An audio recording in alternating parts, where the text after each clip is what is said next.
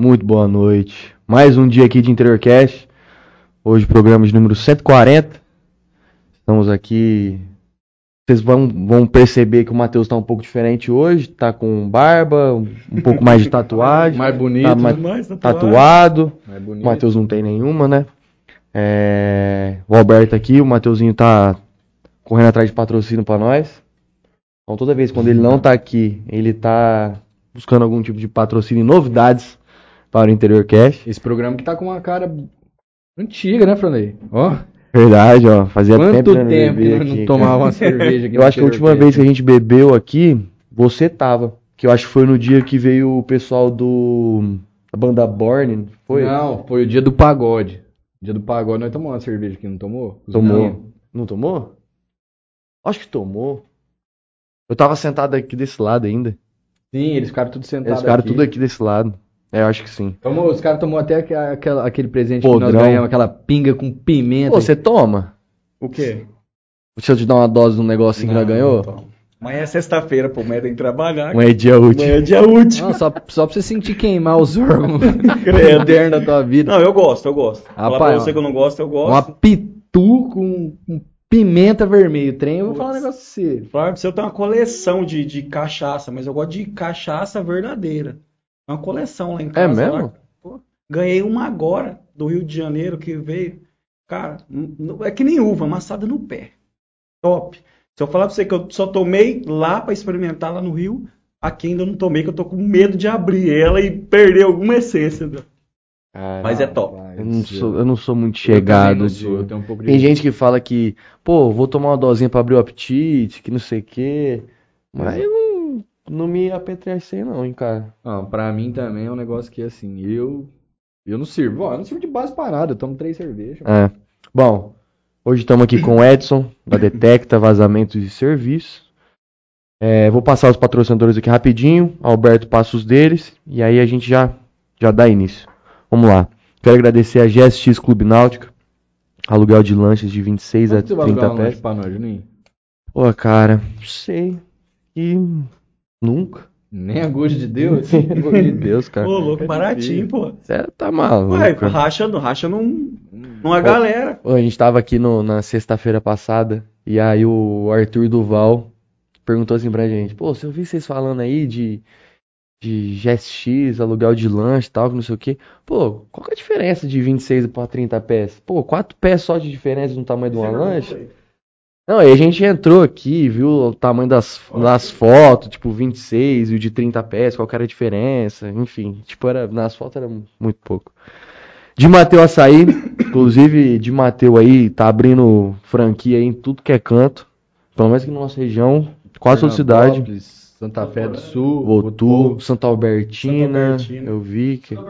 É, acho que foi o último que eles, que eles fecharam lá, acho que Mas foi os caras franqueou isso quanto tempo, moço? Tem três meses que o cara abriu uma franquia por mês, daqui a pouco o Rick...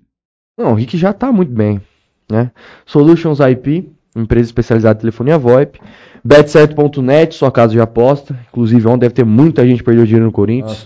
Pô, um monte. muita Eu, eu gente. não gosto, tá? Eu não gosto. Eu também Sim, não, eu tô- nunca sou santista, mas não gosto, não sou assisto de, de jogo de time. Mas, cara, o que eu vi de reclamação hoje? Que nem o meu barbeiro mesmo falou, porra, perdi 900 reais. nessa-" Quanto? 900 pau. Ele, falou, colocou, ele colocou 250 pra recuperar 940 reais e tomou na taca por causa do... Tava do- pagando três. Três pra, pra um, por então... causa- não, não sei qual que é a... Três pra um na odd de manhã. Um amigo meu falou que acordou de manhã, tava pagando três pra um. Falou, vou meter 50 no Corinthians aqui. Não vai, Nossa. não vai Não ter erro, pode. meu parceiro. Deu ruim, deu ruim, deu um. ruim. Deu muito ruim. Não pode apostar no time do coração. Dá azar. Play Arena Beach, lugar onde o Alberto tá se especializando, tá virando um grande atleta de- de beach tênis. Pra se você montou um puxadinho lá no fundo, você tá morando Cara, lá tô com um agora. colchão Po- lá. Posso fazer uma colocação? Ah. Eu assisti do dia do. Cara, teve um cara que vocês falou demais de beat. Do. Do menino da, da floricultura. Eduardo. Você acredita que acabou a live, irmão? Eu fui ver o que, que era esse negócio de beat tênis. Rapaz, pensa num jogo bom pra jogar. Aí, aí, porque vocês colocaram que tinha no fundo da casa de Portugal e tal, e eu vou muito pra, pra Fernandópolis, né? Inclusive, meu avô mora no fundo ali do Araguaia ali e tal, e eu passo a casa de Portugal. Cara, eu vi uma estrutura top. Eu Cara, falei, o que, que é isso, velho? Eu falei, voltou o tênis, porque eu sou nascido e criado em Fernandópolis, né? Eu só fui um tempo, quando era bem novo, para São Paulo com meus pais, mas Fernandópolis é o meu coração. E aí eu vi, cara, que a, a Casa de Portugal tava morta, né? A Casa de Portugal morreu. Igual o Clube IP tudo aquilo. aqui. Aí teve um tempo agora atrás, tá com uns dois meses, a gente foi fazer uma inspeção numa piscina lá. Eu falei, mas você vai fazer inspeção na piscina, a piscina tava vazia. Falou, vamos retomar. Cara, e o beach tênis tomou conta daquilo ali, bicho. Ah, Aqui também, o clube do IP, né? Eles ficaram, ficaram com a quadra de tênis até onde eu sei, né? Me corrija se eu estiver errado. Sim, eles o ficaram com a quadra. de- Tipo assim, tava tudo desativado. O que que tinha ali? A quadra de tênis, que era o pessoal do tênis que, Que mantia, que mantia ali. ali pra eles poderem Cara. usar. E aí veio o beach tênis, cara. Os caras fez três quadras ali. Cara, aquilo foi fomentando de uma forma, cara. É um, é um esporte, cara, assim, que pela, pela dinâmica do jogo e acredito assim, pela interação, é, é muito família. Então, eu vou, eu levo meu filho, faz aula, aí, tipo, tem, tem gente, sabe, pô, saiu da comorbidade, tipo, na, na pandemia foi, foi uma salvação pra muita gente, entendeu? Você jogava tênis? Não, Não. não. O, o legal do, do beat, só, a gente só meio que tá voando um pouco, mas o legal do beat é que, assim, o- a galera que joga tênis é aquela galera que ele tem que treinar um ano e ele não sabe jogar direito. E aí você pega um cara que nunca pegou numa raquete pra nada, pra jogar nada, nem ping-pong direito. O cara em um mês, ele tá sabendo bater bola ali. Bater E aí o cara fala, pô, isso aqui é muito mais gostoso do que eu ficar lá um ano fazendo aula de tênis e não saber fazer Não, nada. eu, eu, eu comecei a jogar, fui um dia lá, o Júnior já tava jogando, ele e o, e o, o Mataruco. Co- Fui lá com eles lá e falou, vamos ali fora ali. Me deu uma raquete na mão, nós ficamos batendo bolinha um pro outro. Fui jogar, cara, eu não, não fiz aula. O- Assim, não fala, ah, eu jogo bem. Não, mas eu consigo jogar, entendeu? Num jogo eu consigo jogar, consigo sacar. Então, assim, você vê que não é uma coisa difícil, cara. Entende? Não é um. Claro que tem gente que tem, vamos dizer, o lifting do negócio, o cara vai mais rápido. Mas eu falo assim, é um esporte que todo mundo consegue desempenhar bem, se pegar pra jogar, entendeu? Então é gostoso, cara. É por isso que muita gente tá aderindo. Eu sei, eu sei que eu peguei, cara. Cara, ali no- na, na Play Arena ali, né? Abriu, o cara tem 12 quadras lá. Oito. Na Beach já tem oito quadras? Já começou com oito, já. Começou A, a Beach é aquela lá perto da. No- na, na Avenida Paulo Marcondes. Chico, Isso, Ah. de frente a Sabesp ali, né? Você- Isso, é. Então, aí eles pegaram lá, cara, e fizeram oito quadras. Você vai lá hoje jogar, que nem acho que ontem eu não fui. domingo. Você vê a molecada tomou conta, cara. E é assim, não só no beach tennis, mas no vôlei e no futebol, velho. O negócio tá assim, ó. É. Ó, Sandecido, velho. Eu, eu vi que o negócio deu uma, sabe, deu um boom nisso aí. Por quê? Foi esse negócio da Casa de Portugal, quando eu vi a live aqui e tal, eu fui pesquisar a aula e tal, pra ver como que era. Falei, cara, o que que é beach tênis? Da onde saiu isso? E beleza. E é assim, é que nem você comprar um carro, né? Você compra um carro, você compra um gol. Você nunca viu um gol na rua. Quando pensa que não, meu irmão, é, é outra. Eu fui pra São Paulo agora semana passada. Fui levar uns equipamentos pra manutenção. Meu irmão, tem gente investindo nisso aí. Você vê, cara, em cada cidade, Atibaia, é, a cidade que eu passei, São Roque, porque eu fiquei, eu fiquei hospedado em São Roque, eu fui em Mairink, na Yamatec. Ele- ele- os caras estão pegando, e você sabe que São Paulo, velho, é um negócio em cima do outro. É. É casa em cima de casa e não tem, não tem espaço. Eles estão demolindo casa para fazer quadra de beach tênis. Então, quer dizer, a renda tá top. É, tem um, tem um, só pra gente encerrar esse assunto de beach tennis, mas tem um, uma arena, acho que se não me engano é em Uberlândia, tinha 24 quadras de tênis. O cara destruiu todas as 24 quadras de tênis e fez de beach tênis. É o maior, é um dos maiores, não é o maior, porque o maior é lá em Campinas, se não me engano, ou Valinhos. Uhum. Mas é um dos maiores, é um dos maiores arenas de de. De, beach tennis do, do país. Deixa eu só terminar o meu patrocínio, eu tenho só mais um aqui. É, quero agradecer também Matias Oliveira, construtora, tá? Pessoal que tá pensando em sair do aluguel, tá atrás de casa própria. O pessoal da Matias Oliveira te ajuda nesse quesito aí. Você chega lá, o cara te já resolve papelada, financiamento, enfim. Os caras fazem tudo Entrega lá. pronto. Entrega Sonho, pronto. Dá o Sonho. sonho no papel e depois Te dá. dá uma chave de volta. Isso é bom, hein? Isso é maravilhoso. Isso é bom, hein? O ano que vem a Sem, gente vai sem- realizar sem problemas de construção, né, bicho? Pra quem tá no. Não, não, esse aí, aí, aí já é pleonose. Não, não, tipo assim, não, não tem como. Construir e não ter problema, isso daí Vou não, te não falar, existe. porque um tempo cara. atrás, É cara, eu mesmo. abandonei esse ramo e fui mexer com construção civil. Só que eu fui mexer com, assim, construção grande, escola, é, posto de saúde. Cara, nada no final é como a gente espera. Sempre tem os problemas. Não, é doido. vamos, vamos agradecer hoje um- o nosso querido amigo Gerard, que provavelmente mais tarde vou tá dando uma passada lá pra saborear uma baguete, né? Que lanche pequeno não mata a fome dessa lombriga. Herreira Contabilidade, tudo que você precisa na área contábil com direção do Kleber Herrera.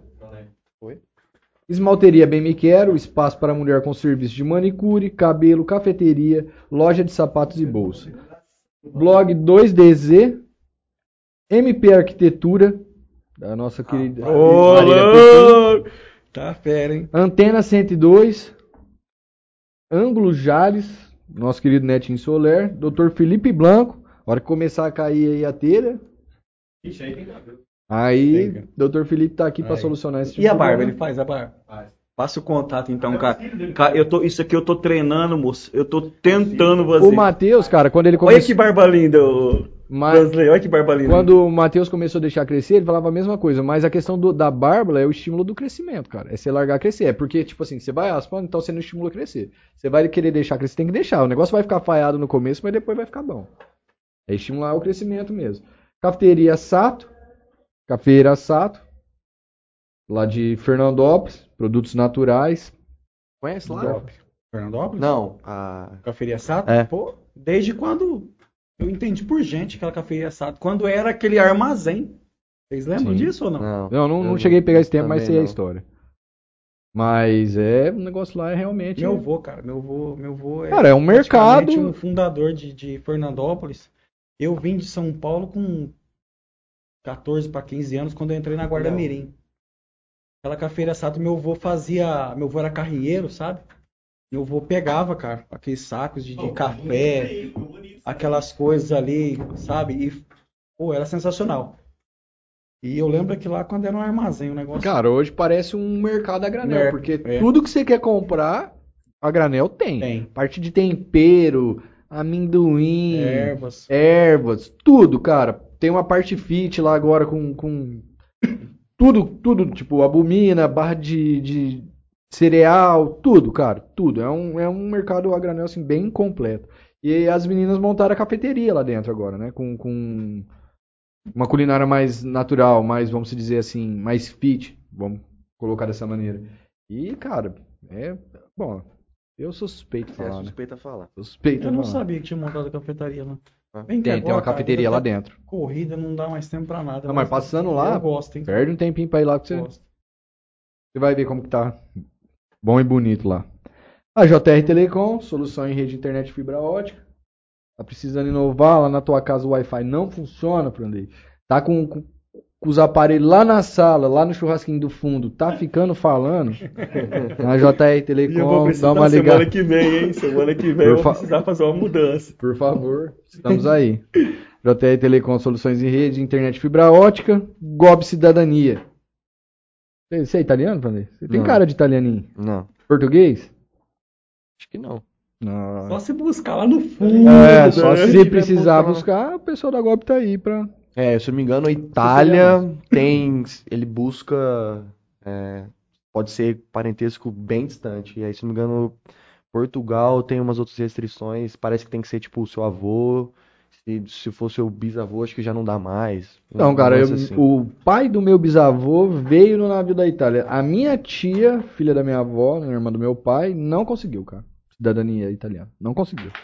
Eu, eu- teve uma época que eu enganei e falei, ah, vou ver. Mas eu falei, moço, minha tia que tem dinheiro pra gastar com esse trem. Não, não teve como.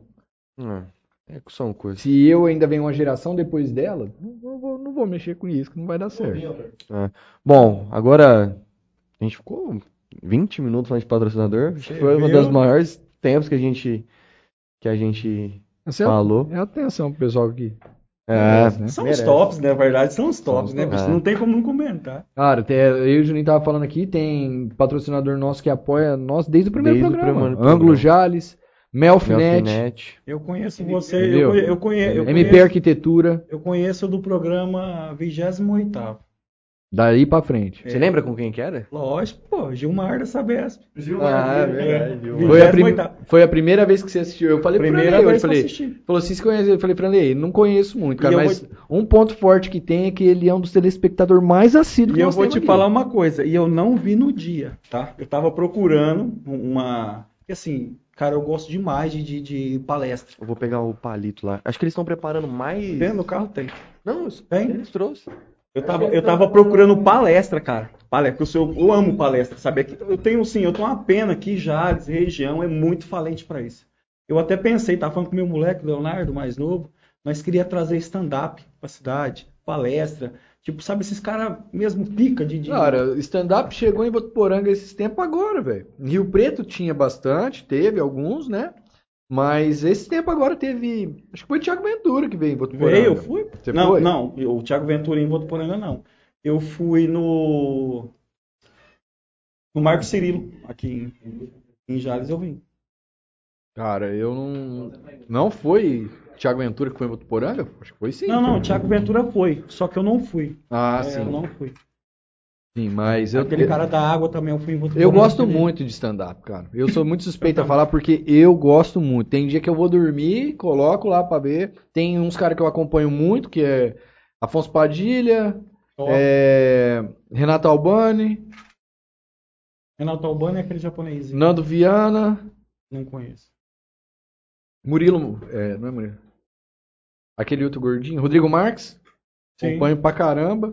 Esses é o que eu- os que eu mais acompanho. É bem que assim, né? A gente gosta mais do interiorzão, né? A gente gosta porque a gente é daqui, pô.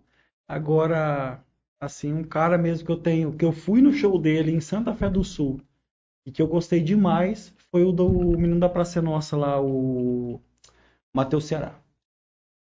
Bom também. Top. O Marco Cirilo também fez um mega de um show aqui em Jales, né? Não, nem sei quem que foi o cara que que elaborou esse, esse evento, mas... Só achei que foi muito pouco divulgado dele.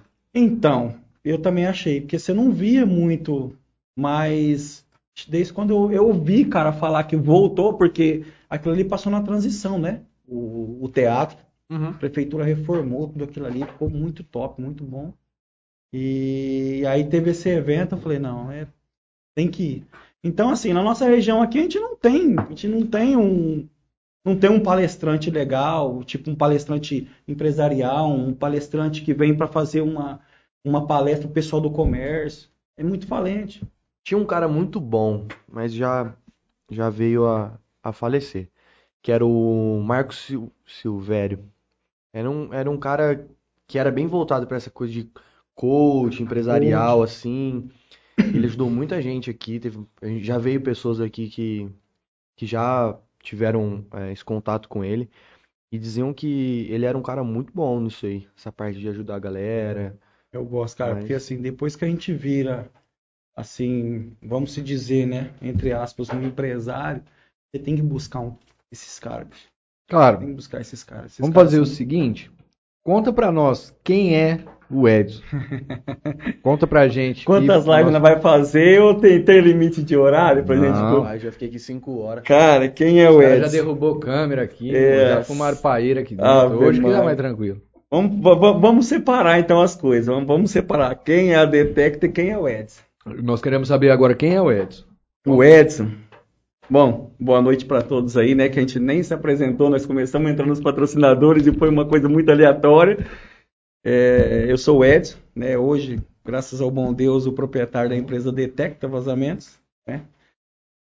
Há cinco anos hoje existe a Detecta. A Detecta existe há cinco anos. Já vinha uma empresa aí, né? Que na época chamava Climper. Eu tenho 12 anos hoje de, de prestação de serviço, direta e indireta, com, com o pessoal. Eu instalei a primeira internet na Detect. Foi. Quando mudou lá na Há Feliciana. cinco anos atrás, porque foi exatamente quando eu cheguei em Jales. Foi, pô. E foi isso. E o Edson, cara, o Edson é. Como que eu posso falar de mim mesmo? Essa, quantos anos? Você tem, você tem cara Eu ser tenho. novo, Rapaz, cara, se eu falar pra você que eu tenho 22 anos, ninguém acredita. É, não acredita mesmo. 33. 33 anos. Cara, e quando Oito, você, nove. Eu sou 8 9. quando você chegou, Prime... Ó, eu vou te falar uma coisa, hein? Primeiro de maio, dia do trabalhador. são 12 anos já trabalhando com, com 12. serviço. É, na verdade, cara, o Edson, eu acho que o Edson veio assim, vou te dizer, um cara sofrido. E meu pai foi muito rígido. Inclusive, já tá com 5, 6 anos que eu nem troco ideia mais com meu pai. E eu vim de uma, assim, de uma, cultura muito, sei lá, cara, muito estranha. Hoje, né, que a gente que tem filho hoje, a gente vê que nós não pode manter uma cultura dessa. Mas eu vim de uma cultura, assim, muito rígida. Meu pai não deixava eu sair, não deixava eu fazer nada, não sei o quê. blá, blá, blá. Então, cara, eu vim assim. E meu pai um dia falou isso pra mim. Falou pra mim assim, falou, Edson, se você... Isso, cara, que eu era preso. Você nunca vai ser ninguém. Ele falou isso pra mim. Tá bom, eu tinha 11 para 12 anos. Eu com 11 anos, cara, eu morava em Dayatuba. A gente trabalhava, sempre trabalhou. Meu pai sempre foi aqueles capataz, sabe, de, de, de fazenda. Só que Uhum. lá em Dayatuba é, rola o polo, né, o jogo de polo. Rola um dinheiro danado e meu pai sempre trabalhou pra gente dar grana, né? E, e eu sempre vi aquilo ali, eu sempre movimentei, eu sempre... Polo é aquele, desculpa interromper, aquele jogo que você joga em cima do cavalo. Isso, em cima do cavalo. Que é o jogo mais difícil, é o, o primeiro jogo, depois é o tênis. Mas o mais difícil de jogar é Eu comecei, eu comecei a treinar na época com aí. Esporte de elite, 11 né? É, esporte de elite. É porque assim, eu tinha muito envolvimento com os patrão. Eles chegavam final de semana, eles tinham um menino pequeno, da, da minha faixa etária, brincar. eu não saía da casa. Entendeu? Então, assim, eu fui criando com aquilo, fui vendo com aquilo, e eu fui vendo, cara, uma elite. Vamos, vamos se dizer, Ricardo Mansur, entendeu? O nosso patrão era o Zé Eduardo, e os caras são, porra. Então, cara, eu, eu sempre via vivência. E meu pai, logo de cedo, ele começou a colocar eu pra trabalhar. Eu com 11 anos, cara, eu lembro como se fosse hoje. Eu saía às 5 horas da manhã para ir para escola. Saía do condomínio, que a gente morava no Aras, saía do condomínio, pegava um ônibus, a gente andava praticamente assim a cidade inteira entre estrada rural e, né, pra gente chegar na escola 15 para as 8 da manhã. Caralho. E aí, cara, e aí sim, foi assim, a maior parte assim, da minha infância foi isso. Eu chegava uma e 10, uma e 20 da tarde, você acha que eu ia brincar? Meu pai já tinha cortado toda quarta-feira, lembra como se fosse hoje. Meu pai toda quarta-feira já tinha cortado um mil metros quadrados de grama, que a chácara que a gente morava era mil metros, e ele deixava tudo ali. A hora que você chegar, você almoça, você tem que rastelar isso. Tá bom? Era a minha obrigação. É, eu tô ali, é minha obrigação. Eu rastelava os mil metros quadrados de grama, fazia o jardim, juntava, na época era tudo em saco, juntava no saco, colocava no carrinho e jogava na rua, isso com 11 anos, tá? E depois eu acabava, era 5 e meia, 5 e 40 e aí os meninos dos condomínios, tudo se reunia, todo mundo de igreja, né? Eu sou católico, todo mundo de igreja. E aí os meninos chegavam, "Ô, vamos jogar bola, vamos jogar bola. Vamos, vamos jogar bola. Chegava meu pai, meu pai, pai, vou jogar bola. Isso 15 para 6, ele fala para mim, 6 e meia você em casa. E aí, cara, da, onde eu morava pro campinho do condomínio, mano, eu chegava às 6 e 15 Você chegava pra jogar 6 e 15, 6 e meia, tinha que estar em casa. E eu, a gente nunca foi bom, sempre fui banco. Não, nem jogava. Só nem ia jogava. lá, só então, cortar. a, a, a, assim, a minha conversa, soltar pipa então, cara, os moleques soltam pipa hoje, eu, eu não sei soltar pipa. Você perguntar pros meus meninos hoje, hoje eu tenho. Os meus meninos lá, ninguém solta pipa, mas você vê, pô, vamos soltar pipa. Eu não sei soltar pipa porque eu não tinha. Futebol mesmo. Meu menino Leonardo, que é o mais velho, tem 19 anos, ele é viciado em jogo, cara. Ele chora pelo Corinthians, ele, ele já pediu folga para ir assistir Corinthians, porque ele trabalha hoje na empresa com nós. E ele é viciado. Eu sou santista, não tenho essa vez, porque meu pai não me deu essa cultura. Né? Então eu vim dessa geração. Vim para Fernandópolis com 14 para 15 anos. Você acha que eu já cheguei e vim para brincar, para conhecer as menininhas? Vim para trabalhar. Já cheguei, cara, lá de, de Indaiatuba, onde a gente morava, eu já vim empregado. Eu já vim para trabalhar na antiga Guarda Mirim. Hoje é Caefa, né, lá em Fernandópolis. Mas eu sou da tempo, do tempo do Marcos Brolésio. Eu também fiz parte da Guarda Mirim em Votuporanga, Votuporanga. centro social lá. Sim. Comecei com 14 também. Então, cara, é, e aí, bicho, aí assim, eu já saí do mundo rígido do meu pai e fui entrar na Guarda Mirim. Olha que legal. No tempo de Marcos Brolésio, cara, era comandante da Polícia Militar. Porra. Era um polícia que. que Regrado. também. Ah, Uni- cara, camiseta, você não podia. Boné. Tinha- Não tinha, não, não, tinha outra. Não tinha outra alternativa. Aí o que, que eu fui fazer? Fui trabalhar numa indústria de roupa. Na época, em Fernandópolis, muito cogitado. Fui trabalhar, fiquei trabalhando um período lá. Aí depois eu fui para uma malharia e comecei a trabalhar com estamparia. Comecei a trabalhar com estamparia e tal e tal, gostei do ramo, gostei da atividade. E aí, quando eu fiz 17 para 18 anos, né, vamos cortar assim, que se eu for contar tudo dessa sofrência com meu pai, quando eu fiz 17 para 18 anos, eu falei pro meu pai, quando eu fizer 18 anos, o meu aniversário, eu tô ficando de casa. Eu vou embora.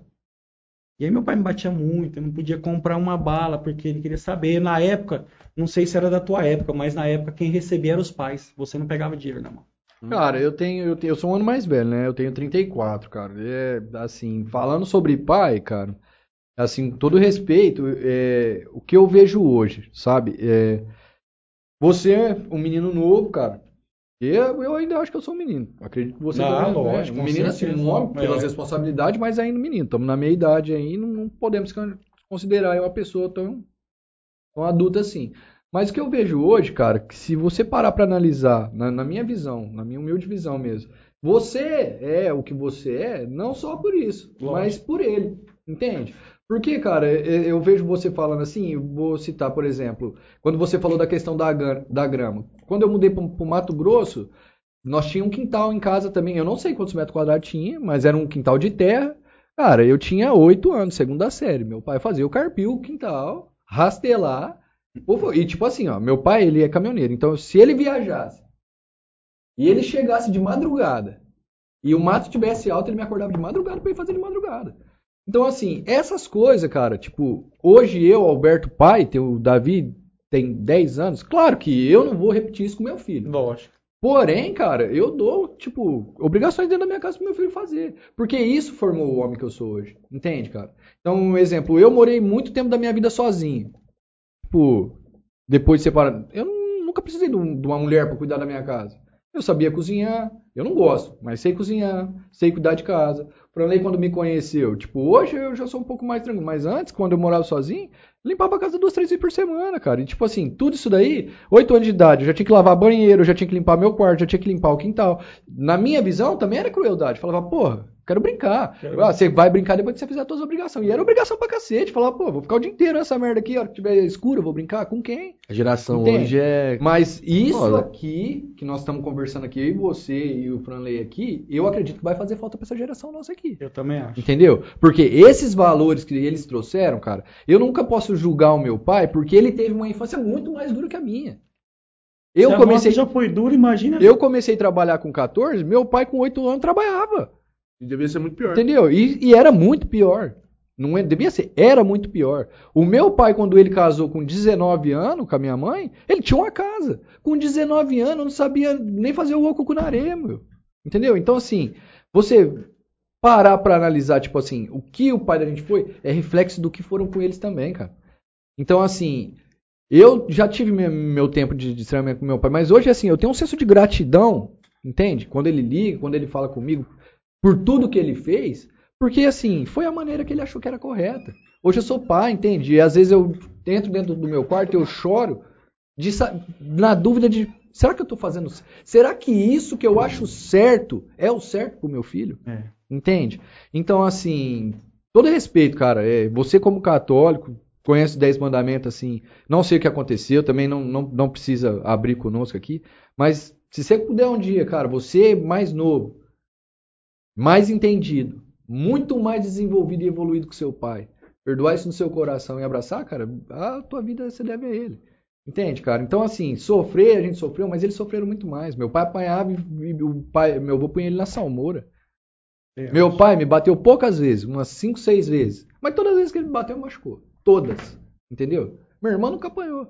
Ela não fala com meu É pai. igual eu. Não, não fala com meu pai. Minha irmã nunca apanhou. Não fala um A com meu pai, não conversa com meu pai e vai fazer mais de não sei quantos anos. Pra mim, cara, é um abismo que eu vejo assim, é, é imenso. Eu olho pra ela e não entendo, entende? Eu falo, meu, você não passou por metade do que eu passei. Quando você ti- tirou o carro, você andava com o carro, você abastecia o, o poço, o carro no poço, você marcava. Eu, se eu fosse sair de carro, quando eu tirei carta lá com meus 20 e poucos anos, eu tinha que abastecer o carro, troca de óleo eu tinha que fazer. Eu andei muitos anos da minha vida de bicicleta.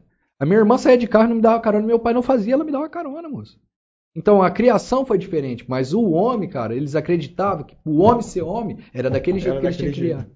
Entendeu? Então, assim, se um dia no teu grande ímpeto aí, falando com o teu Deus, você puder perdoar isso daí, cara, é um dos maiores feitos que você É, vai não, fazer eu na tua não tenho, vida. eu não tenho trauma, eu não tenho. Na verdade, eu não guardo rancor de ninguém, você entendeu? Só que assim, foi uma infância que eu passei, que hoje eu vejo na geração, que das vezes eu me pergunto, falo, pô, não podia ter passado isso. Mas aí é onde entra o ponto. Eu virei homem por causa do meu pai, Ah, entendeu? E meu pai me falou uma vez, né, né, nessa colocação, e meu pai me falou uma vez que ele nunca ia depender de mim. Foi uma dessas discussões nossas. E eu falei para ele, falei, pai, pode esperar que um dia você vai. Isso eu tinha 14, 15 anos. Meu pai foi muito duro, muito rústico, sabe? E aí, beleza, o a tempo passou, né? O Deu mundo dá 18 volta, anos. Deu 18 anos, deu 18 anos. Quando eu fiz 18 anos, meia-noite, minha mala estava pronta. Eu não aguentava mais ficar dentro de casa. Eu, ó, para Rio Preto. Morei, nesse período, fiquei três anos e meio em Rio Preto. Aí foi aonde, a primeira vez da minha vida que eu falei, meu pai estava certo. Eu passei três anos e meio em Rio Preto. No primeiro ano estava bacana, que eu peguei um acerto da empresa onde eu trabalhava. Na época eu estava com uns 5 mil no banco, na conta. Porra, era dinheiro. Cinco conto, Era Na dinheiro. É, dinheiro. pô. Peguei um acertinho e fui para Rio Preto morar com um tio meu lá. Fiquei um, um- momento lá bom. Já tava, já, na verdade, eu já saí daqui empregado. Por quê? Eu trabalhava numa indústria é, têxtil aqui em Fernandópolis e eu fui trabalhar numa marca de roupa muito conhecida em Rio Preto. acostamento? Não, Timboré. Timboré era conhecido. É. Era o quê? Era bem conhecido mesmo. Isso, a, a acostamento, a gente fazia muito serviço para acostamento, mas eu fui na, nessa Timboré, que na verdade o serviço era terceirizado, né? Você fazia roupa da acostamento, roupa da Timboré, e, se eu não, e aquela que tem um, um, Brooksfield, Brooksfield, isso, alguma coisa assim. Então a gente fazia esse tipo, entendeu, de só a logo, né? Só a estamparia. E aí, cara, fiquei 10 meses trabalhando, o cara me prometeu o mundo e o fundo. Eu de Fernandópolis conversando com ele via fone. Eu fui embora com a cara e com a coragem. Fiquei 10 meses, não aguentei mais. Não aguentei, não aguentei. O que, que aconteceu? Eu fiquei desempregado, sem dinheiro, fudido, morando com meu tio, pagando aluguel. E aí começou o quê? Começou as rixas. E o meu tio briga porque não arrumava emprego, não arrumava emprego, não arrumava emprego. Aí foi aonde eu falei, o quê? Eu preciso arrumar alguma coisa. Foi onde eu comecei a empreender. Eu morava num sobrado, eu morava num sobrado e embaixo tinha uma mercearia. Toda tarde eu descia na mercearia ali, a gente tinha conta, eu e meu tio. Aí não arrumava nada, perguntava para um, perguntava para outro, Rio Preto também. E eu só fui para trabalhar, então assim, Rio Preto você não tem muito convívio. Não é que nem Jales, Fernandópolis. É de casa pro serviço, do serviço para casa, meu irmão. Era três horas para chegar lá na cidade de Jardim onde eu trabalhava. Eu morava no Eldorado. É longe, entendeu? É longe, Eu longe. conheço, é longe. E aí, eu não tinha convivência com ninguém, não tinha conhecimento com ninguém. Meu tio falou assim: você precisa arrumar um emprego. Fui trabalhar na Coca-Cola. Só que na Coca-Cola, lá em Rio Preto, na época, não sei hoje se tem, tinha uma política. E você não pode trabalhar em parente, nem marido e mulher, nem, não pode. Eles não aceitam. Só que eu fui para uma empresa terceirizada. Empresa de Bauru, se eu não me engano, terceirizada. Aí eu trabalhei mais seis meses. A hora que essa empresa acabou o contrato, que o pessoal falou assim, bom, quem está aqui vai continuar, mas pela, pela Coca-Cola, né, pela Spaipa, aí foi aonde meu tio já tinha três, quatro anos de casa, eu tinha oito, dez meses, sei lá, não lembro na época, Rodou. rodei. E aí, mais uma vez desempregado. Sozinho, sem ninguém, e eu prometi um dia dentro de casa que eu nunca mais ia voltar para dentro de casa, cumpri essa, né, essa meta minha. E aí eu tive que me virar. E aí foi as discussões, saí fora de saí fora, aluguei uma casa para mim, fui morar sozinho. Aí fui, fui um dia lá na, na- nessa nessa mercearia, cara, encontrei um cara procurando um ajudante de eletricista. Foi aí que começou. Esse cara me estruturou. Hoje eu sou eletricista formado, só não tá, né, eu só não me habilitei mais porque eu não tive mais interesse. Eu fiz o Filadélfia Gouveia Neto em Rio Preto, aquele curso eletrotécnico. Comecei a trabalhar com elétrica, elétrica, elétrica, elétrica, tal, lá, lá dava um dinheiro trabalhando de ajudante para ele. Dava um dinheiro, fazia uns biquinhos, instalando ventilador, não sei o que, encanamento, eu entrei no ramo. E aí fui indo. Foi aonde eu tive só esses dois registros na minha carteira. Depois disso eu nunca mais trabalhei para ninguém. Aí o que acontece? Minha mãe já estava numa angústia de ver eu morando em Rio Preto e eu cheguei a passar necessidade. Tipo assim, ou eu pago aluguel ou eu como. e trabalhando pro cara. E o cara, cara, o cara me sustentando, o cara ali vem comer em casa e não sei o que, morando sozinho, moleque novo, nunca tinha morado sozinho, nunca tinha feito nada. Foi Vivendo a vida realmente como Vivendo ela a é. Uma casinha de fundo, cara, uma biqueira lá em Rio Preto, um negócio meio estranho. Graças a Deus, assim, ninguém nunca mexeu com a gente, sabe? Mas era bem, bem louco, vamos dizer assim. Foi ali onde eu aprendi a viver a vida. Porque como eu não tive essa vivência, no, eu tive que aprender. Aí já passou um monte de coisa que você quiser, assim, ó, para experimentar, para usar isso aqui, entendeu? A gente vai só esquivando. Falei, não, preciso trabalhar, preciso focar, preciso trabalhar, preciso focar, preciso trabalhar, preciso focar. Cigarro, graças a Deus nunca fumei, né? E aí, cara, foi isso, né? Dali, minha mãe com dois anos e meio, ainda aguentei minha mãe três anos, ela falou, você precisa vir embora. Falei, beleza, eu vou embora para Fernandópolis. Só que para dentro de casa eu não volto mais. Eu vou viver minha vida. Aí eu aluguei uma casinha de dois cômodos em Fernandópolis e fui fazer o quê? Fiz uns cartãozinho Edson, eletricista, encanador, fui entregando. Uns condomínios, de casa em casa, eu fui pegando. Comprei uma Belina, minto, um Corcel. Corcel desmanchando, irmão, desmanchando. Mas eu comprei. Escada eu peguei emprestado com, com um amigo, que como eu já era de Fernandópolis, meu avô conhecia muita gente lá. Peguei uma escada emprestada, fui comprando uma chave de fenda, um alicate, um negocinho e tal. É, o, tempo você foi, foi trabalhando e foi se equipando. É, e e aí, dando... cara, e aí foi só. Depois disso, depois que eu saí de Rio Preto pra cá, eu nunca mais trabalhei pra ninguém. Eu fui só o quê? Eu só fui só alimentando as minhas esperanças. A minha esperança era o quê? Era um dia eu falar, eu sempre vou ser alguém, né? E aí foi indo. Só que assim, a gente começa pelo lado ruim e começa a filtrar pelo que você gosta de fazer. Aí eu já não gostava muito de mexer com elétrico, principalmente industrial. Painel de contatos, coisas que eu gostava, cara. Eu só mexia mesmo com, indust... com residencial. Fazer uns biquinhos, ventilador e tal. Tomada. Tomada, é, fazer. Mais de boa, né? Mais de boa, mais de boa. Fazer uma reforminha. E aí foi onde eu comecei a empreender. Comecei, na época eu montei um MEI, quando lançou aquele negócio do MEI lá, virou febre, eu abri um MEI. E aí, cara, foi indo, indo, indo, indo. Aí já veio, né? Já veio a- as responsabilidades da vida. Aí nesse meio tempo eu casei, né? Casei, tive minha filha hoje, que mora em Fernandópolis, a Júlia. E, e nisso eu já comecei assim a entrar nesse meio de saneamento, sabe? Sua filha chama Júlia Valentina? Júlia Valentina. Ela mandou um, É, um, um boa e aí eu aqui. comecei, cara, a entrar nesse, nesse meio Sabesp, sabe? E quebrei algumas vezes, né? Por ser muito antecipado. É- É difícil achar um, um, um cara que hoje tá, tá bem, é, Que não vem assim, que, quebrei. que nunca quebrou, cara. Quebrei, quebrei. Quebrei, mas quebrei bonito mesmo. Quebrei. Eu acho que essa parte do quebrar é importante pra você aprender, o que realmente funciona. Porque a gente já conversou disso aqui várias vezes. Hoje não tem uma escola disso, né? Hoje, há, há uns 5, 10 anos atrás, ninguém sabia o que era empreender. Hoje, com um, um moleque de 19 anos, fala assim, pô, eu vou empreender em alguma coisa. O cara tem um Sebrae ali, que ele consegue um curso, o cara consegue buscar, pô, internet, tanto de curso que tem, ferramentas e tudo mais.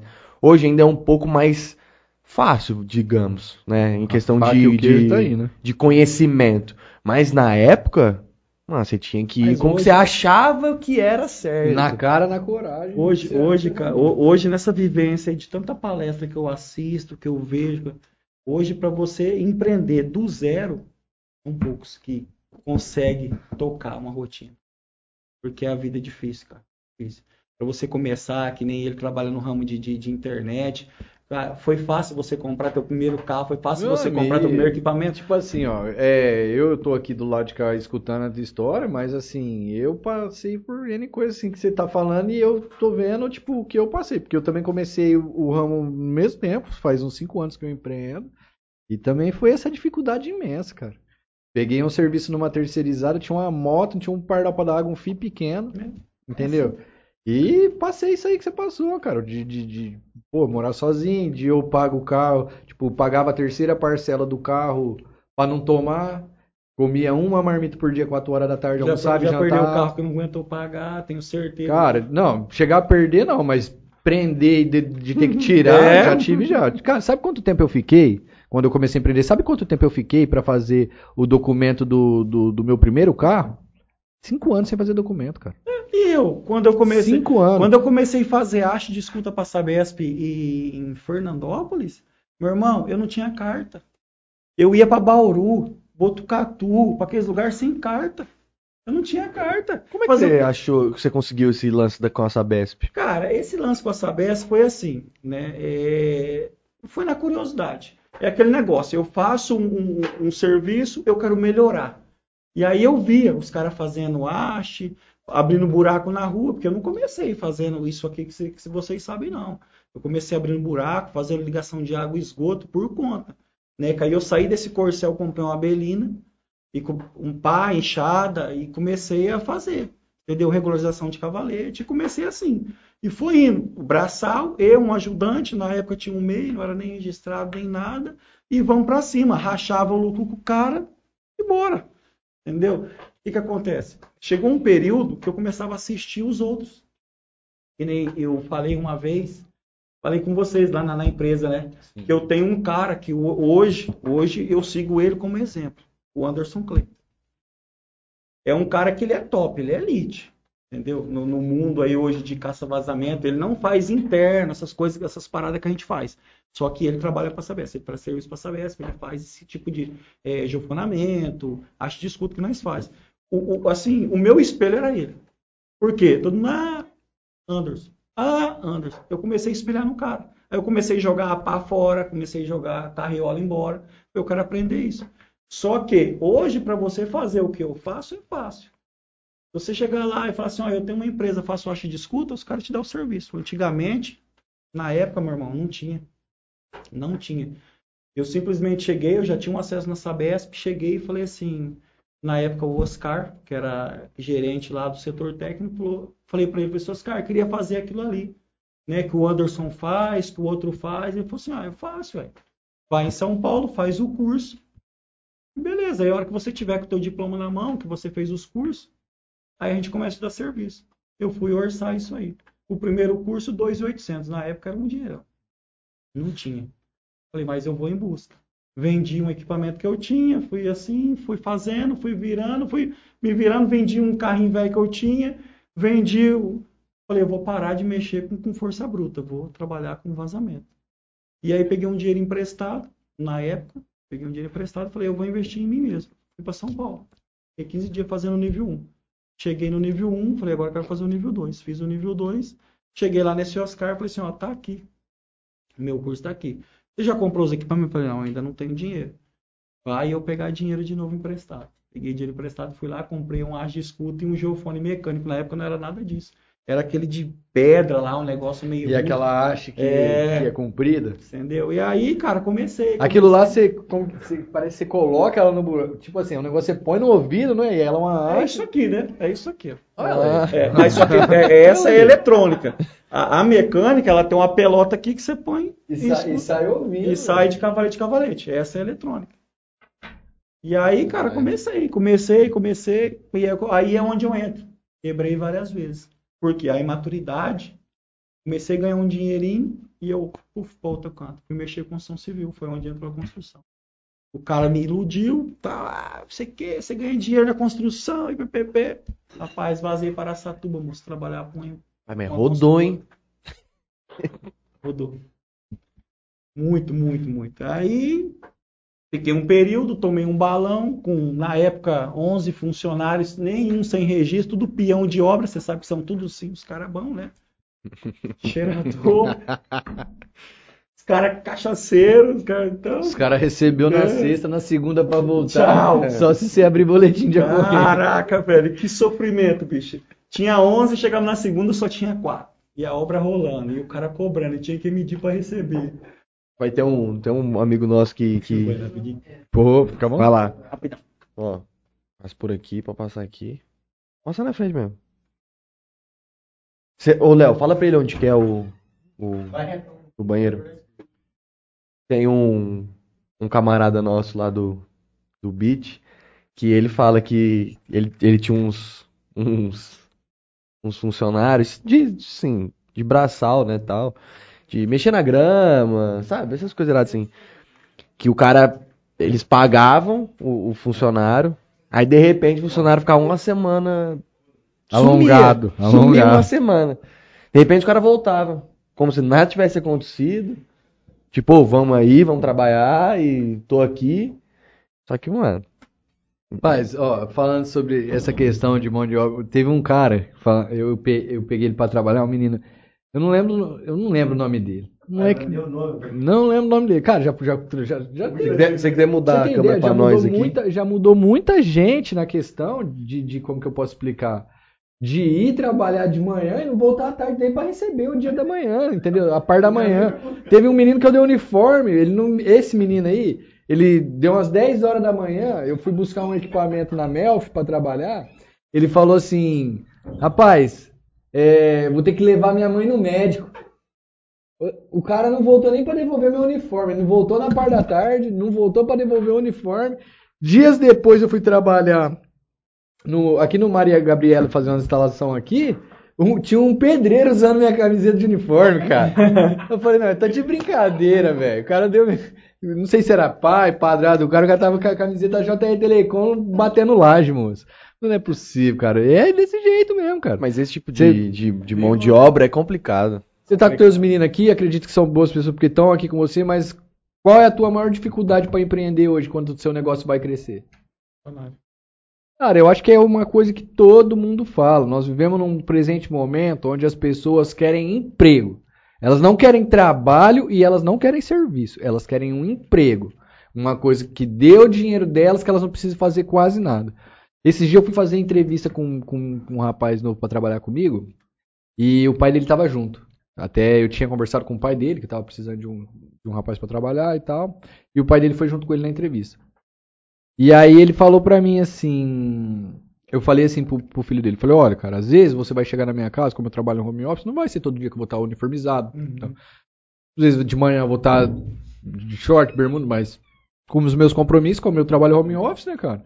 E então, assim, não desacredita disso. Tipo, porque não é o que eu tô aqui, a maneira como eu tô, que é o, como eu me comporto. Falei assim, eu, eu trabalhei muitos anos, cara, tipo, da minha vida também, pra, pra, tipo, hoje conseguir empreender em alguma coisa. E aí o pai dele falou assim pra mim, falou, cara, vou falar um negócio pra você com o maior respeito. Eu achava que você era louco da cabeça. É assim.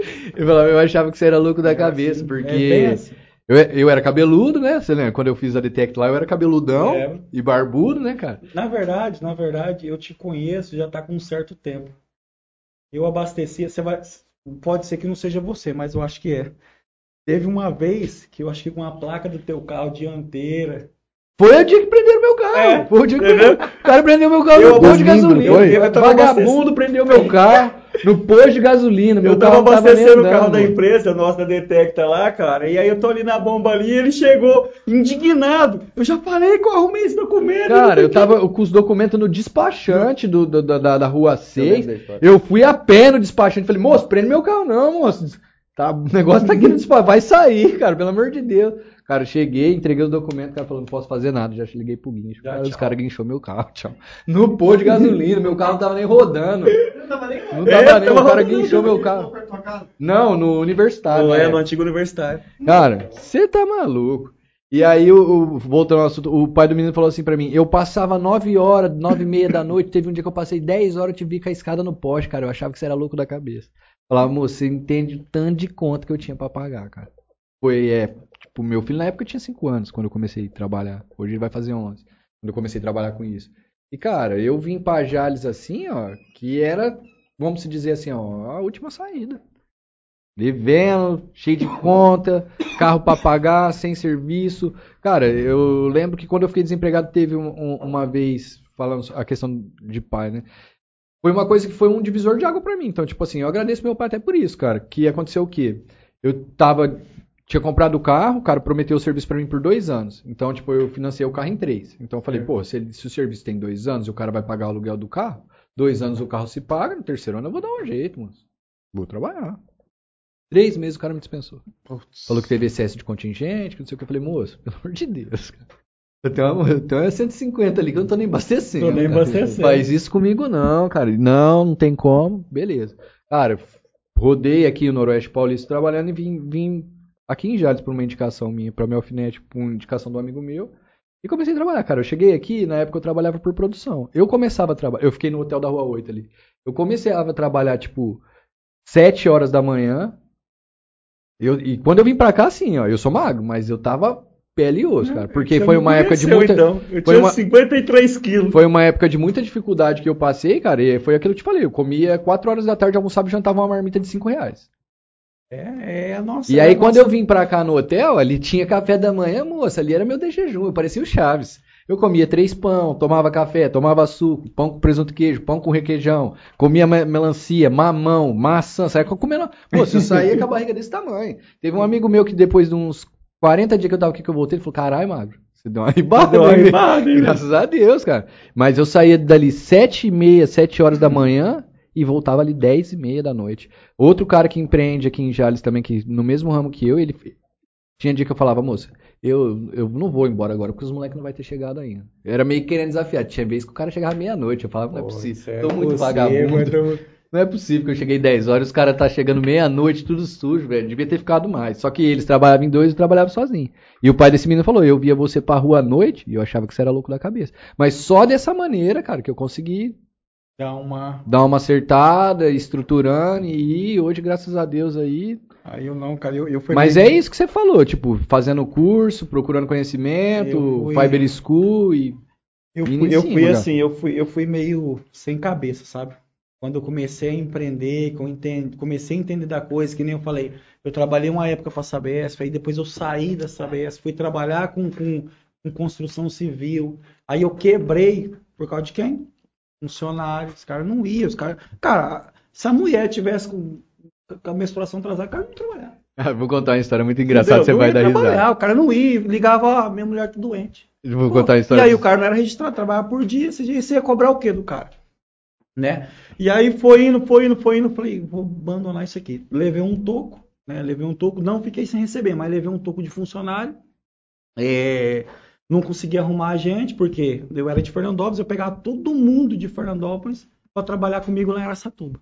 Aí acabamos uma escola, acabamos. Vocês iam do- todo dia. não, fica, ficava dentro lá. da obra. Dentro da- eu dormia dentro da obra. Nós dormia dentro da obra. Aí eu ficava lá a semana toda, final de semana eu ia embora. Na época eu tinha uma perua Kombi, cara.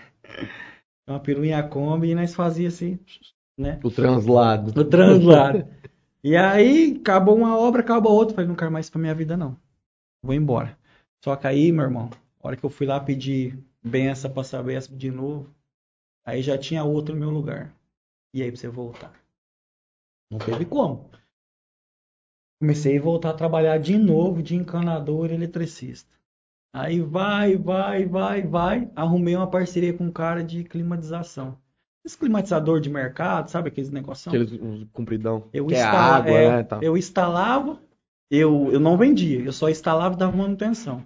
Aí foi onde eu dei uma ribadinha. De novo, comecei a ribar, ribar, contratar um outro. Nem, nenhum sem registro. Um e dois, e três e quatro. Aí de uma Belina já foi para um Corcel. De um Corcel comprei um Escort.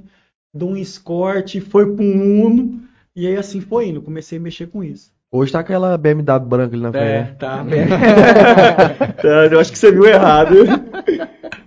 Se você falar BMW, meus credores vão tomar. Vão empenhorar ela. E, e aí, cara, comecei a trabalhar com isso. Ah, chegou num momento da minha vida, olha como que o juiz da pessoa é fraco. Começou um momento da minha vida que eu queria tomar o serviço do cara que vendia, queria vender. O cara foi lá e tesourou eu. Eu com um monte de gente trabalhando. Cara falou assim, ó, não dá mais, não sei o que e tal. Agora eu vou mudar o sistema de trabalhar. É, que antigamente era o cliente que comprava o equipamento que pagava para mim instalar e dar a manutenção periódica, né? É assim, de Uhum. tempo. Eu falei, não, vai embutir tudo na nota na hora da venda. E aí eu tinha 60 dias para receber. Não tinha um Nossa. puto no caixa. Quebrei de novo. Falei, parei. Pô, quebrou duas vezes? Não, duas vezes. Duas vezes é pouco. Aí, cara, voltei de novo, pedi serviço pra Sabesp. Voltei de novo, só que aí eu não voltei mais com isso aqui.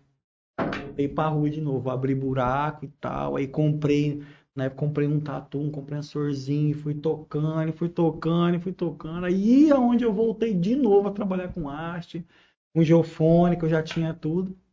Aí eu falei pra mim, bom, pra mim mesmo, falei, bom, daqui eu não saio mais, chega. Só que eu só achei que era chega, né? Porque aí a hora que eu comecei a trabalhar, meu irmão, eu comecei a ganhar campo pra fora. Aí nisso eu já tinha, né, separado da mãe da minha filha, vivi um bom tempo sozinho, cara solteiro, sem juízo nenhum na ideia. Saía pra viajar pra fora, meu irmão. Eu, eu, eu saía com uma nota pra receber de 3 mil, gastava 4 mil pra rua. Cara, e eu vou falar um negócio pra você, e é, é, é isso que você fala, tipo assim, teve uma criação hoje, porque eu também fui pra Rio Preto quando eu fui fazer faculdade, cara, e a sensação que eu tinha era de um passarinho fora da gaiola, entende? Que eu acho que é isso. Você vira o bichão, né? Você Exato, bichão. tipo assim, É. aí você fala, tive uma criação e, e ainda e parece que não cria juízo. Ah, Sabe quem que ensina? É a vida, cara, não é o pai e a mãe da gente, não. Rapaz, eu fui fazer. Eu, fui Eu não, fazer- eu não ligo do meu filho apanhar da vida, não, tio. Acontece filho é as coisas com ele, eu, falo, eu ainda falo pra ele, falo, "Ah, "Mano, não tá bom pra você? Aí você procura, você acha, tio. Eu, eu penso isso, entendeu? Não adianta a gente ficar querendo, sabe, tirar, ah, cercar. Tem que deixar apanhar. Tem é a deixar vida que vai apanhar. bater e que vai ensinar, não é É, não. só que assim, né, no meu caso, cara, eu não tinha ninguém pra me dar um. Eu era sozinho, porque depois disso eu não voltei mais pra casa, entendeu? Eu morava em Fernandópolis, né? Passei, tinha passado por um casamento, e aí separei e fui pro mundão. Aí foi onde o quê? Falei, agora eu vou curtir o que eu não curti lá. E eu, ó. Por quê? Sem juízo. Minha mãe fala até hoje. Se minha mãe estiver assistindo aí, ela vai, ela vai comentar aí. Vai- ela falou assim uma vez pra mim, falou, Ex, o dinheiro que você ganha hoje trabalhando dá pra comprar umas 5, 6 casas. Eu derretia tudo, tudo, tudo, tudo. Eu, eu recebia, já tava devendo em couro. Recebi, cara, che- chegou num, chegou num dia de domingo, eu lá solteirão e tal, não tinha o que fazer, tava com um milão no bolso. Chamava a galera e o pau torava. Segunda-feira tinha que comer miojo e não tinha dinheiro pra abastecer pra mim fazer uma barra de escuta em Meridiano. Morava em Fernandópolis. O Meridiano é do lado ali, né? Não tinha dinheiro pra abastecer. E aí, bicho, eu, fui, eu vivi por muito tempo. Aí, assim, aí chegou a minha, a- o percentual da minha fase boa. Né? Porque aí, num belo dia, 2015, eu acho que minha mulher tá me assistindo hoje, né? É, eu fui, chamei ela pra ir num carnaval em. Ó, tua esposa eu não sei, mas se você não for pescar com a tua sogra, você vai apanhar, que ela tá doida pra ir pescar. aí, tio. Não, nem comentei. Pô, é, meu. Não, né, pai, eu vou ter que levar ela a pescar, cara. Tem que pescar com a Ô, sogra. todo dia, bicho, todo dia. Minha mulher fala todo dia com ela, todo dia fala assim, ué, você vai vir pescar? Não, foi Deus do céu. Eu tenho que trabalhar, filho. Eu não tenho vida boa ainda. Ela mandou três mensagens aqui, as três Sabe, chamando sabe, você pra sabe o que eu tô fazendo, Alberto? Tô treinando, tô treinando ele pra, pelo menos pra eu poder ficar uma semana fora da empresa, bicho. Tra- tra- trabalho dia e noite. Isso E aí ela fica, não, mas não tem problema, você não trabalha de sábado. Por que você não vai de sábado pescar comigo? Ah, pô, de sábado você, você quer ir tomar uma cerveja, quer sair com a mulher, você, né, pega os meninos. E hoje eu tenho a minha filha, né, do, do, do meu primeiro casamento. Quantos anos já? A minha filha tem 11, que é a Júlia. Aí eu tenho a, a 2011 ela nasceu. 2011, isso dia 12 do 5. Aí eu tenho o- os meus três meninos que já veio de bagagem pronta. É, pô, já, já veio de bagagem pronta. Peguei os menininhos tudo pequeno da minha, da minha mulher, né, hoje, que é a Dayana. E, e aí conhecemos num carnaval, chamei ela. Na, na verdade, assim, naquele tempo de loucura, pô, eu ia muito em pagode. Sou muito apaixonado em Eu pagode. também pagode. É. E aí, cara, eu via, assim, eu via a Dayana de longe, sempre de longe, sempre de longe, sempre de longe. Aí entrei num grupo que ela tava. Falei, cara, vou chamar essa mulher pra sair. Chamei ela, bicho, tomei um, tomei um corte. Ela falou assim: não, hoje eu não posso, que eu tenho que ficar com meus filhos. Minha mãe foi pra General Salgado. Falei, puta, já tomei um toco. Aí no outro final de semana, eu falei, ó, nós podíamos estar lá no, no carnaval em. Na época lá no Oba. Aí tal, é, vamos. Já era Oba já? Já era Oba. Rapaz. Já era Oba, já Sou de era Votuporanga, né? é, rapaz, aí eu chamei ela assim pra ir, cara, levei outro picote. levei outro picote. Ela falou assim: não, não posso ir, porque minha mãe, que na época minha sogra tava reformando a casa dela em general, sabe? Sair do aluguel. Tava... pegar essa daqui, depois pega Ô, uma pode pegar, ó, É. a minha tá. E saindo do aluguel e aquela parada toda. E aí, cara, e, e aí eu falei, puta, já era, né? Não tem mais chance, não. E eu viajando, não tinha vida, eu tinha vida de, de louco. Eu saía na segunda e voltava a cada 15 dias, voltava, sabe? Não tinha ele nem deira. Eu saía pra fazer uma barra de escuta no litoral, eu só voltava quando acabava. Por quê? Uma que o recurso era pouco e outra que eu tinha que eu tinha que acabar o serviço. Você rodar quase mil quilômetros Tem que garantir que o negócio vai ficar sem certo. habilitação. Deus, Luiz, se tiver algum polícia assistindo aqui, hoje eu sou habilitado, hein? É, Vai prender você você- no posto. eu ia, cara. que vai ficar. Isso, eu ia, eu ia, eu fazia, eu ficava por lá e fazia todo o serviço. Esse negócio do litoral Sabesp. Sabesp, Sabesp. Depois, de- é, de- depois desse negócio do climatizador, eu nunca mais saí da Sabesp. Só que assim, eu comecei em Fernandópolis e aí eu comecei a empreender o quê? Cara, celular e coisa, e fui divulgando meu serviço. E quem me divulgou, assim, que deu um boom foi os próprios funcionários da Sabesp. Os caras me indicavam. E, se- assim, todo ano tem uma reunião de superintendentes, né? Todo ano, cada seis meses, não sei como que é, mas tem. E aí o pessoal, tipo, às vezes comentava e tal, "Ah, tem um rapaz na Infernópolis que faz, né? E, e aí os caras me ligavam, ó, preciso fazer uma barra de escuta. O primeiro lugar que eu saí fora de, de, de Fernandópolis, antes de vir para Jales, que eu não conhecia o Gilmar, fui para Novo Horizonte. Cara, eu peguei uma temporada naquele Novo Horizonte que eu fazia todos os municípios ali, pegava Uru, Pongaí, é, Piratininga, que é depois de Bauru, é, Ibirá, aquela região inteira. Urupês. Urupês não é Sabesp. Não é Uru- Sabesp? Não, Urupês é prefeitura. Então, cara, eu fiquei uma maré ali, sabe? Saeb não terceiriza? De Votu? Saev terceiriza, mas é tudo licitado, né? A, Ah, a licita- licitação, a licitação, ela é... é SEMAI também, né? Semai, Rio Preto. Rio Preto. Ah, Rio Preto eu mandei mensagem essa semana, o pessoal perguntando se tinha, porque eu olhei na, na, na, na plataforma deles de, de licitações, eles falaram que não licita. que eles fazem, eles têm um, uma equipe própria que faz só esse trabalho.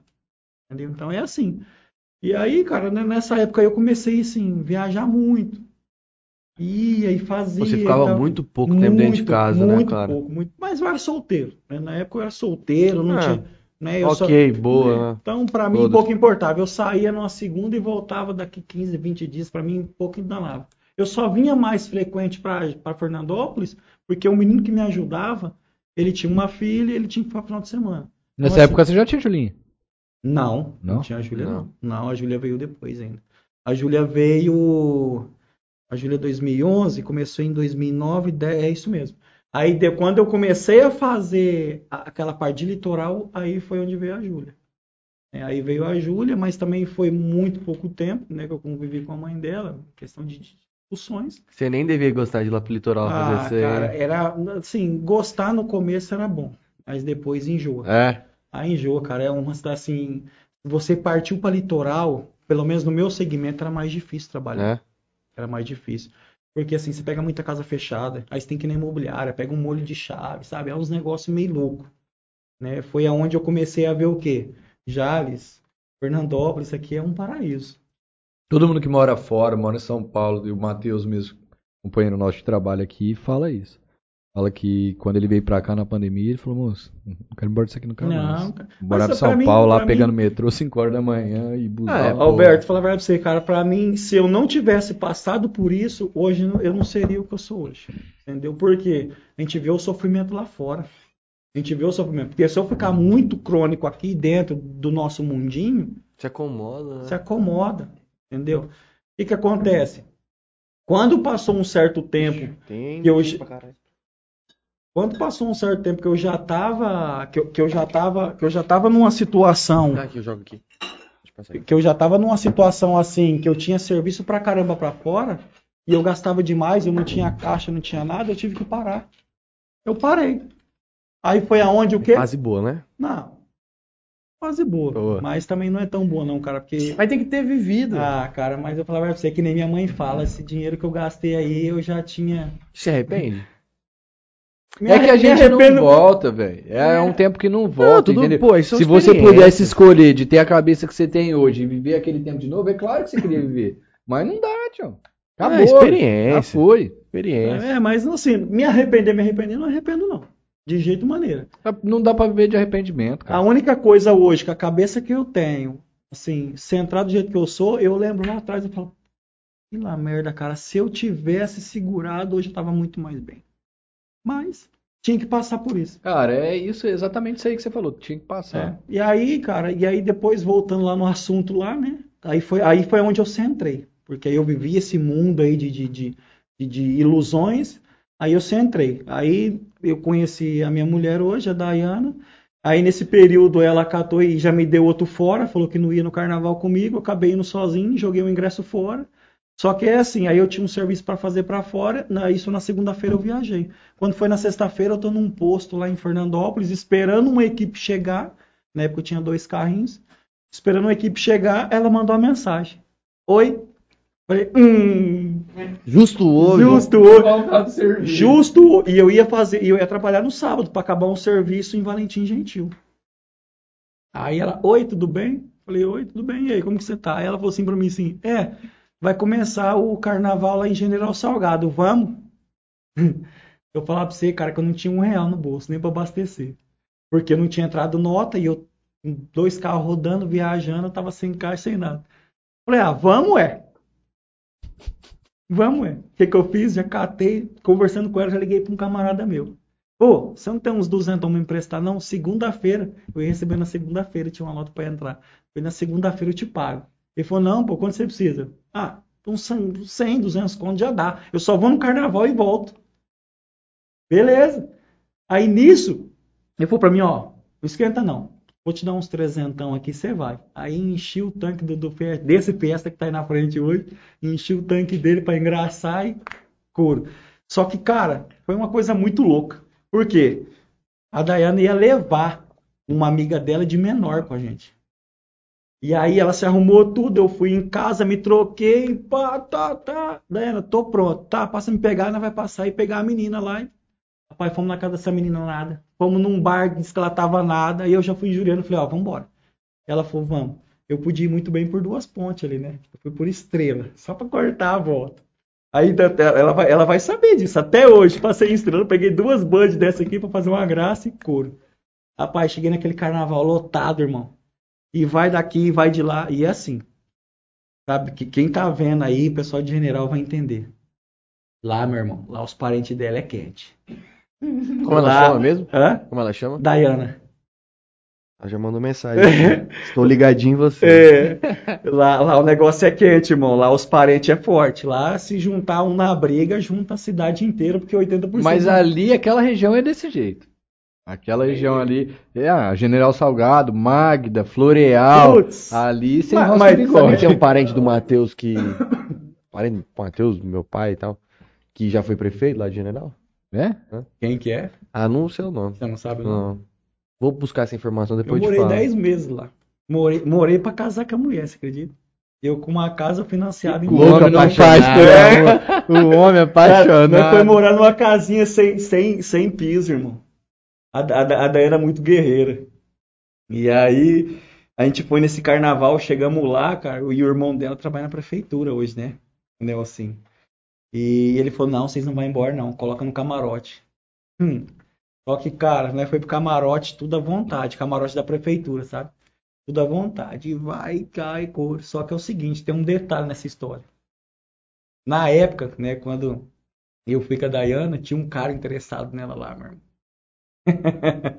fiquei sobrando na festa dois dias, de cinco dias, dois dias, fiquei sobrando na festa. E aí vai, vai, vai, foi embora. E o meu cunhado, não, você vai ficar. Eu vou embora, meu irmão. Vou embora. O cara não para de, de ficar dando em cima da menina. E aí ele percebeu que eu tava, né, mó afim da Dayana. Não, vou pro rolo. Ah, mas moleque, eu não, eu não tinha essa má intenção, cara. Eu não tinha. Ela- De pular de voadora? Não, não já tinha? E outra, rapaz, se eu arrumasse um rolar, eu tava morto, irmão. Hoje eu não tava nem aqui contando essa história. Porque lá se junta um, junta tudo. Rapaz, eu já fui embora de, de festa de peão. Já fui a Nerd de Campo, já fui embora com o Rio Massa. Eu já fui, eu já fui uma vez embora A numa Nerd festa do, também. de peão de Borborema, escoltado da polícia, mano. Eu e mais três carinhos daqui de Alice, mano. Os caras lá estavam. Ah, e, e quando, e quando nessa fase de solteira minha, de solteiro minha, que eu ia pras festas de peão e não tinha dinheiro pra voltar. Eu, eu dormia na cidade, dormia na cidade, abastecia no outro dia, pedia emprestado e vinha embora. Olha o juiz, que ideia. Sozinho, só eu e Deus. Que eu nunca fui de andar com um amigo, sabe? Eu fui sempre de Pô, tá amigos. vendo? Aí, ó, você tem história pra contar. Você vai, você vai chegar pro, pros filhos e falar assim, pô, o pai já fez isso, ó, o pai já já, Já já contei viveu já, isso. Já contei isso, pô. A, A, gente, gente, a gente não conta muito pros filhos, né? Não, Não, vai chegar uma hora que vai contar sim. Qu- Quando, quando eu conheci minha mulher, a Dayana, os três filhos dela, o Enzo tinha dois anos, dois, três anos, que foi, nós fizemos o aniversário dele logo quando a gente assumiu o relacionamento. O Leonardo hoje tem, vai fazer 19 anos, na época ele tinha 11, era um molequinho de tudo. Hoje eles são tudo meu espelho. Hoje o Leonardo é meu espelho. Hoje ele trabalha comigo na empresa, ele viaja, pega a moto, pega carro, tiramos a carta dele, com o sacrifício dele, com o salário dele, tirou a carta dele, comprou a moto dele, tudo no esforço dele. Agora você vê uma geração aí, cara, os caras não querem nada com nada, a molecada não quer trabalhar. Entendeu? E aí quando eu conheci minha mulher, bicho, foi um perrengo danado. Tem dinheiro, fudido, e queria ser o bichão, o empresário, cara. Tomei na taca mais uma vez. Só que assim, foi muito rápido. Começou dia 2, acabou dia 9, o, o, o carnaval. Aí quando nós já voltou, nós já assumiu. Aí eu falei pra ela, falei assim, ó, nós tem duas opções. Ou você mora aqui comigo, ou eu vou embora para você, ou eu vou embora contigo para General. Você assim, falou assim para mim, a minha mãe eu não deixo. Falei, e agora? Agora você vai ter que É. pescar com a dona E agora? Vou ter que pescar com a dona Dirce. Você acredita que eu arrumei a casa, ela nem sabia? Eu mudei primeiro que minha sogra. Mudei primeiro que minha sogra. Eu, eu, eu fiz a mudança da minha sogra, eu já estava em general. O homem apaixonado. O homem apaixonado. Fui, cara. Meus amigos interior cash, o homem apaixonado Cara, é e, de tudo. e, e foi, e, foi, e foi assim, foi ela que me segurou na, na maior parte das pressões, né? Foi assim, que ela, porque ela, ela já passou de uma, de uma assim, de um, de um perrengue também que ela passou, maior dificuldade, com três filhos, sem pensão, sem nada, né? De um casamento só e passou uma barra. E aí a gente vê, começou a construir as coisas, começamos a, sabe, a se reerguer junto. Eu tinha uma estrutura, eu tinha aquele, né? A Sabesp, Tua correria. minha correria, mas assim, não tinha aquela estrutura. Aí eu arrumei uma casa de Coab lá em General, pra... não tinha piso, não tinha forro, não tinha nada, mas eu fui morar com a mulher. E aí, cara, aí foi indo, foi indo, foi indo, foi indo. Comecei a ganhar uma credibilidade. Foi aonde eu vim para Jales. Foi aonde, num belo dia, eu lembro como se fosse hoje, eu vim fazer uma arte de escuta em Rubinéia. E aí eu falei, vou dar uma de teimoso, vou lá ver quem que era o gerente da Sabesp. Na época foi a transição de saída do, do da Lua, que foi para Lins, pro Gilmar. Conversei com o Gilmar, expliquei a situação. Gente boa demais, Gilmar, hein? Meu Deus do céu. Cara, aquele cara lá, bicho, ó, tem, tem três caras meus, assim, de funcionário da Sabesp que são meu ídolo.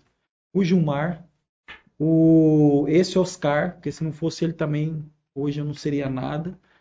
E um tal de João Brizio. Não sei se você chegou a conhecer. Já ouvi o nome já. É, ele é segurança do trabalho lá em Fernandópolis. E, e- e, assim, e depois que saiu o Antônio Carlos, o André, que é o cara, o André é muito, assim, muito assim, sabe, com que ele, com que ele, com o serviço que ele promete. E então esses caras foi assim, foi o meu foco de luz, porque o João Brizio, tudo que eu fazia estava errado, você tinha que corrigir. E eu fui aprendendo aquilo ali. O Oscar, porque ele falou, se você não fazer um curso, você não entra aqui. Entendeu? E o Gilmar que me deu a oportunidade. Aí foi aonde eu fiz o quê? De novo, eu peguei, vim, conversei com o Gilmar, o Gilmar começou a me dar serviço aqui na região. Aí eu comecei numa cidadezinha, numa cidade de outra, numa cidade de outra, comecei a fazer Jales. Aí eu falei pra minha mulher, falei assim, ó, não, eu acho que é bom nós ir embora pra Jales. Ela falou assim, não, de, de, de general não sai por causa da minha mãe. Falei, cara, então nós vai ter que escolher o relacionamento ao meu serviço. Porque eu via um crescimento aqui. Ih, rapaz, eu já ouvi uma história dessa. Eu vi esse crescimento. De Ah. novo, eu pipoquei com a minha mulher. Catei, cara. Um dia eu vim aqui trabalhar, eu arrumei uma casa, aluguei a casa, peguei a chave, paguei a primeiro o aluguel e cheguei em casa falei assim: Dayana, semana que vem a gente muda, tá? Muda pra onde? Falei, pá, já. Ela falou, eu não vou. Você vai, eu, fico, eu vou ficar aqui. Falei, não, tem que ir. Aí eu catei e falei, tá, a chave tá aqui, vamos lá ver a casa. Aí, por fim, cara. Trouxe ela pra cá, viu? Trouxe, Viu? Viu? cidadão jalesense. Alô, Dayana, É. cidadão jalesense. General Salgado tem quantos mil habitantes? Hã? General. General deve ter uns 14 hoje, né? 13, 14. Achei que era, eu achava que era um pouquinho maior. Sete na Não, cidade não. e sete no centro. Não, uns 13, 14. Não é muito, não. Só que assim, cara, é uma cidade top. Bem desenvolvida. Ah, Falta emprego, né? Emprego falta em todo lugar. Ah. Mas é bem desenvolvida, é uma cidadezinha bem bacana. Tirando os parentes, o resto. é, Ro... Lá tem Ti- Tirando a sogra, né? Rossi? Tirando minha sogra, o resto. Lá tem família Rossi lá? Rossi? É. Não sei. O que eu sei lá tem muito Hal, tem um. Cara, tem. Tem, tem, um, tem uns parentes da Pri. do- se é da Pri agora, se é da, da prima dela que moram tudo lá em General Salgado. Tentando lembrar o sobrenome. É, Da mas não é em Andeara? Andeara é do, é do. Da mãe da Pri. Aí da parte do pai lá, É parece. aquela região ali. Ah, não sei, ali, meu casa irmão. tudo Mano, entre não eles. sei, é, é de Oriflama até, É. até em Andeara e se namora Não entre eles. sei Casa ali, dele. cara, real mesmo. É muito perto, né? Dá uma lida no YouTube aí, Alberto. Agora. Antes da gente. Dá uma lida aqui. Uma hora e vinte a gente dá um alô pro galera. Vamos lá. Ah, esse aqui, ó. Dona Simone Saldanha, mãe do nosso querido Matheus. Boa noite. Matheus matando o serviço. Cadê o Matheus? Hoje Ele um vai... co- E outra, ele vai amanhã pra Ribeirão, 5 e meia da manhã. Nossa, pesado. Léo Novaes, boa noite.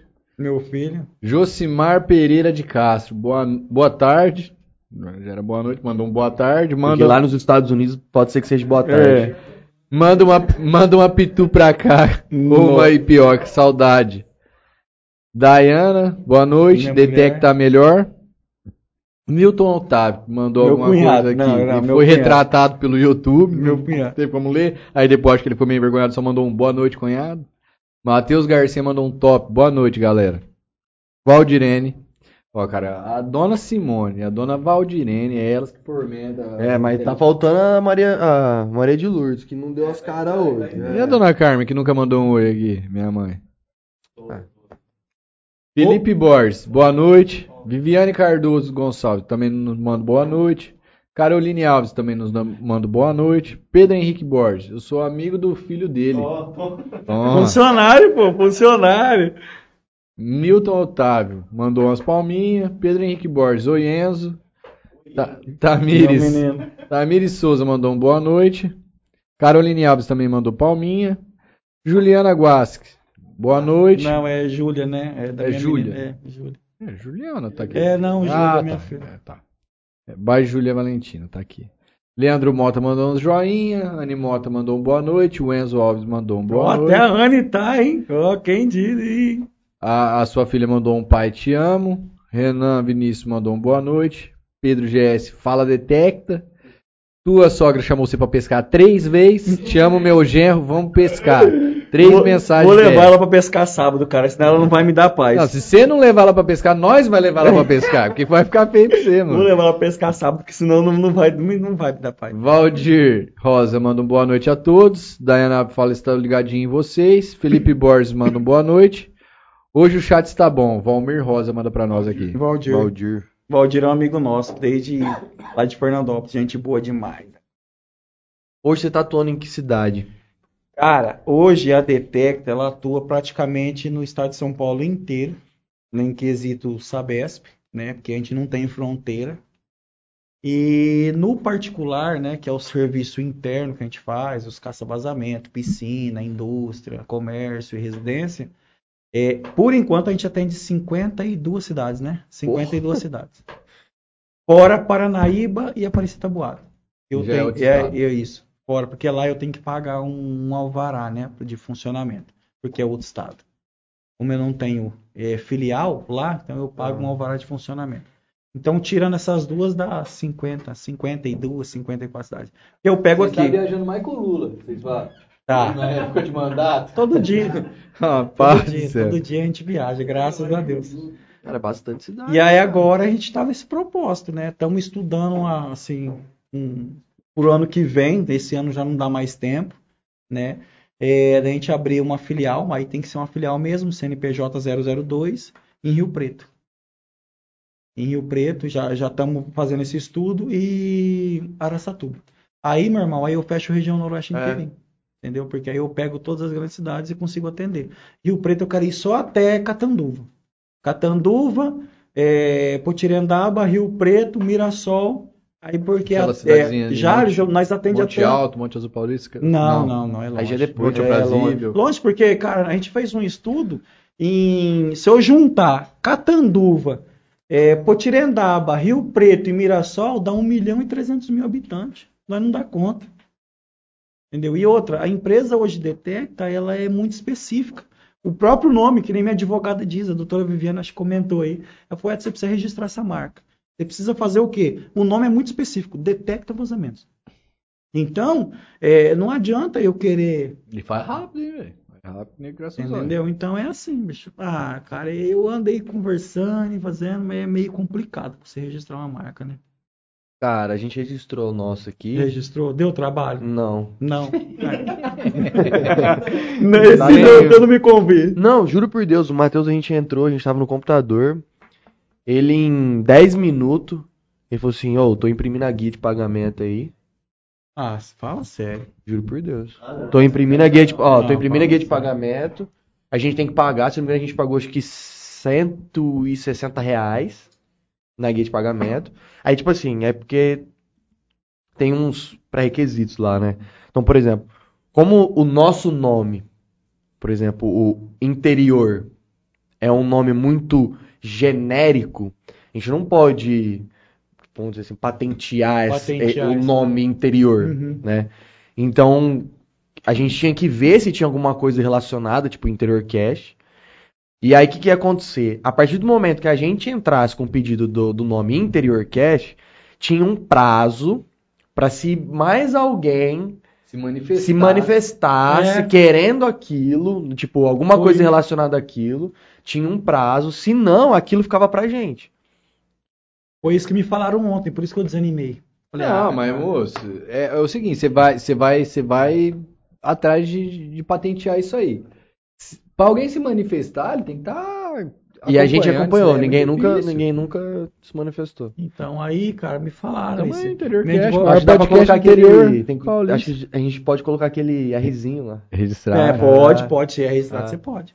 E aí ela falou, cara, ela falou assim, pô, põe um Rzinho aí na Detecta e tal, mas aí, sabe, você fica naquele.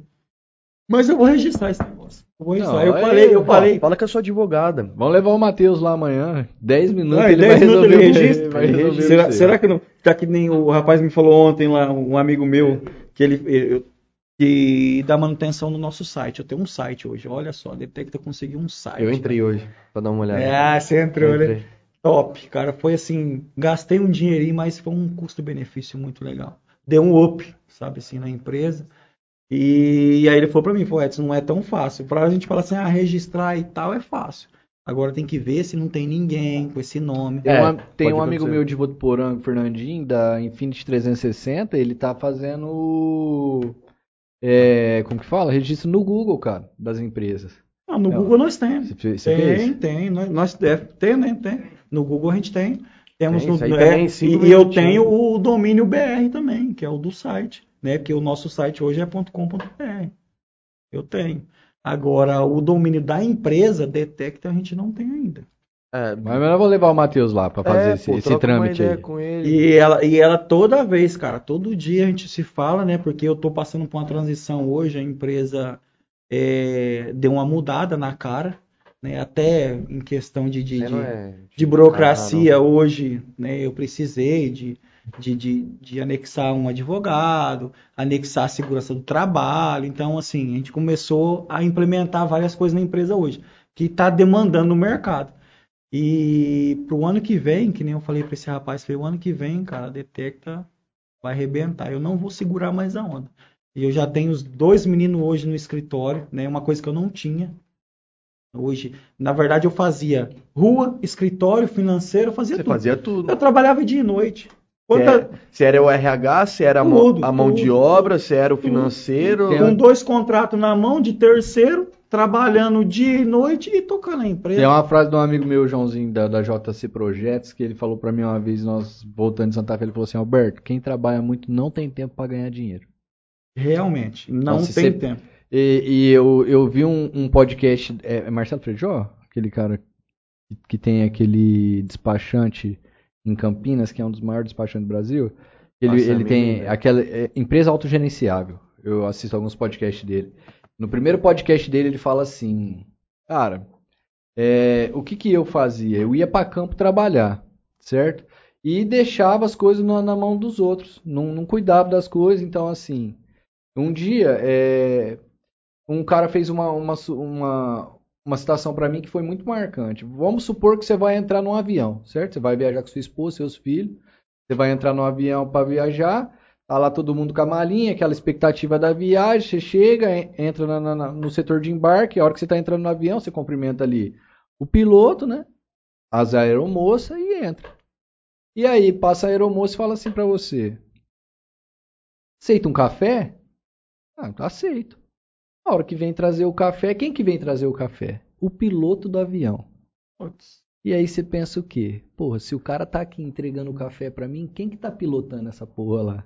Entendeu? Então é, é mais ou menos isso que é o empreendedorismo, É, entendeu? Se menos. você, se você trabalha, se você tá em campo trabalhando, se você não consegue gerenciar a tua empresa, cara, quem que vai gerenciar lá pra você? Ah, cara, eu, eu, eu discordo um pouco, em partes, de tal situação. Eu trabalhei em São Paulo, quando eu morava lá, e, cara, lá é totalmente diferente. Tipo, pode ser que seja o tipo de empresa, né? Eu trabalhei numa startup lá em, em São Paulo. É uma outra filosofia de, de trabalho, né? É, é, é uma outra pegada. E, e, pô, tô trabalhando aqui em Jales. Cara, o pessoal de São Paulo, a galera, ele veste a camisa da empresa, ligado? É, ele- eles vestem a camisa da empresa como se ela fosse tua. Não é igual a gente tava conversando antes, que o cara, tipo, vai entrar 8 horas, vai dar 6 horas, meu irmãozinho, ele tá indo embora, faça chuva, faça sol, ele quer teu salário lá no- na conta e foda-se. Deu problema, ele não vai querer resolver, ele vai chegar pra você e falar, ó, tem esse problema aqui e só se vira. A galera lá é, pelo menos nessa área que eu trabalhei lá, a galera lá, ela, a galera se, se doa pela empresa, sabe? Então o nego não liga de ficar até mais tarde, o nego não liga de entrar mais cedo, o nego não- resolve pepino. Tipo assim, o dono é o último cara que vai resolver a, a coisa. É só se for alguma coisa que realmente tá fora da alçada. É, mas aqui no interior é bem diferente. Mas aqui diferente. é completamente Bem diferente. diferente. Então, assim, o, a empresa autogerenciável, é, eu acredito que ela existe. Se você tem pessoas do seu lado com capacidade e que vestem a sua, Tá, a sua Mas camisa. a questão da empresa autogerenciável, o que ele fala é o seguinte: a empresa dele cresceu. Os funcionários deles fizeram faculdade pela empresa, fizeram mestrado pela empresa, doutorado pela empresa, e esses funcionários gerenciam a empresa dele. O que acontece aqui no, no interior? O cara tem uma empresa pica. O cara, sei lá, tira uma grana boa. A empresa do cara cresce 300%. Vê quantos dos funcionários deles crescem. É Às um vezes ciclo, o funcionário ser- tá ali, cara, há sete, seis anos, ganhando a mesma coisa de quando era de um tamanho e agora triplicou o tamanho, o cara ganha a mesma coisa. É a mentalidade O, funci- do o patrão. funcionário motivado, ele trabalha dobrado, entende? Eu, eu empreendendo isso, eu, eu, eu tenho a questão do- da humanização em mim. Eu aprendi com o Beto da Delacy, um dos nossos anunciantes aqui, e foi um cara que me ensinou como pessoa. Cara, cara, eu não esqueço, meu filho nasceu, o cara ia fazer meu pagamento, o cara tava de boné pra trás, bermuda, chinelo, duas lojas, três casas, o cara tava indo pescar segunda-feira, amor. Isso aí. Entendeu? Então, tipo assim, a maneira como ele tratava a, a gente, como ele tratava os funcionários, a maneira como ele se importa com.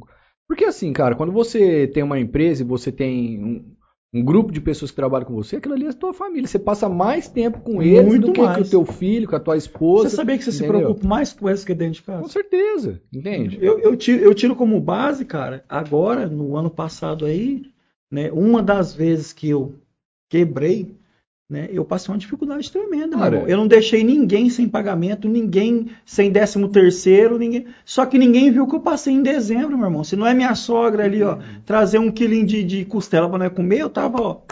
O- um, Passei a um, um dos grandes or- orgulhos assim, que hoje eu sinto, que hoje eu tenho uma grande equipe de trabalho.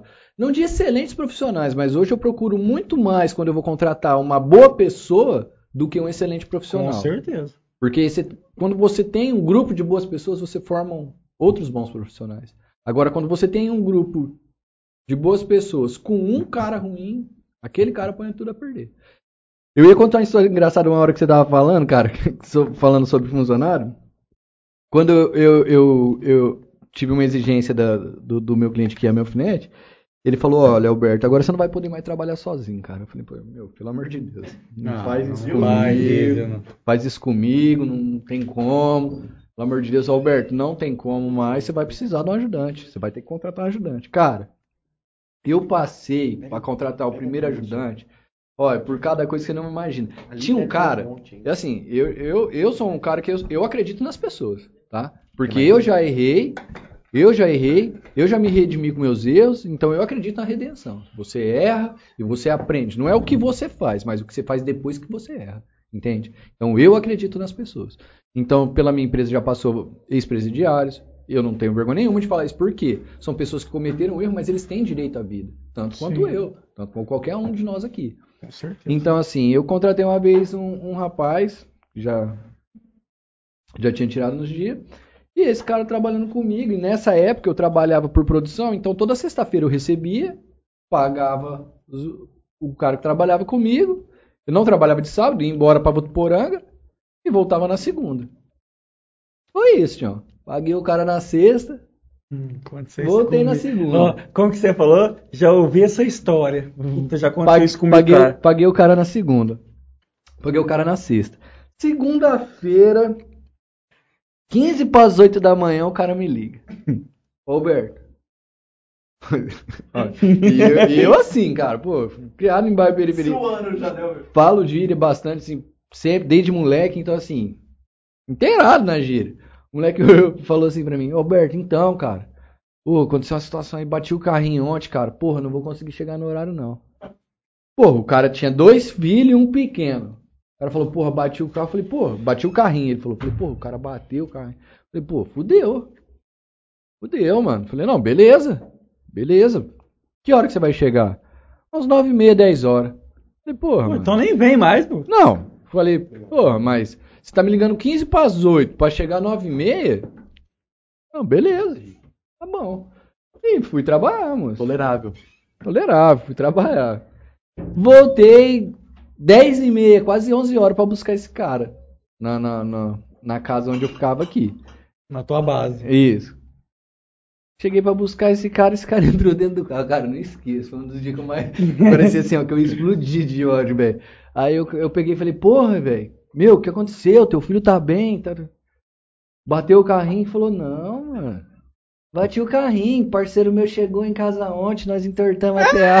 Rapaz, céu, Não, não acredito. Aí eu fiquei olhando pra ele e falei, não, você não tá falando Não isso tá pra mim. zoando, não. Você não tá falando isso pra mim, cara. Ele falou, não, então. Eu falei, não, amigo. Não. Eu falei, ó, vamos fazer o seguinte, eu vou levar você pra tua casa, você não trabalha. Não, pelo amor de Deus. Eu falei, não, pelo amor de Deus, você, amigão. Eu falei, porra, eu tenho que ter você aqui pra trabalhar. Entendeu? Já tô correndo o risco de ter uma quebra de contrato aqui por você não tá trabalhando comigo. E você vem falar pra mim que você não trabalhou onde que você bateu o carrinho. Bateu o carrinho, Ah. Rapaz, aconteceu uma história dessa comigo, cara. mas foi pior. Foi pior que deu até a Rapaz. polícia.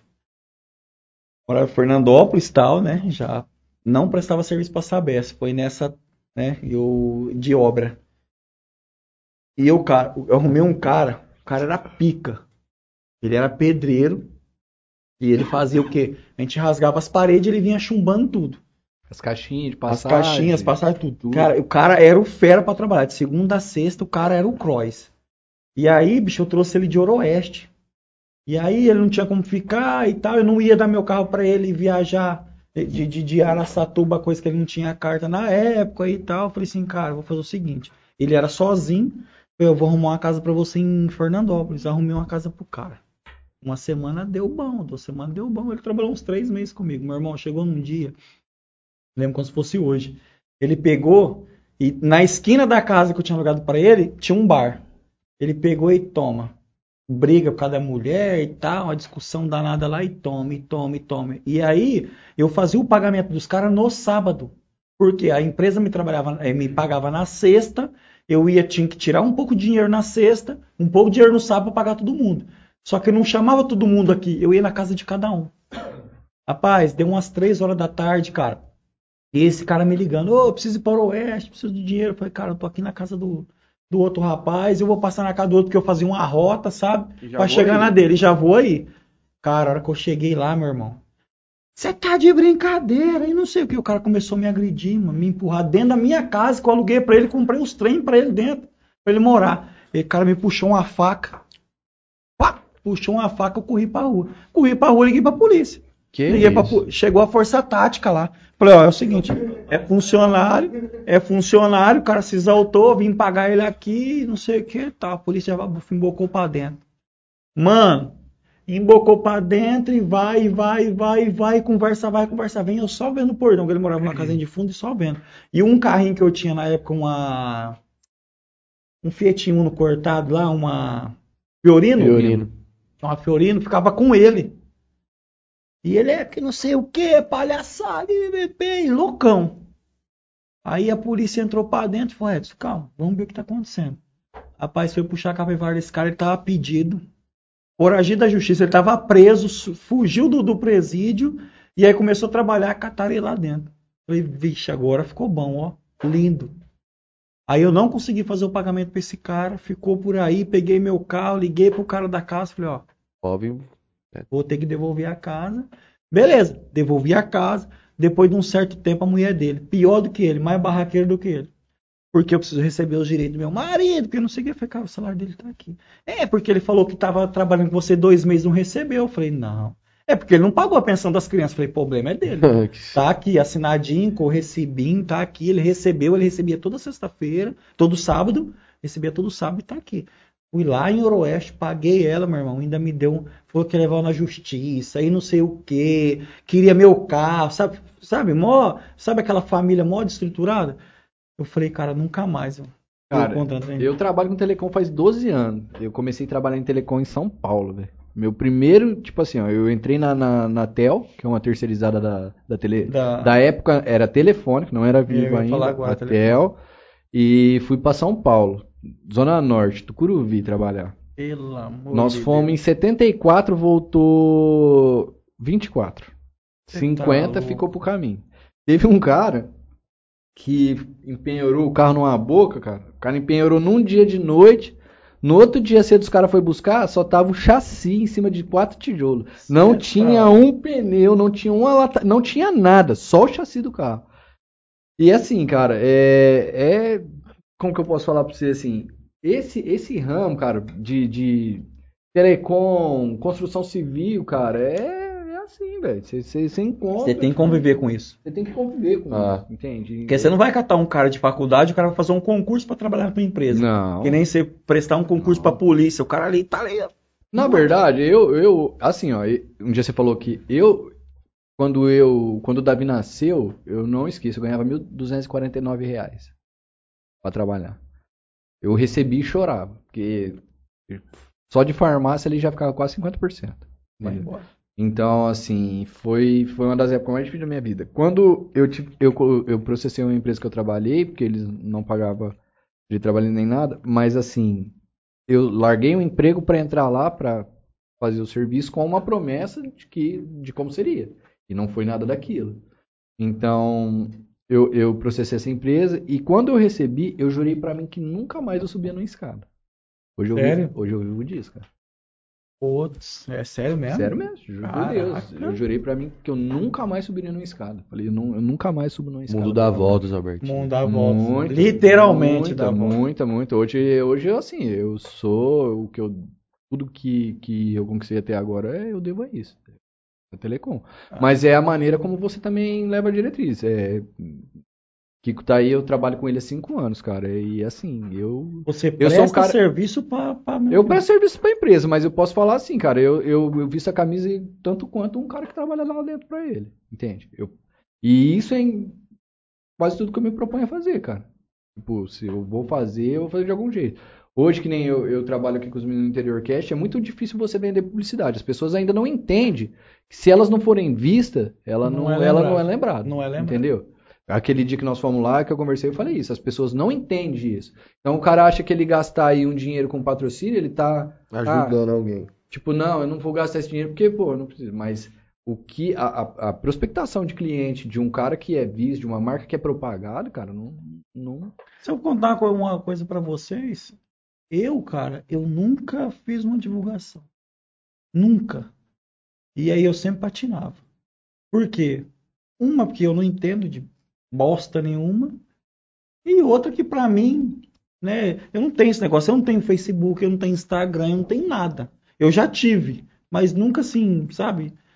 Depois que eu contratei os meninos, né, que entrou o Felipe no escritório e tal, falou, é, você tem que parar com isso, vamos divulgar, começou a fazer patrocinado, começou, né, Mudou. cara, mudou, mano, isso aqui, ó, tuf, Você vira uma chave, né, cara? Tipo assim, nenhum dinheiro que você investe na tua empresa, ele, ele é perdido, cara.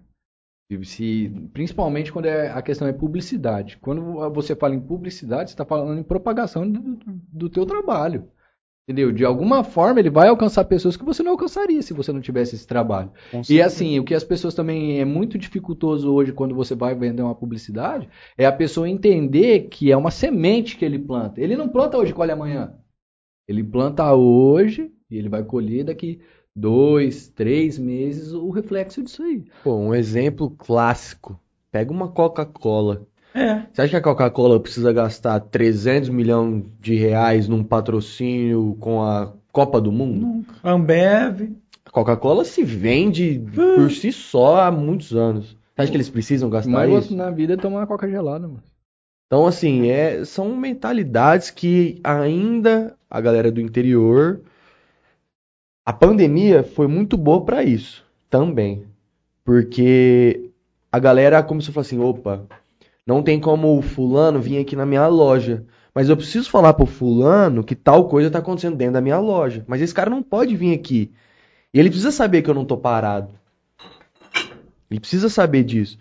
Então, é, algumas coisas na pandemia, que é até uma coisa que eu queria perguntar pra você, algumas coisas na pandemia acelerou muitas coisas.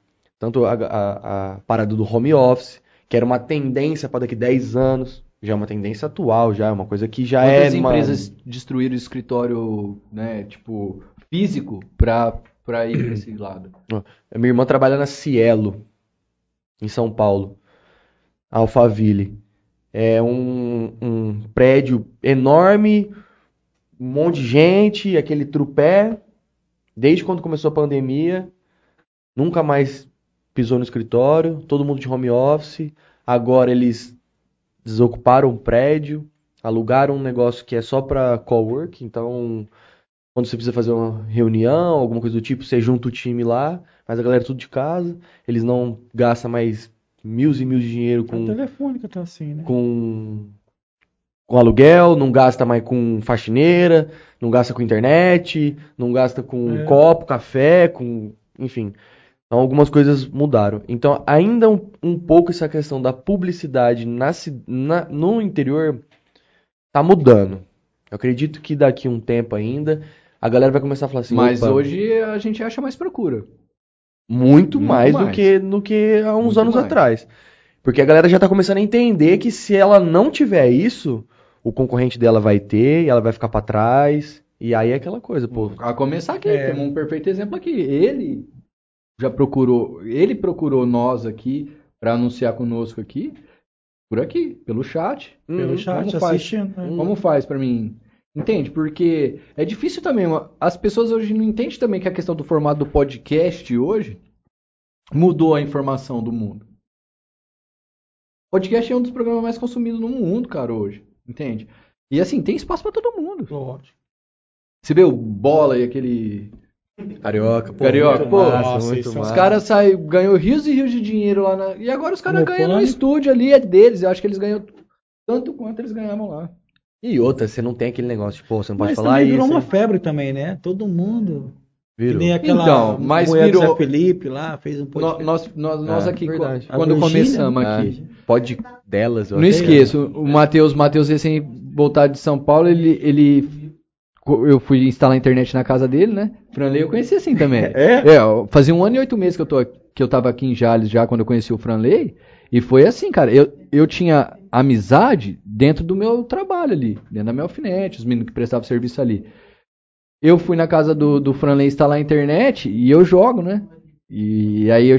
Você che- você chega... aula, ô louco, é Não. sério? Você chega, você chega na casa de uma pessoa que joga, então o cara tem todos os periféricos ali, um mouse diferente, um teclado diferente, um fone. Aí eu olhei assim, o Franley tava lá acompanhando, eu falei assim, você joga? Ele falou assim, ah, eu jogo. Eu falei, o que que você joga? Eu falei, ah, eu jogo CS.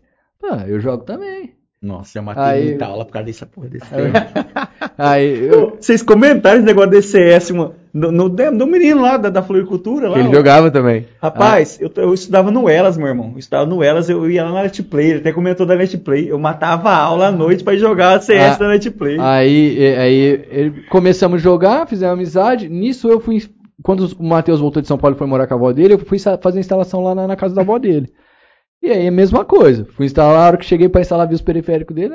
Falei, mano, tô- eu tô jogando com um cara aqui de Jales aqui. Ah, quem que é? Eu falei, o Franley. Franley. Oh, eu conheço o Franley. Franley, família do Franley, parente da minha família, não sei o quê. E aí nós envolvemos tudo ali. Daí teve um belo dia que o Matheus falou assim, cara, tô com uma ideia aqui, eu vou conversar com o Franley. Se der certo, eu conto pra você. E foi isso. Ele conversou com o Franley. Eu falei, meu, eu tenho, eu tenho um estúdio lá. Ah, vamos mexer. Mano. Aí ele falou pra mim, falou, Alberto, ó, Franley topou, tem isso, isso, isso pra propor pra você. O que, que você acha? Eu falei, moço, vambora. Quando a gente começou, abriu podcast em Santa Fé, podcast Fernandópolis. Mas assim, cara, Nem Rio Preto, tinha. a seriedade, a seriedade. A, a- Nem Rio Preto. a seriedade que você encara o empreendimento que você tem, trabalhar com eles, o prazer que eu tenho, tipo. Isso aqui são 140 programas, cara. São mais de um ano de trabalho consolidado. Putz, com Nós certeza. começamos aí. Quantas, quantas pessoas assistiam a gente, Franlin? Quanto, quanta gente. Nós, Rapaz. não, nós começamos com o Instagram, não tinha ninguém. Começamos... Então, assim, hoje, depois de um ano que as pessoas veem, se interessam, já faz um ano que. Então, eu acredito que esse crescimento, cara, ele é promissor. Ele E ainda o mais chegar. legal, por exemplo, nesse caso assim, se não tivesse isso aqui, talvez quando será que eu iria conversar com você? Talvez quando eu precisar de um serviço É. seu, ou quando você precisar de um serviço meu. Com certeza. E as pessoas não entendem que as vivências que trazem aqui, as pessoas que trazem as vivências, isso aqui serve pra vida de muitos. Porra, Entendeu? Com certeza. Como exemplo, como. Principalmente como exemplo, entendeu? É, você tá ali com uma dificuldade no negócio, às vezes vem um cara senta aqui que tem facilidade numa coisa que você tem dificuldade. Mas a pessoa hoje eu vejo que prefere perder o tempo assistindo um meme, um vídeo, um negócio que viraliza, igual aquele aquele morador de rua lá que teve aquele negócio com aquela mulher. Sabe? Hoje o mundo é voltado muito mais pras porcaria, cara, do que pras portas que, que realmente se abrem, entendeu? Mas eu, eu acredito friamente nisso aqui, acredito que a questão de anunciar e de propagar marcas, isso vai chegar num, num Roberto, patamar onde é precisa assim, se cara, chegar, as cara. portas se abrem. Se abrem. Eu tiro eu como base. Tá? Porque quando eu comecei, eu comecei sozinho. Né? Hoje eu tenho meu pessoal.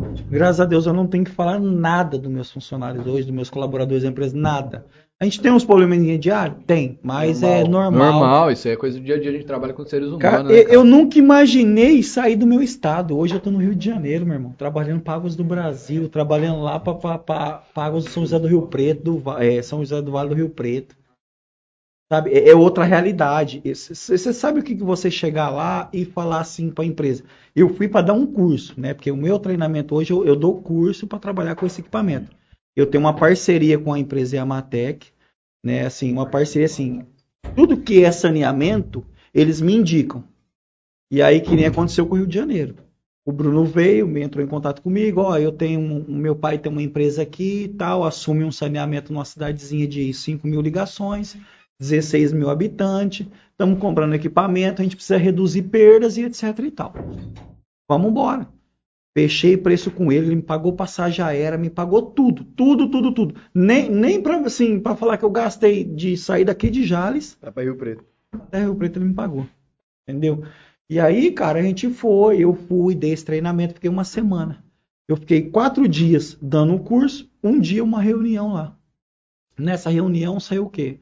Ué, e se a gente contratasse você para prestar serviço aqui pra gente? Falei, show. Só que assim, eu não consigo trazer uma equipe de Jales pro Rio de Janeiro. Dá 1.200 quilômetros. Não tem cabimento. Na época, não sabe, entendeu? Na época não, agora, recente, não tinha nem cogitação. Eu não tenho esse dinheiro no meu caixa para manter essa viagem. Falei, o que eu posso fazer é o quê? Te assessorar. Vamos procurar como que assessora. Como que eu vou te assessorar? Eu vou te assessorar o quê? Índice de perdas. Eu vou te assessorar na tua parte, sim, de é, evolução do teu, do, teu, do teu pessoal, da tua equipe. É isso que eu posso te oferecer. Fechou. Ele falou, me mandou uma proposta. Cara, mandei uma proposta. Sabe aquela proposta que você manda assim para não Com pegar? medo. Não, para não pegar. Tipo assim, medo. Eu sei coordenar o meu pessoal. Eu sei coordenar a Detecta. Agora, coordenar uma outra empresa, cara, nunca eu imaginava um negócio desse. Eu fui com a cara e com a coragem. Mandei, fiz um documento certinho, mandei pro Bruno lá no Rio de Janeiro. Ele só falou assim para mim, Ed, só viu o valor, tá aprovado. Depois a gente revê o, o detalhe. Tudo bem. E nesse, e nesse documento eu já descrevi, né? Fora de despesa de viagem e tal, Sim. e tal, tal. Beleza. Cara, no outro dia esse cara entrou em contato comigo e falou, Edson, ó, tua passagem tá marcada, que dia que você pode vir pra gente já alinhar isso aí, eu preciso dar in- início nos nossos trabalhos. Falei, mas é sério mesmo? Ele falou, é, pode vir.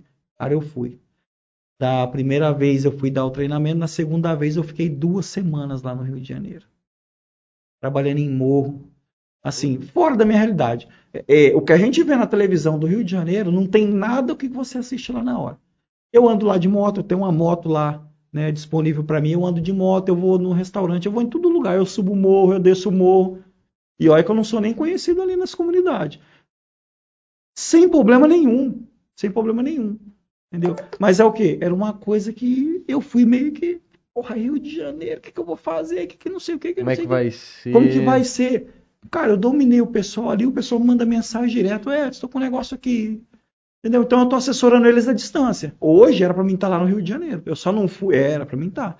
Porque assim, o que, que eu fechei com ele? Um X salário, meu, meu salário é esse, despesa de deslocamento, viagem, estadia, tudo por conta deles. Eu tenho que ficar duas semanas lá e três semanas aqui na minha empresa. Duas semanas lá, três semanas aqui. E é assim, né? E aí o que acontece? Tá, tá chegando num ponto que eu já tô pondo as coisas na linha lá. Né? tá ficando mais já, tranquilo. É, o Bruno já tá se tocando sozinho. Que nem lá. Lá, cara, eles não cortavam água. Tinha gente devendo tempo de prefeitura. Coloquei, falei pra eles, ó, faz um negocinho assim, vamos cortar, pega uma moto, vamos cobrar. vamos- O déficit, o déficit deles lá de, tipo assim, de 300 mil que tava de, de, de, funcio- de, de conta, foi pra 150. Eu vi um dado na, na, na internet. Diz que desperdício de água, 60% é ocasionado por vazamento. Sim, cara. por vazamento. Por vazamento. E, pô, Vazamento e, e- e por, por mais que incrível que pareça, o furto. O furto, cara. É? O furto. Porque assim, é, você, você hoje faz um gato de água na tua casa, você vai falar assim, pá, Sabesp tem dinheiro, Sabesp é do governo que se foda. eu não sabia que tinha esse negócio de furo de Porra, água. De energia, muito, pô. muito, gente já ouve muito, falar muito, sempre. muito, muito. Mas de água eu nunca tinha ouvido falar. Deu muito. Pro lado do Rio de Janeiro mesmo, Puta, lado- lá no Rio os caras. tudo, é tudo, cara, é tudo assim, você entendeu? E, e como é que. A gente até conversou isso aqui no off. Pô, como é que identifica um vazamento? Por causa desse equipamento aqui. Eu lembro, que- lembro que eu tinha, até falei assim, falei, pô, como é que os caras identificam um vazamento num, num, sei lá, numa casa, né? Vamos mais, vamos colocar um assim, um, É, um na local verdade, mais assim, simples. Na verdade, sim. Hoje, né? Quando eu trabalhava por conta, eu já te atendia, eu te cobro tanto e vou aí. Hoje não. Hoje a Detecta, ela tem o quê? Ela tem um atendimento.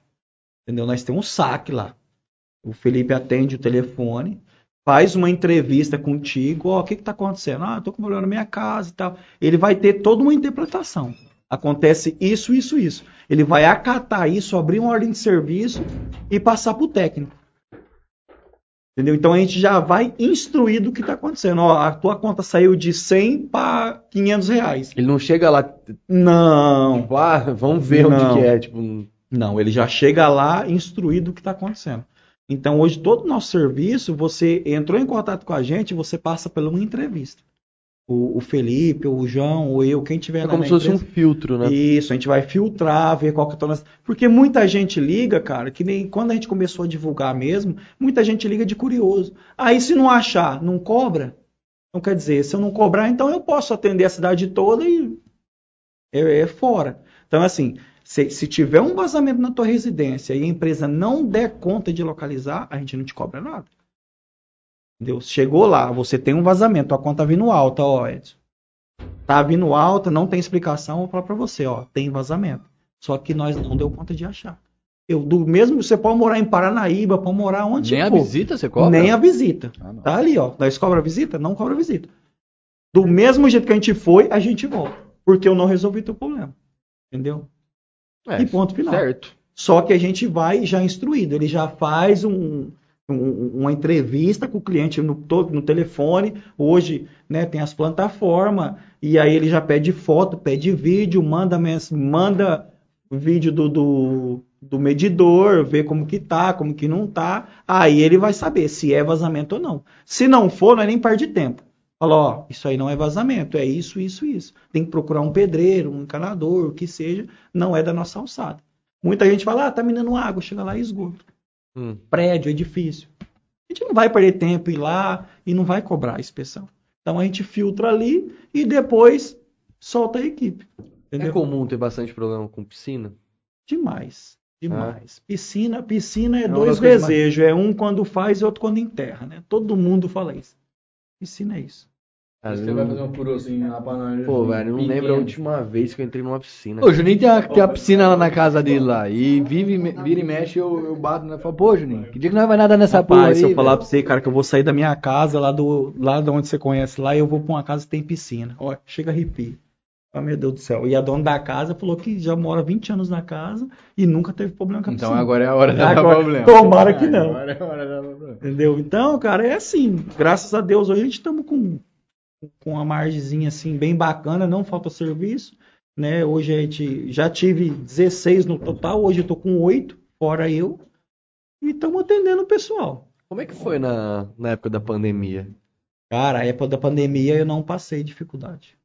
Porque eu, eu, Eu, acho, eu acho que no, na minha área foi a única empresa que não, não teve problema com dificuldade. Sabe qual foi a dificuldade minha? Pós-pandemia. Foi aonde eu quebrei pela última vez agora. Pô, recente então, cara. Recente, recente. Tô falando pra você, de, até de agosto pra trás, quando nós pegou a pandemia brava, eu tava tranquilo. De agosto até fevereiro agora, tá fudido, cara. Tá fudido. Eu peguei um pós-pandemia, meu irmão, que o trem. Uma, que o serviço não aparecia. Outra, o faturamento da empresa foi lá embaixo, tivemos problemas, é, assim, com a própria estrutura da empresa. Foi duro. Foi É duro, difícil foi, foi né, uma maré. E aí é onde eu falo pra você, foi aonde o quê? Foi aonde meus próprios colaboradores falaram assim, pô, alguns, né? Falou, ó, a gente vai ter nesse carro. Foi onde entrou, entramos fazendo divulgação, eh, Facebook, Instagram e não sei o. Rapaz, que- Montei o site, o site está fazendo um ano. Dia 25 agora está fazendo um ano, entendeu? E aí foi onde eu comecei a, sabe, a dar, é, voltar aquele crescimento. Na pandemia eu estava nadando. Na pandemia eu comprei meu carro. Na pandemia eu comprei meu carro. Porque, pô, tá todo mundo em casa e tal. Entendeu? É, um dos meio que mais cresceu na pandemia foi o. Aí depois da pandemia eu tava vendendo meu carro para pagar a conta. Telecomunicação foi uma É. coisa que cresceu muito na pandemia. Ei, meu irmão, só, só, olha, só, só eu e Deus e minha mulher e meus meninos em casa sabem o que eu passei, meu irmão. Cara, a pandemia pra mim foi Rapaz, Melhor- um monte de coisa. melhor época. Melhor época da minha vida foi na pandemia, cara. Negócio de quesito trabalho. Foi Nossa, o- cara, foi foi, tenso, hein? foi tenso. Mas também foi um aprendizado, viu? Foi aquele verdadeiro tapa na cara. Porque hoje, hoje eu coloquei a minha empresa em primeiro lugar. Cara, eu não vou deixar isso aqui quebrar a qualquer custo. Na, na época da, na época da pandemia, enfim, vamos colocar um ano atrás. Sua empresa tinha uma reserva de emergência? Acha, nunca teve.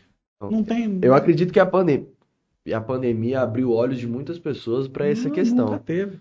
Porque muita gente, o cara. Pô, a gente tá falando do interior, né? De pessoas que ralaram pra caralho, que deram sangue na empresa, né? Pra fazer aquilo acontecer. Pessoas que muita gente, por exemplo, o seu caso, de, de família humilde, que, que tá crescendo, crescendo, crescendo. E tem muita gente que não tem a cabeça, né? Do, pô, eu tô faturando, tá sobrando 10 mil reais pra mim livre Mas por mês. O cara tem uma vida de 10 mil reais. É. Só Você- que aí na hora que chega um determinado momento, e pô, quantas crises esse país já não viveu? Pode ser que daqui É. cinco anos, mas irmão, pode ter certeza, vai ter outra crise aí. Ter. Alguma coisa vai acontecer. Cara, o empreendedor, o empreendedor hoje, o empresário, ele nunca tá aliviado. O Nunca. cara que falar hoje que ele anda aliviado é mentira. E aí, essa reserva é justamente para isso. Para questões como essas, quando acontecer, você falar assim: opa, ainda bem que eu vim me preparando há meses, há anos, para quando chegasse uma, uma- um cenário como esse, eu ter um respiro, pelo menos um Com X período de certeza. tempo. É, não, não, nunca tive. Eu acho que o Alberto também não. O quê? Você você já teve esse respiro? De ter Deixa, a deixa eu dar uma reserva de, de- Posso me ausentar um pouquinho? Vai lá, Vai lá, posso, rapidão. você ter uma reserva da sua empresa, para quando chegar uma época como foi a pandemia ou uma crise de, de qualquer tipo de seja de situação, a sua empresa tá preparada para enfrentar tal coisa. Esse é o momento que eu me sinto mais preparado para qualquer coisa. Você, como meu amigo aí, acompanha minha, minha trajetória aí desde de, de quando eu era sozinho. Cara, você sabe que eu passei na pandemia. Foi assim, ó, pra mim foi o tempo mais nebuloso que eu pude passar. E é uma coisa que o nosso amigo Guilherme falou pra mim, Albertinho, segura as pontas, que se você segurar, a hora que passar vai ficar melhor. E hoje é a, é a hora que tá melhor. Porque na pandemia, tipo, in- independente de- do quanto, quantos por cento a telecomunicação cresceu, eu como prestador de serviço, Porque o, o- não- é que, tipo assim, a pandemia também foi um, um ponto fora da curva, né? Porque a gente, por exemplo, a gente falar de crise econômica, quantas já não aconteceram? não, mas essa aqui, né? Essa aqui não. E, tipo assim, eu, eu não tô vendo que a gente tá vivendo uma crise ainda. Eu acho que crise da pandemia a gente vai viver ainda. Não, nós estamos vivendo uma crise fodida. É que assim, ó, o que eu vejo é assim. Nosso momento talvez ainda não seja um momento de crise. Não é. Tem muita gente que já tá no, Não, é. a corda no Com pescoço. vai mais certeza, com certeza. É. Mas a pandemia foi um ponto fora da curva. Pô, são, a gen- eu nem sei se a gente ainda tá pela OMS, ou sei lá que órgão que, Ah, que isso fala não vai isso. acabar, né? É. Mas, tipo, eu não sei se a gente tá realmente ainda em uma pandemia ou se já virou uma endemia. Não, Não, não, sei. já saiu de pandemia. Já saiu. moço. Beleza. Mas, cara, Isso vamos... virou uma gripe, na verdade, É. né? Agora É, acabou, agora agora vai conviver com isso. Ramonzinho me falou final de semana que tava com Covid, onde nós tava lá assistindo o jogo com nós, já tinha passado. É. Geralmente nem ficar 15 dias 15, passando 15. mal, moço. Passando Mas, mal, mas beleza, né? pandemia, vamos colocar, pô, dois anos. Vocês pegaram Covid? Pegamos. Desculpa. Eu peguei uma vez, Cara, na terceira onda. Cara- de, até de pegar Covid, não pegou junto. né? Cara, você acredita? Eu assim, só se eu não sei, mas eu não peguei Covid. Eu não sei qual que é essa, graças a Deus. Covid, dengue, graças a Deus. Cara, eu- teve um É amigo nosso aqui, o, o, o, o Gui, ele falava assim, ele pegou, ele e o sócio dele do escritório, eles pegaram. Os primeiros da os turma pegaram. É. E aí, E aí falou, polui todo mundo, e né? aí ele falou que ele acordava à noite às vezes pra ir no banheiro, aí ele ficava na frente do espelho e ele falava assim, cara, será que é agora que eu vou passar mal de verdade mesmo? Será que é agora que o ar vai faltar? Que... Então, tipo assim, eu tive um pouco disso vivendo isso aí com ele. Quando eu peguei, já, já tinha tomado um- duas doses da vacina, já tinha tomado, né? Mas eu falava, mano, será que é agora que, que, que o pulmão vai colapsar aqui, eu vou cair duro pra trás? O que vai ser do meu filho? Mas hoje assim, cara, Deus me perdoe não que, mas eu já não tenho aquele medo que tinha, porque assim, se eu peguei de novo um exemplo depois da vez que eu peguei, já foi meio que uma gripe mesmo, um mal-estar, entendeu? Um negócio, Eu uma sentia dor de garganta. Rapaz, entende? essa, Agora- essa Covid aí, cara, eu conheci ela no pior momento. Quando começou, lembra quando começou aquele negócio de tem três na UTI entubado, tem dois. Tem- é, tem- é, tô vendo aqui, tem até um amigo meu hoje, Fernandópolis, esse Valdir, esse Valdir Rosa aqui, foi o primeiro que pegou do nosso convívio, meu irmão. Foi Deus, cara, que tirou ele daqui, que, que, que não, que não tirou ele daqui. Cara, ele pegou, ruim. ele ficou ruim, ficou internado, ficou entubado. Ele mandava mensagem. E aí, assim, a Dayana, minha esposa, falava assim: Edson, ele não vai passar disso. Edson, ele não vai passar da semana. E, cara, e foi Deus e oração e fizeram, sabe, um movimento pra ele. Hoje ele tá aí. Então, eu conheci a pandemia dessa forma. Aí nós fez o quê? Porra, todo mundo ali invocado que nem você trabalha pra rua, a gente trabalha pra rua, não tem como. Cara, e assim, ó, o nego falando pandemia, é, não sei- cara, telecomunicação é serviço essencial, amigo. Não teve um dia, muito pelo contrário, não teve um dia que eu tive que ficar na minha casa. Eu tive que sair da minha casa até em dia que eu não trabalhava. Nós também. Entendeu? Porque, como eu falei, ah, você imagina, home office. Até quem não tinha internet em casa teve que ter. Teve que ter. Entendeu? Então, Eu acho que foi um momento muito grande de internet, não foi? foi, foi, tipo assim, eu vejo o crescimento, meu alfinete, meu, meu cliente, tipo, porra, dois anos aí, você pegar pra bater o tanto de cliente que, que tinha no primeiro ano que eu comecei aqui há cinco anos atrás, até o terceiro ano e pandemia, não tem comparação. É, né? Porque assim, velho, não tem comparação. Ah, eu vou mentir Tem você, não. comparação. O cara, sa- tipo assim, ó, chegou num ponto de, da, da, da rede da Melfinet, tipo, ela tem um, um- um- uma estabilidade e, e dela passar disso e a gente tem que fazer ampliação e correr atrás, mas assim, foi isso, é o que eu falo. Tipo assim, algumas coisas vêm para ensinar outras coisas também. É, uma coisa que eu aprendi na pandemia, não sei você, mas eu aprendi na pandemia muito com meus amigos aqui, foi isso. Eu trabalhava com telecomunicação e não fazia mais nada, cara. Entende? Então, uma coisa que a pandemia me ensinou foi o quê? Que você não pode ter uma fonte de renda só. Você não pode depender de um único meio de você ganhar dinheiro, porque se aquele meio secar, você vai pi- pingar da onde? Então, hoje, cara, é, eu, eu, eu presto serviço para a Melfinet, hoje eu presto serviço particular de, de cabeamento estruturado, Uhum. rede in- infraestrutura estruturada, tipo, tanto para empresa quanto para residência. Fecho com os meninos aqui no Interior Cash. é, tento ajudar minha namorada na, na- na questão da, da, da cafeira assada. Então, tipo, de vender amendoim e tal, que são uma coisa que eu sou apaixonado e acredito muito no produto deles. Então, assim, eu tento hoje, você ligar pra mim amanhã, você, se ligar pra mim amanhã e falar assim, Alberto, cara, eu tô pensando em voltar a fazer construção civil. Você pega a parte de instalação para fazer? Vamos fazer umas casas, vamos fazer uma casa automatizada, vamos fazer uma casa, vamos, pô, vamos deixar os pontos de jeito. Você pega comigo? Eu pego. Eu pego. Se você chegar amanhã pra mim e falar que vender pedra de calçada dá dinheiro, Dá eu dinheiro, eu tô fazer. vendendo. Entendeu? Então, assim, essa volatilidade me deu a pandemia. Eu não tinha isso, eu era muito engessado nesse mundo de. de, de... E assim, cara, na pandemia eu tive é, crise de ansiedade, não conseguia dormir, não conseguia comer. Quando minha mãe pegou, Pensando quando minha mãe pegou Covid, cara, que foi no começo, eu fiquei quatro dias sem dormir, cara. Tá- Quatro dias sem dormir. Quatro dias sem dormir, sem comer direito. Então, assim, a pandemia foi um negócio que, assim, cara, pra mim foi judiado, velho. Isso aí se chama. Judiado, judiado, cara. Judiado. Sabe, de, de ter muita preocupação, de ter meu filho ali. E como meu filho mora comigo, eu falava assim, cara, e se eu morrer agora? E aí? O que, que vai vir? Que que- Cara, eu vou, vou contar uma coisa. Eu, eu pago seguro de vida, né? No banco. Uhum. Então eu pagava um segurinho de vida. Eu mexi na minha pólice de seguro no- nos primeiros oito meses de pandemia mais de três vezes. Acho que na quarta vez que eu tava mexendo, o gerente, do- que é lá de Votuporã, o cara ligou pra mim e falou, ô Alberto, pô, cara, todo respeito, tá tudo bem, velho? Pô, você já mexeu nessa pólice de seguro, pô, quantas vezes, velho? Tipo, você já trocou pessoa Pensando, pra pensando receber, no pior. você já trocou pessoa pra receber, você já trocou o valor da pólice, cara, tá tudo certo? Pô, não tô falando por nada, porque eu ganho pelo serviço e tal, mas, né? Cara, quase surtei, velho. Quase É, surtei, quase surtei, velho. Quase surtei.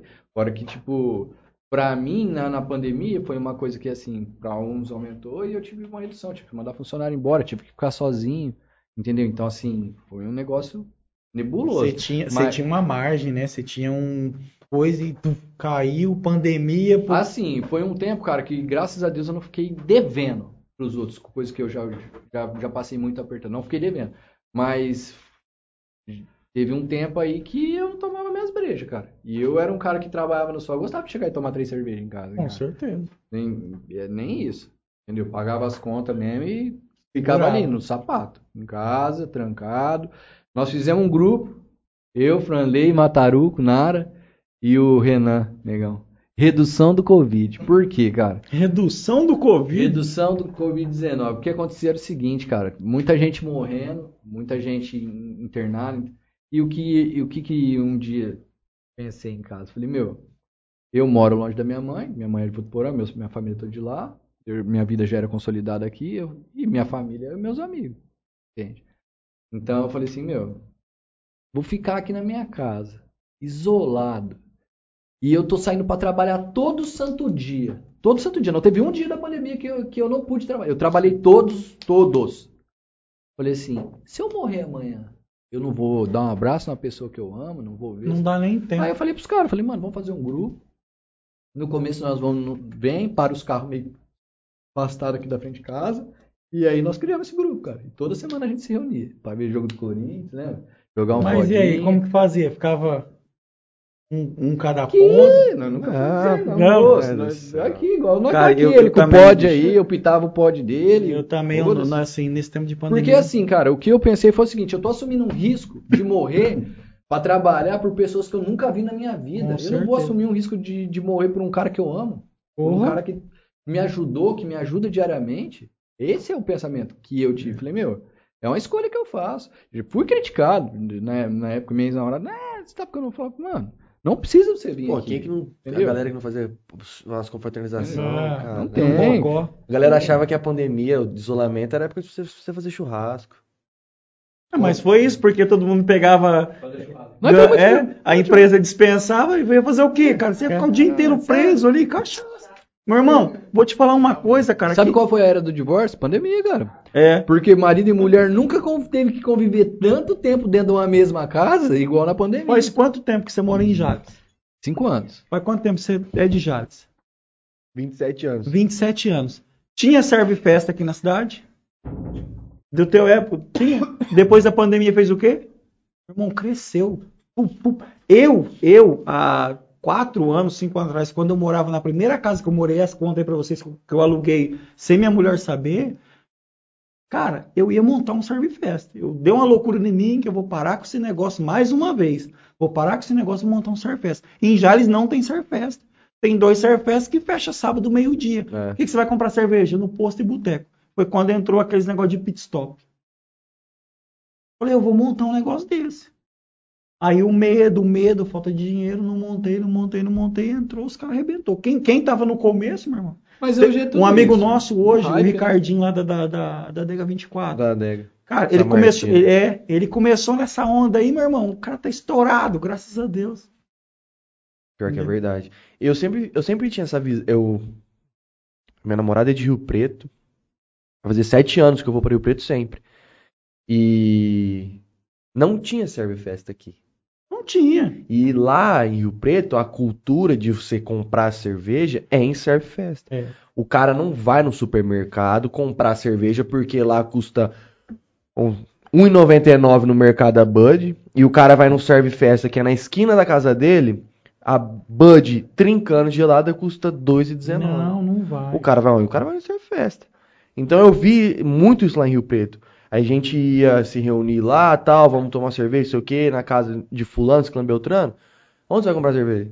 Você vai, você vai sair da tua casa pra ir pro lugar, você vai parar no Serve Fest, vai comprar uma cerveja gelada, num preço que não é tão diferente do supermercado, e vai pro rolê. Cara, É Chega isso. aqui em Jales, É você tinha que, pô, vamos sair, vamos na casa do Alberto, beber cerveja. Pô, tem que ir lá no mercado, pegar puta de uma fila, ir lá pra comprar 12 latinhas de cerveja, cara. Pe- Pegar um Carrefour pra ir comprar uma aí, cerveja. Aí surgiu Tá o morto. Claudemir. Claudemir.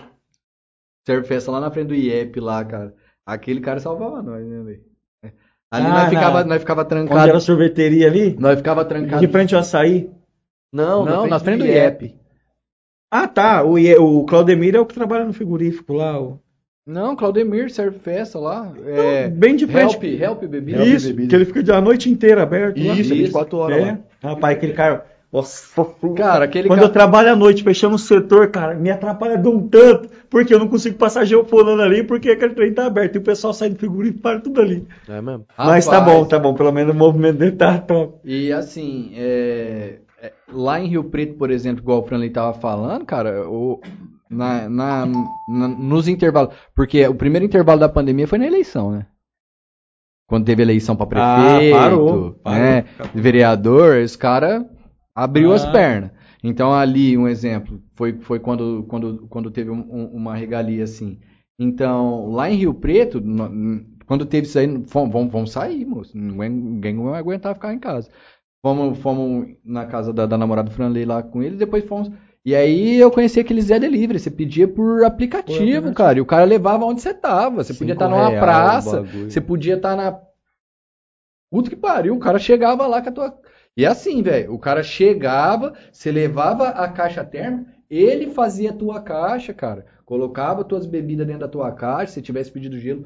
Assim, velho, um atendimento. Então você vê, Top. pra muita, muito, muito, mas muito ramo aí, a pandemia foi fundamental. Foi fundamental.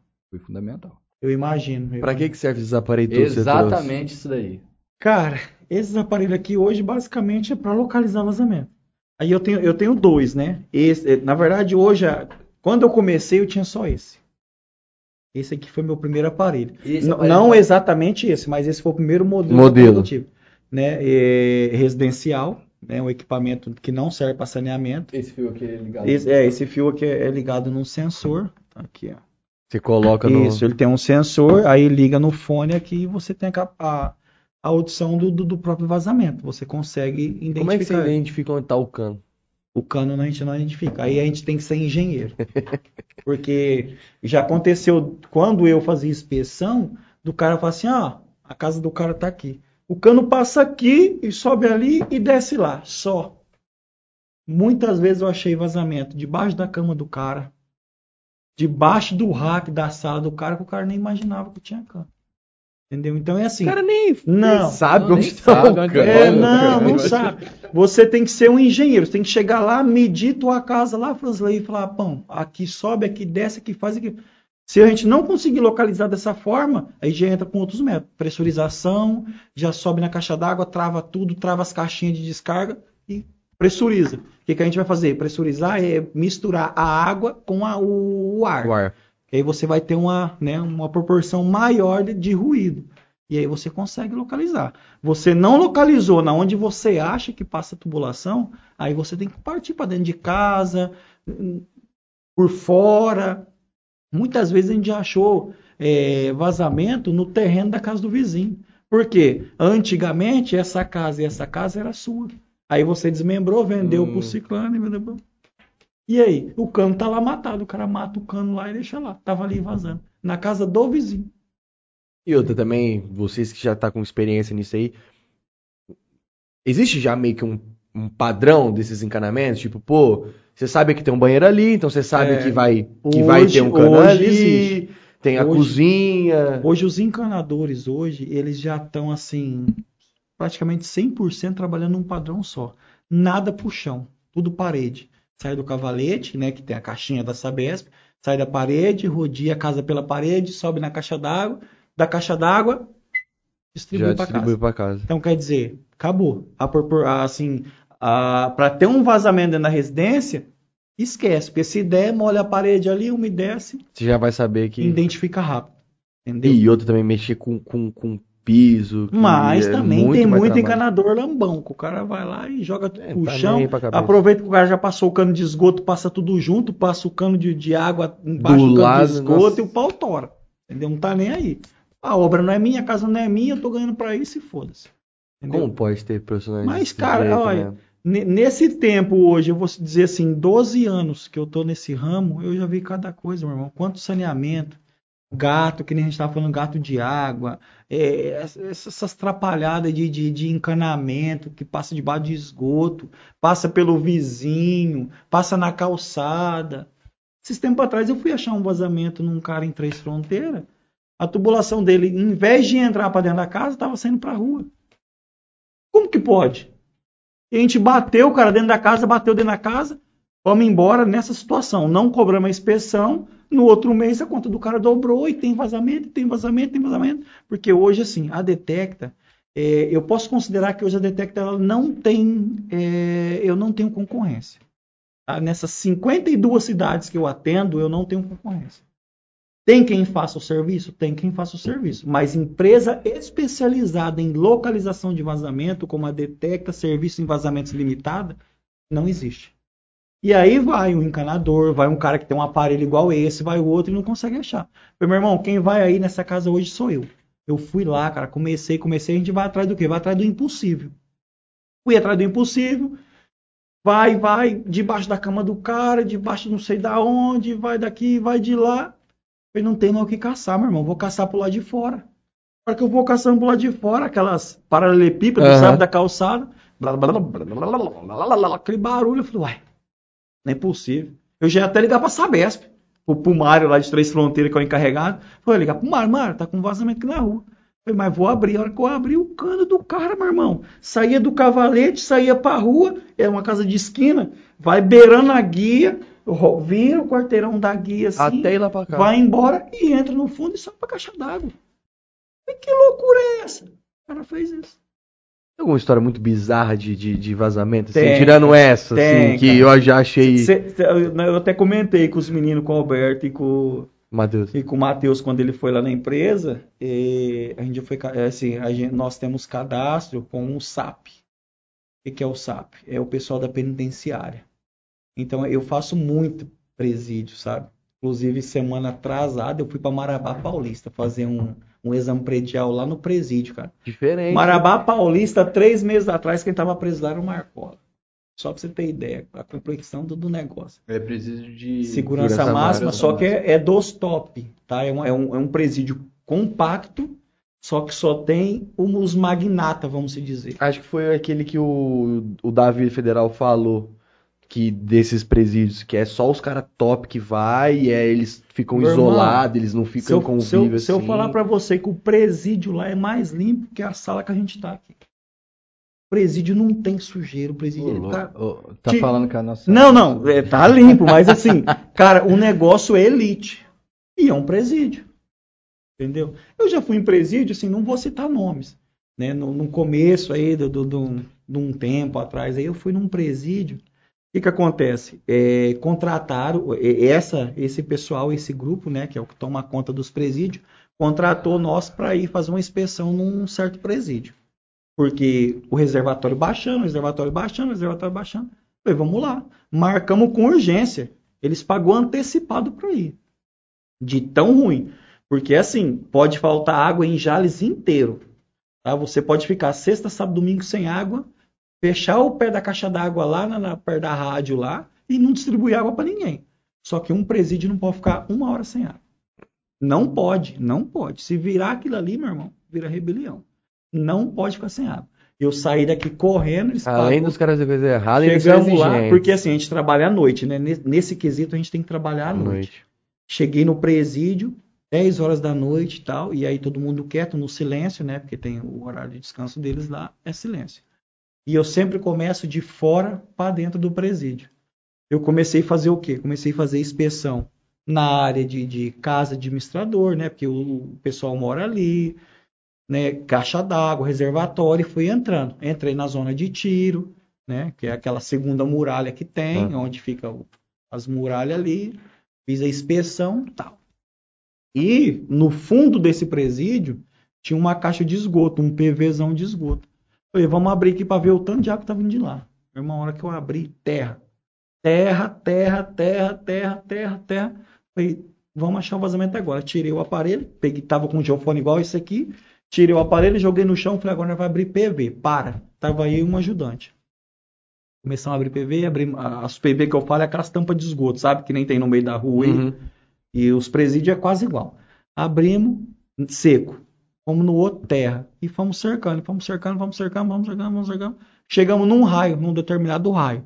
Né? O raio é dentro do presídio já. Né? Porque tem o- os raios e as celas. Foi o raio 8, se eu não me engano. E aí a gente. Tal, falei. Porque assim, quando eu entro num presídio, eu entro com seis caboclos.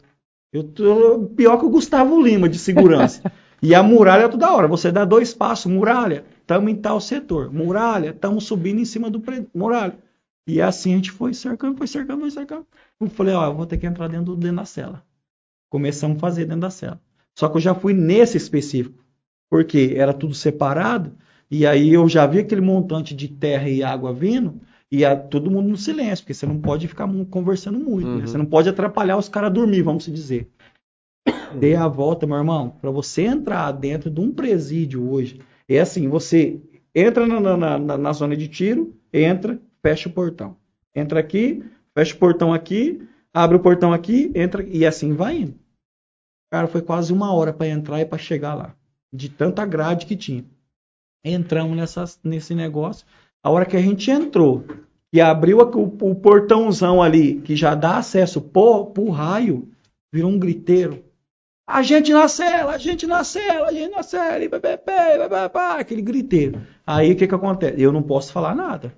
Cara, eu abaixo a cabeça e vou fazer meu serviço. Comecei a passar esse aparelho assim em volta e foi indo. Aí tinha uma caixinha de inspeção, abri a caixa seca e fomos indo, fomos indo. Nós sabia que o vazamento estava naquele raio, por quê? Tava indo muita água. E aí, o que que acontece? No meio do percurso, a hora que eu tava assim, que cada raio tem uma quadra no meio, né? É a quadra onde é a convivência deles, o sol deles.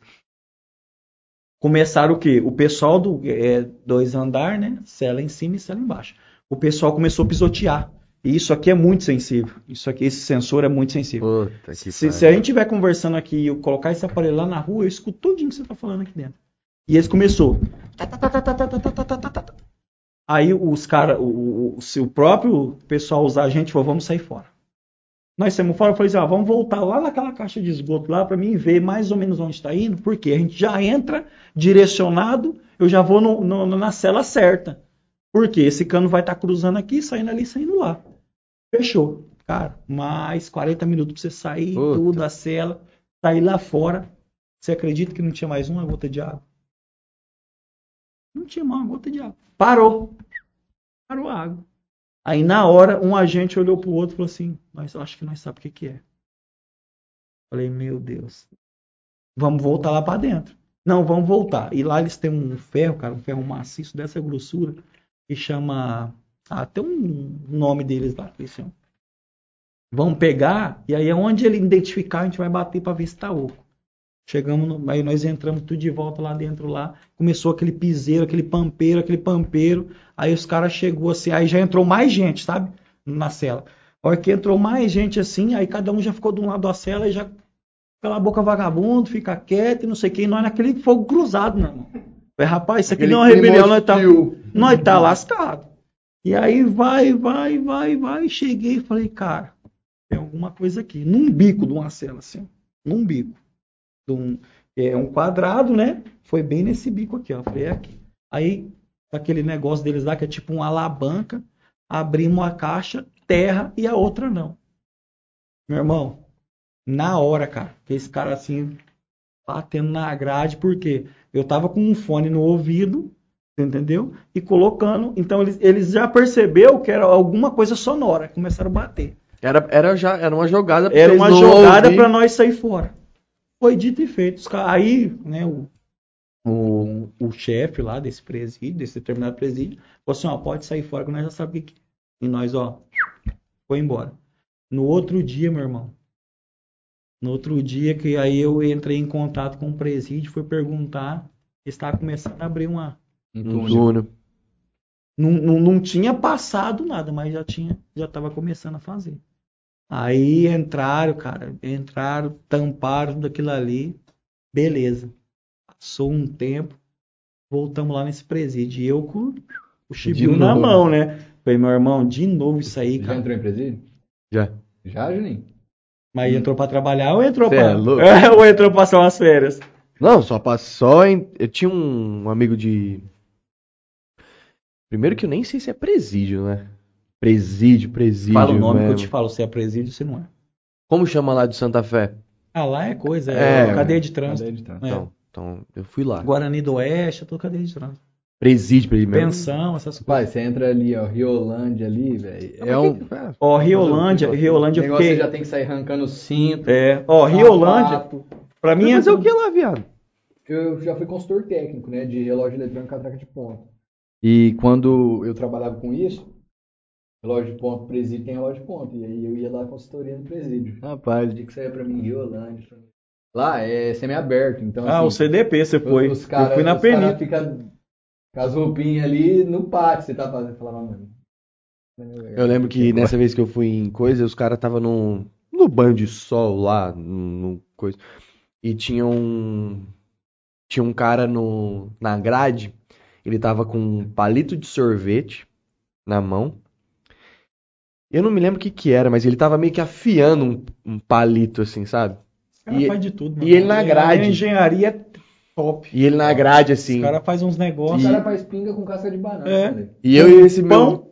Esse eu e meu parceiro lá, e, e o pai dele era da polícia, assim e tal.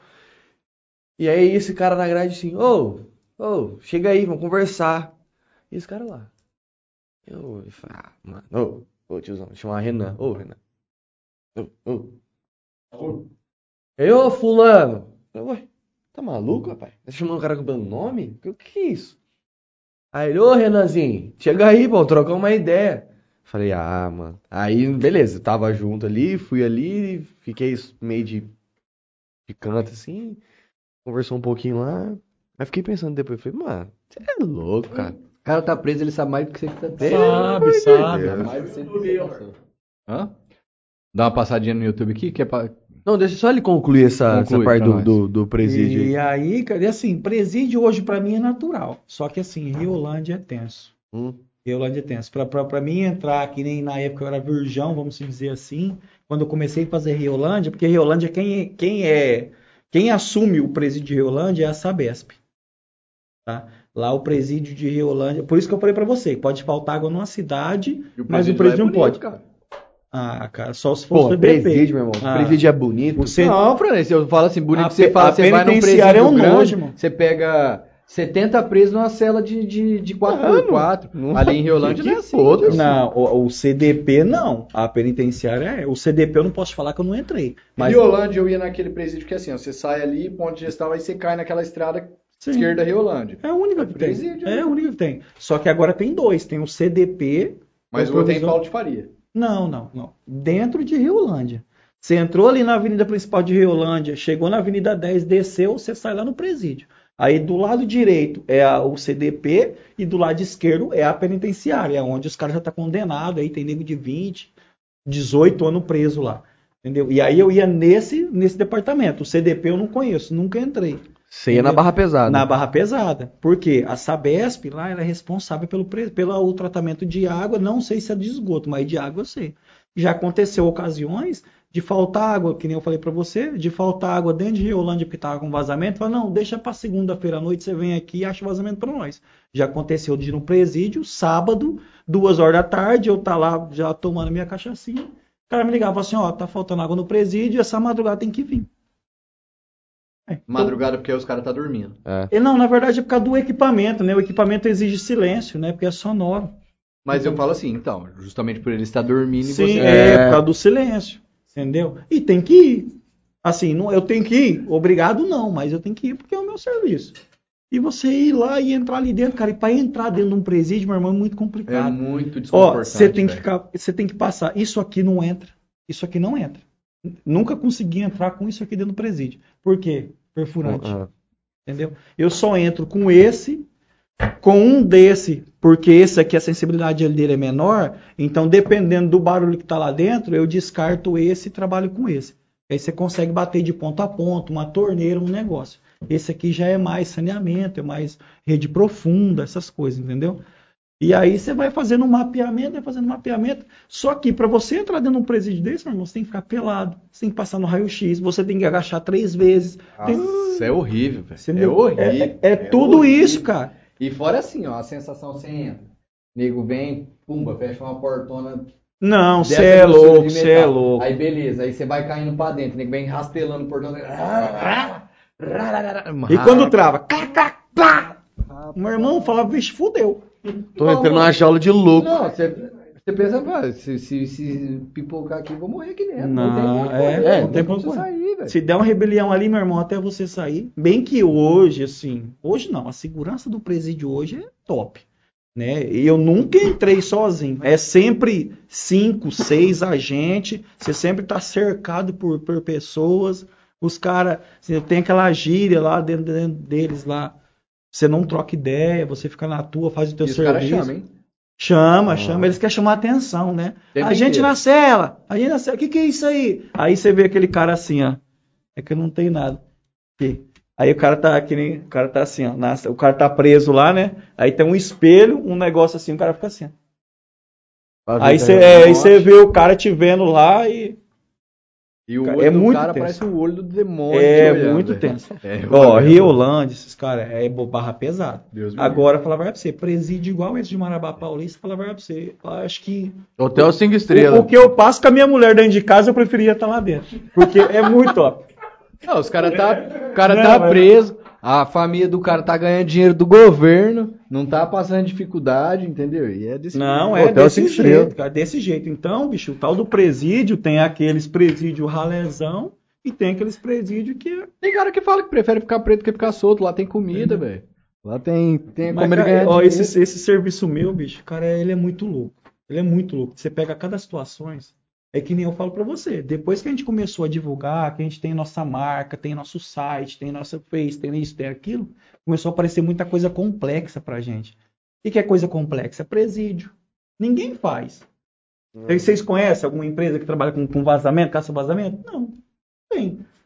Aí o que acontece? Vai a gente lá, faz o presídio. Aí aparece saneamento. Hoje o- a minha bagagem hoje é saneamento. O meu, né, o meu tour hoje é por saneamento. E você pega clube, vazamento de piscina, num clube. Cara, você pega uma piscina imensa. Você pega aquele clube do IP lá, aquela piscina daquele tamanho, que nem aquele lá do, do, do Jales Clube. Entendeu? Cara, se não tiver um treinamento, se não tiver um negócio, você não acha, não resolve o problema.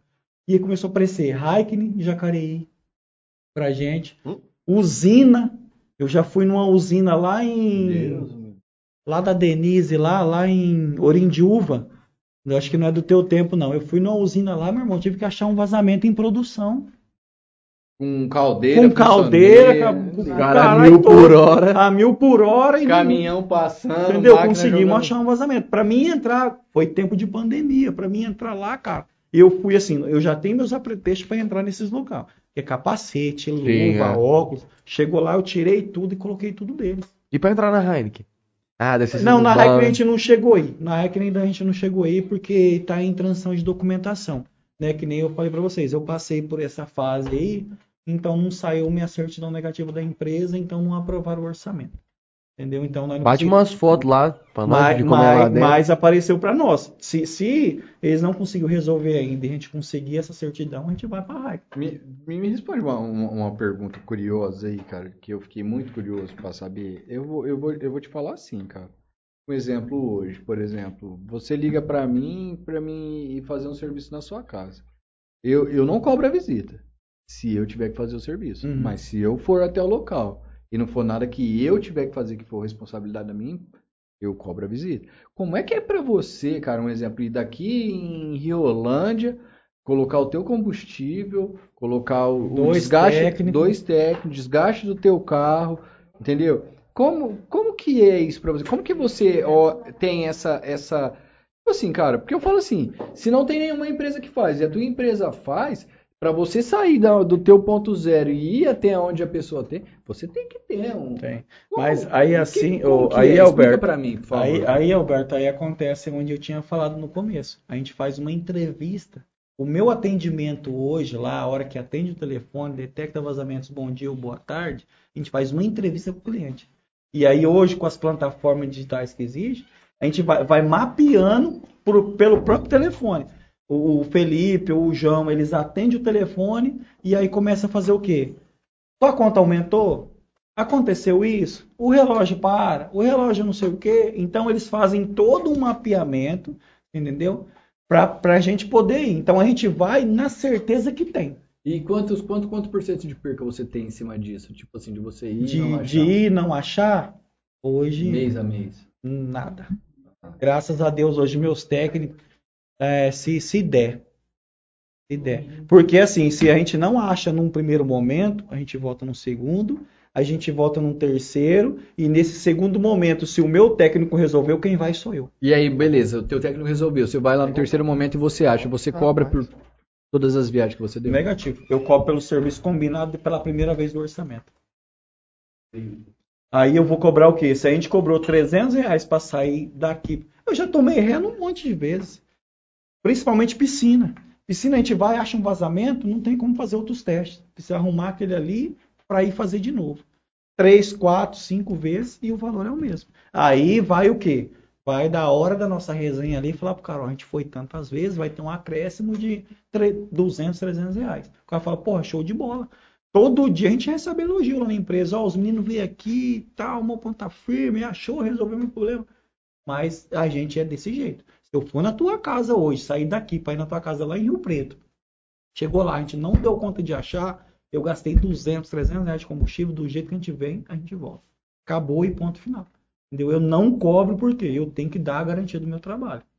Então, para isso, é onde a gente já começa na, na- na- ali no instrumento inicial, que é no telefone, para identificar essa, se ele realmente tem ou se não tem, para a gente poder encaminhar uma equipe. Entendeu? Só que, o que, que acontece? Antes disso tudo, a pessoa só procura a gente quando ele procura a Sabesp.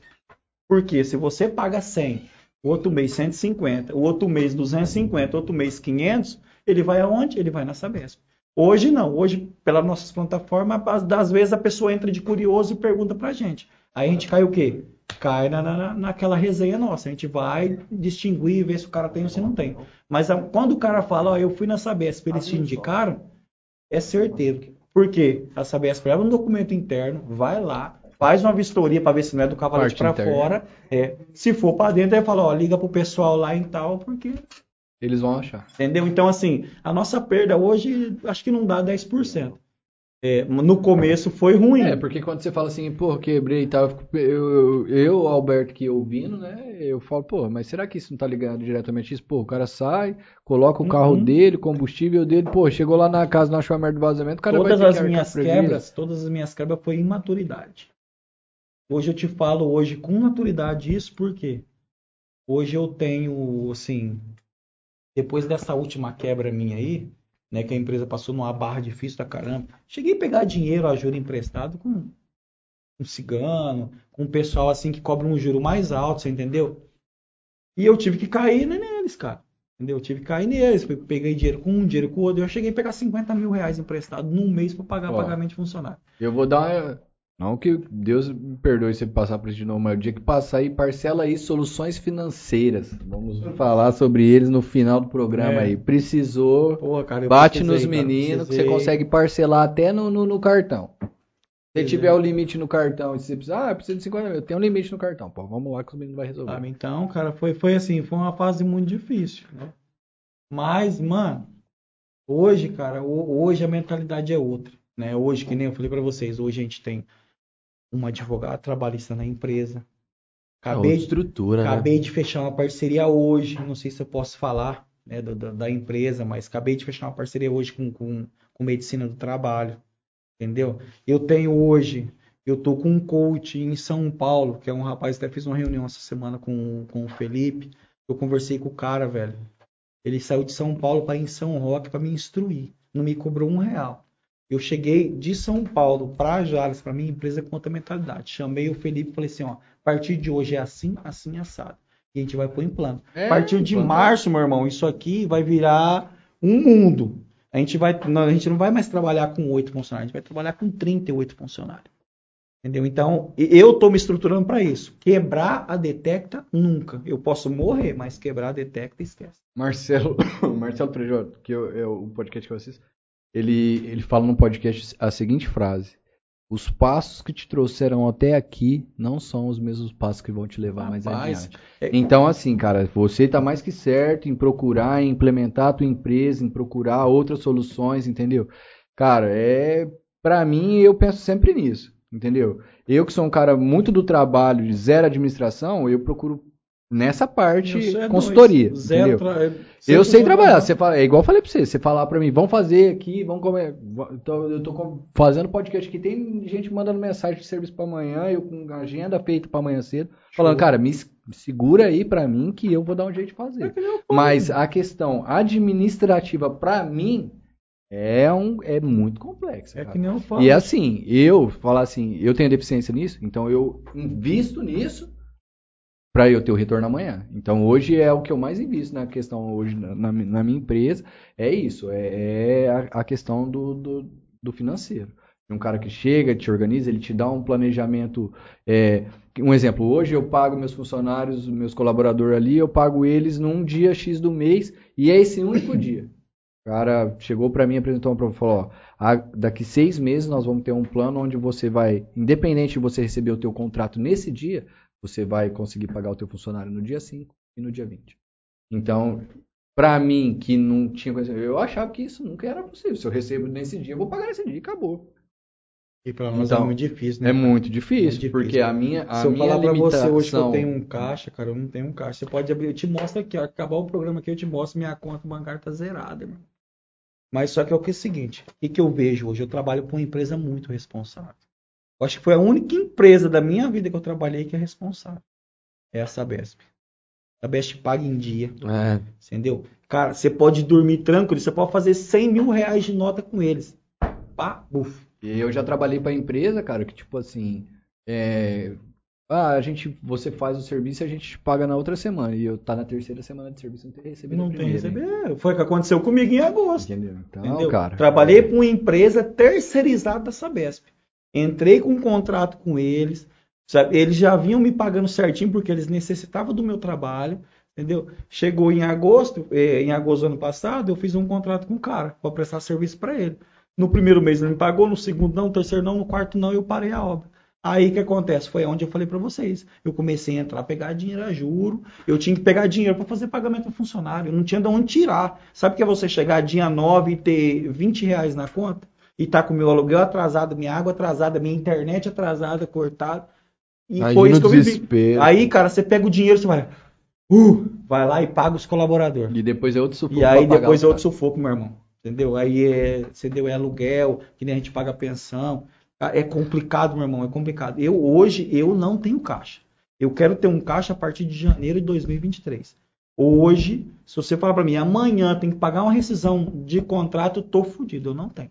Ah, eu depois que eu consegui pagar, cara, tipo, todas as contas assim, e eu, eu, eu tenho um, independente de, de instrução financeira, eu tenho um limite aí, onde esse chegou nesse limite do dinheiro, eu não mexo, cara. Pode, pode cair o mundo, nego- É, Eu não pode cheguei, torcer a perna pra trás e falo, não, desse, desse aqui eu não eu mexo. não cheguei nessa Porque, potência. cara, tipo, se você, infelizmente hoje, hoje com instrução financeira, o que eu entendi foi o seguinte, eu, um exemplo, vamos supor, eu, é, vamos supor aqui, eu tenho uma folha de pagamento de 10 mil, certo? Se eu tenho 10 mil para pagar, eu tenho que ter, pelo menos em caixa, três vezes o valor dessa folha. Três vezes falou isso. Então, assim, cara, eu trabalho em cima disso, em ter esse dinheiro ali. Se você chegar pra mim e falar hoje, ó, vou fazer tal coisa, eu falo, não posso. E aí eu vou fazer um, oh, mas só o Tânia. Esse dinheiro não é meu. Esse, dinheiro é não da meu. empresa. Esse dinheiro aqui é da Sa- empresa. Sabe o que acontecia, Franz? E, Bom, você, que- cê- vocês têm uma empresa aqui, né? Você tem tua empresa. Cara, eu não, até hoje, tá? Vou te falar porque a partir de segunda-feira as coisas mudam. ne- Nessa mudança. Até hoje eu não tenho a minha conta PJ e a minha E- conta Você não É, consegue separar. não separo. Eu compro, eu faço minha compra com dinheiro da empresa, eu, tudo, eu saio no final de semana, eu comprei. É assim. A primeira auditoria que eu fiz, até, até de amigo para amiga que eu hora que acabar o programa eu, eu, eu te passo um cara fantástico do Poraga. Primeira auditoria que eu fiz, a primeira coisa que o cara falou pra mim, você tem Prolabore? Não tem Prolabore. Você tem, você tem a tua conta separada da tua conta? Não, não tem. não falou, tem. então, amigo, Primeira O- coisa. teu crescimento é fadado ao fracasso. Se você não consegue separar o que é Alberto e o que é a JR A. Telecom, você não. Como Não é que vai. você vai crescer? São duas coisas diferentes, pô. São totalmente diferentes. Então, assim, hoje, cara, é, eu trabalho em, em cima disso, aprimoramento, é, de buscar a deficiência que eu tenho, que é a parte financeira. Mas, assim, ó, é.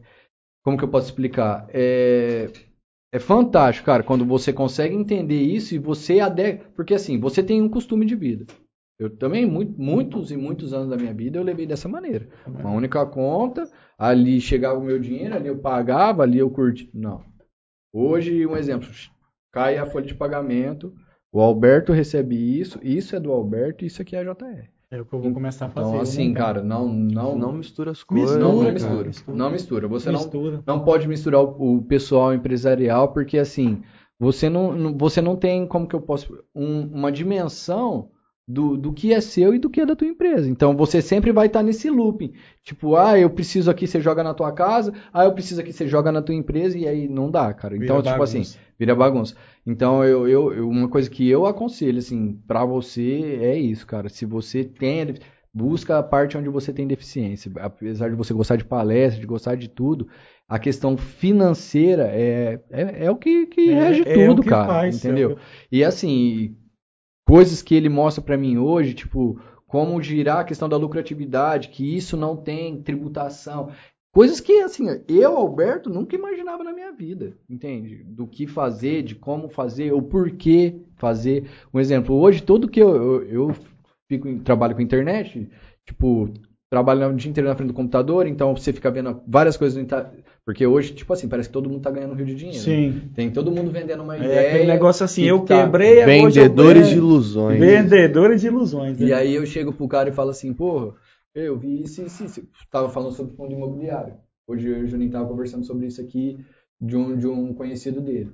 Aí o cara falou assim, Alberto, cara, eu vou te falar. É, é legal, é legal. Mas se você tem um dinheiro para você investir, você não vai pegar. Você tem 10 mil reais para investir, você não vai enfiar 10 mil reais em fundo imobiliário. Você vai enfiar 3 mil no fundo imobiliário. Aí você vai jogar 2 mil na Selic. Aí você vai. Porque o que acontece? Tipo, no, no ramo previdenciário, por exemplo, eu falei para ele assim: ah, queria pagar, tentar pagar o teto para aposentar. Ele falou, Alberto, que ilusão que é essa, Que né? ilusão, é. Você vai pagar, você não vai conseguir aposentar com. Por quê? Se você não começou a contribuir desde a tua primeira contribuição com o teto, você não vai conseguir aposentar com o teto por tantos anos que você contribuiu.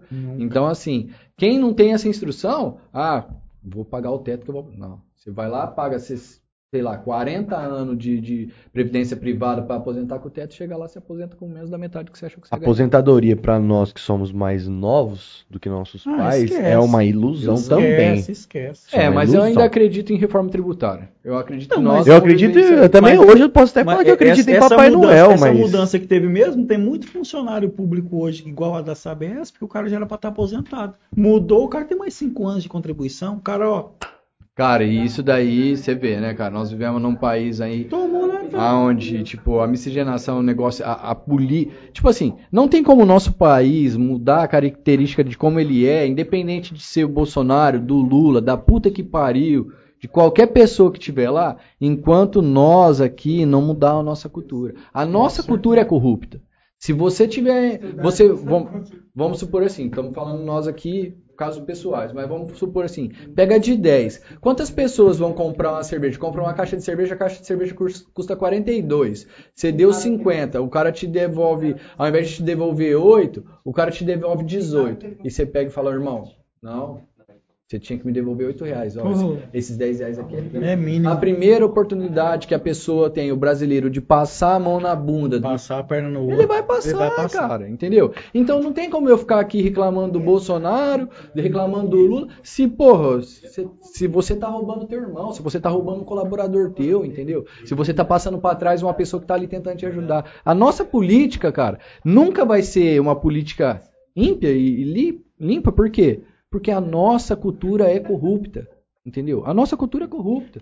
Se você tiver a oportunidade de comprar, vamos supor, você tem uma caixa de cerveja lá no, no teu estabelecimento que custa 50 reais. E aí o cara roubou um carregamento de cerveja que custa 32, eu vou comprar duas caixas do cara ganhar- vou ganhar em 32, cima. E pô, vou apertar um pouquinho, mas vou ficar com duas, vou ficar Eu, com eu vi Então, uma, isso eu, eu vi uma muito, cara. pesquisa, cara, que a, o judiciário hoje aumentou numa tal forma o, assim, pessoal de fórum, né, que fez esse estudo disse que aumentou, cara.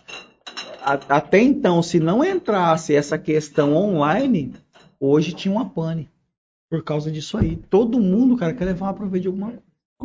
Cara, Ah, se eu liguei para, se eu liguei pro, pro, pro Alberto, ele falou que ia na quarta-feira e ele foi na sexta, eu ponho na justiça, porque ele me prometeu uma coisa não ó, eu, eu, eu, É assim. eu falo com meus, com meus colaboradores hoje, eu falo assim, cara, com todo respeito, eu devo tudo a Jales.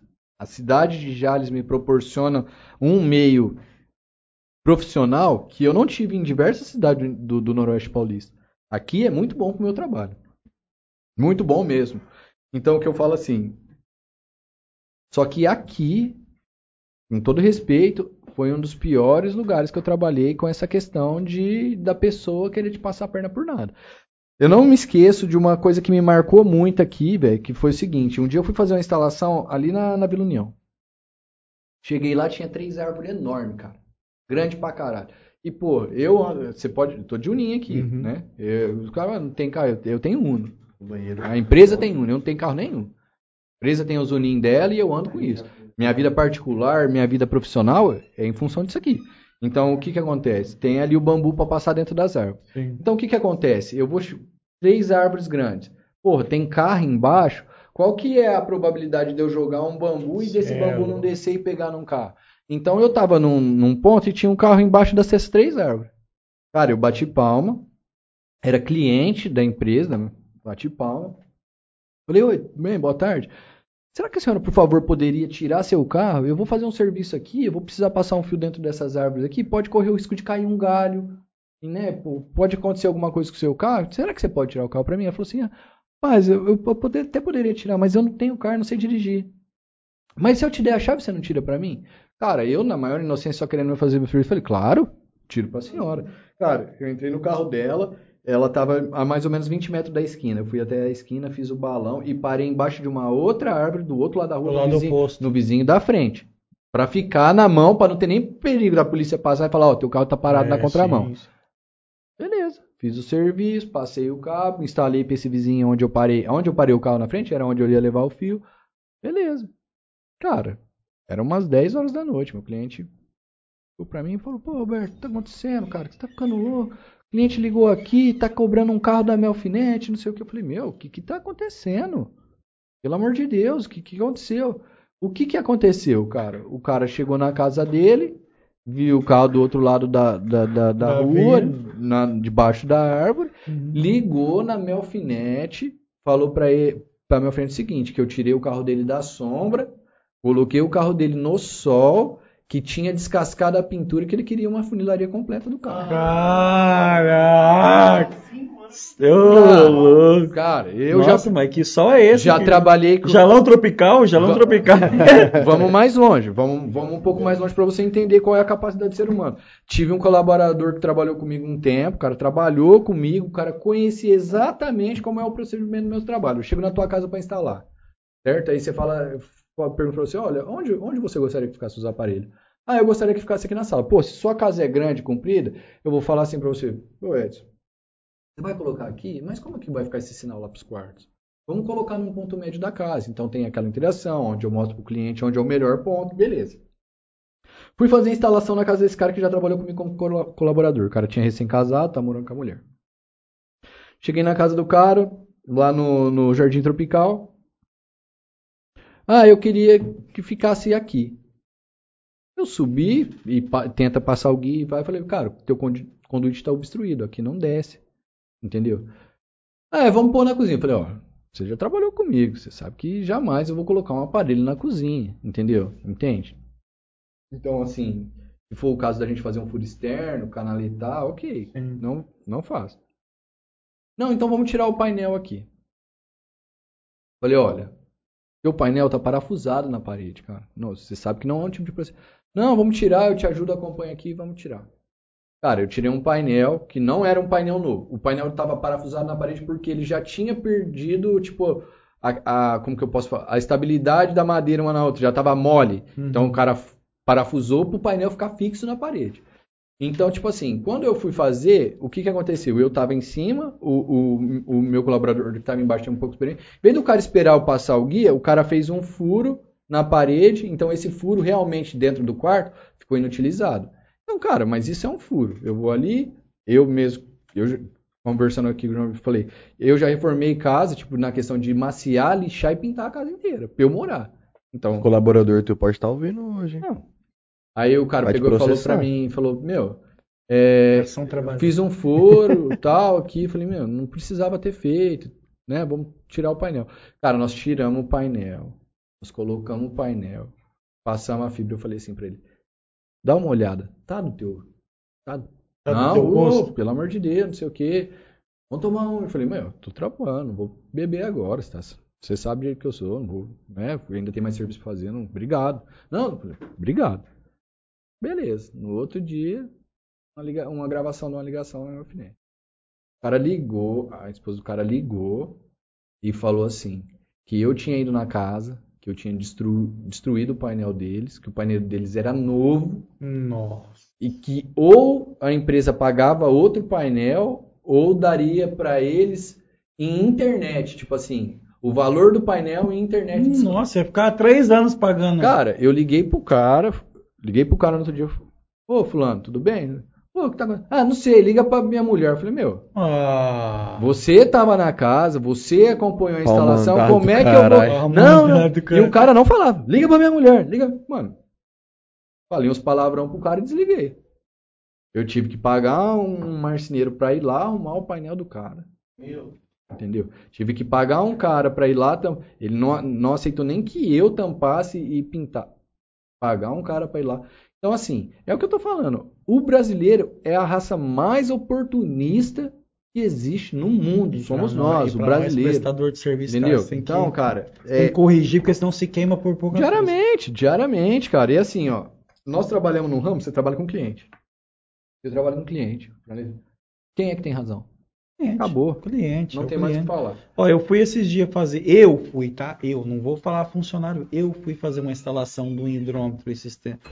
Tempo que eu falo assim, há um ano e meio atrás, eu fui fazer uma instalação do hidrômetro, o cara ali no Jardim América. E é aqui assim, portão dele, e o cavalete aqui, e o motor aqui.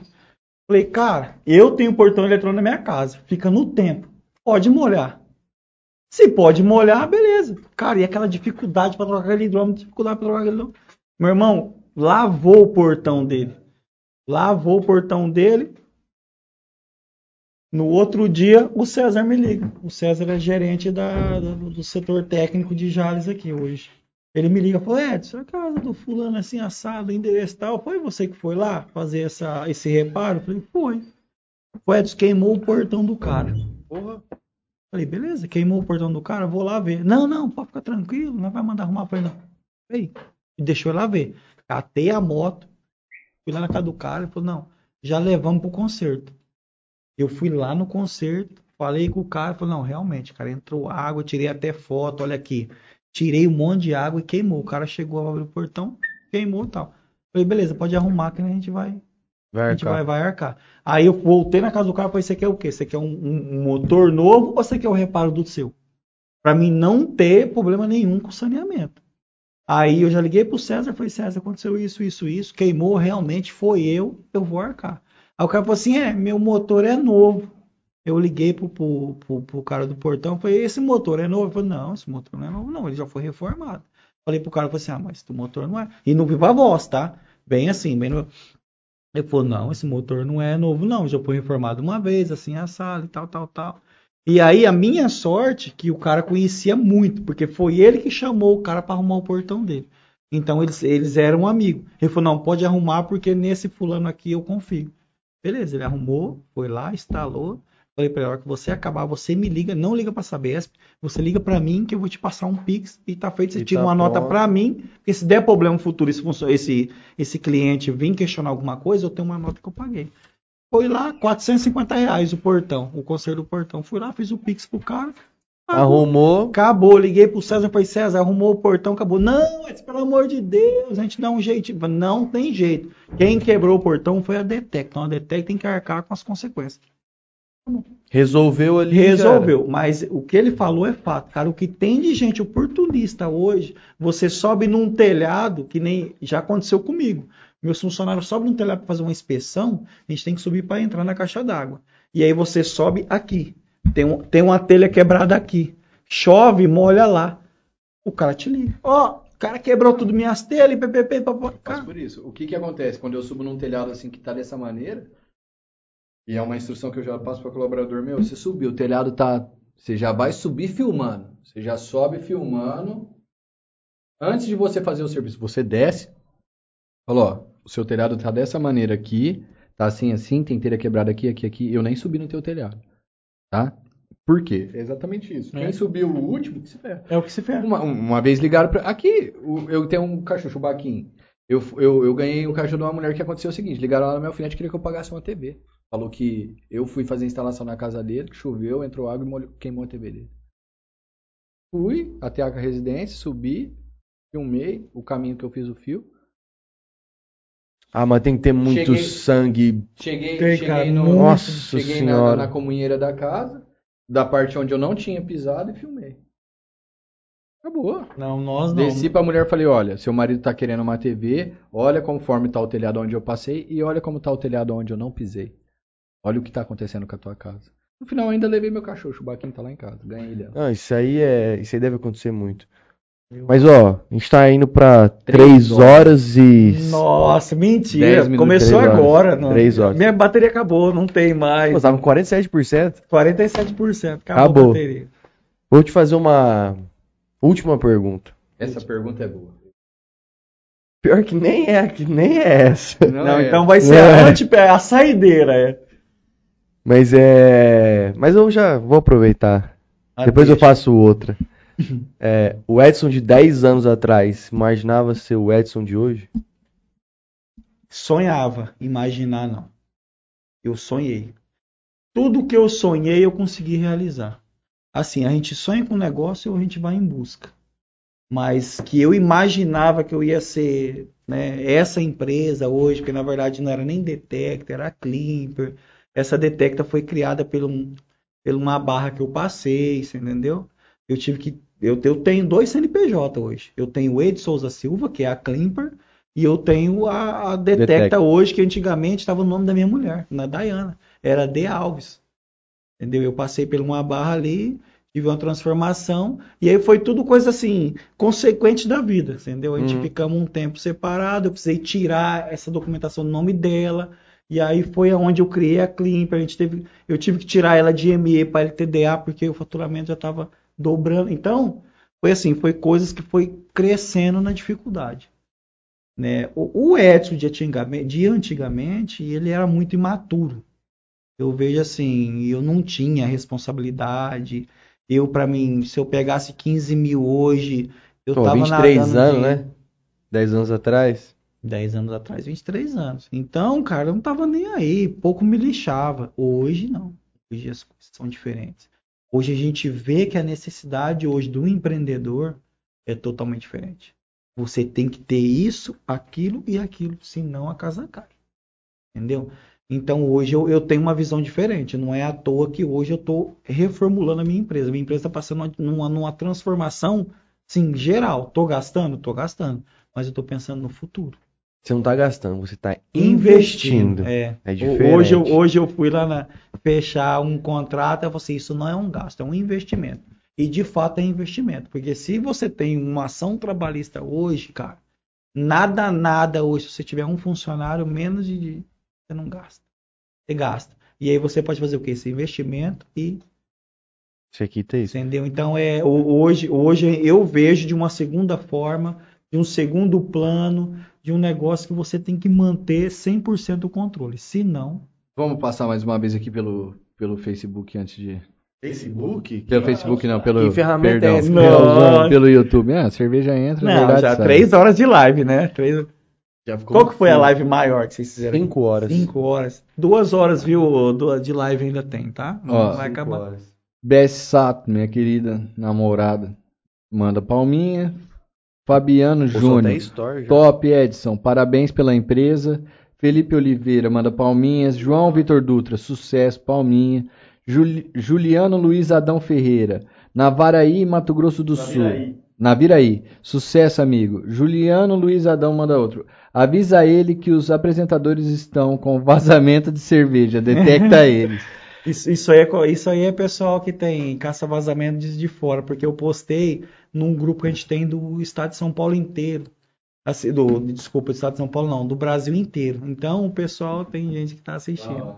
É, o mesmo Juliano manda aqui. Na pandemia aprendi a gravar aulas remotas, eu amava. Rodrigo Nogueira, boa noite, sucesso, Edson, abraço. Rodrigo Nogueira manda. Rodrigo, Rodrigo Yamatec Rodrigo aqui. é, é o gerente da. Ah, da- é, ele manda, ele mandou aqui. É. é. Julian, o mesmo Juliano manda. Jales, a população cresceu na pandemia. KKKKK. Ah, Aqui em, Na- em Navi, Naviraí, Naviraí. perto de casa, tem a penitenciária máxima. Aqui o PCC comanda meu condomínio. Já acostumei com os tiros e rebeliões. Ave Maria, credo.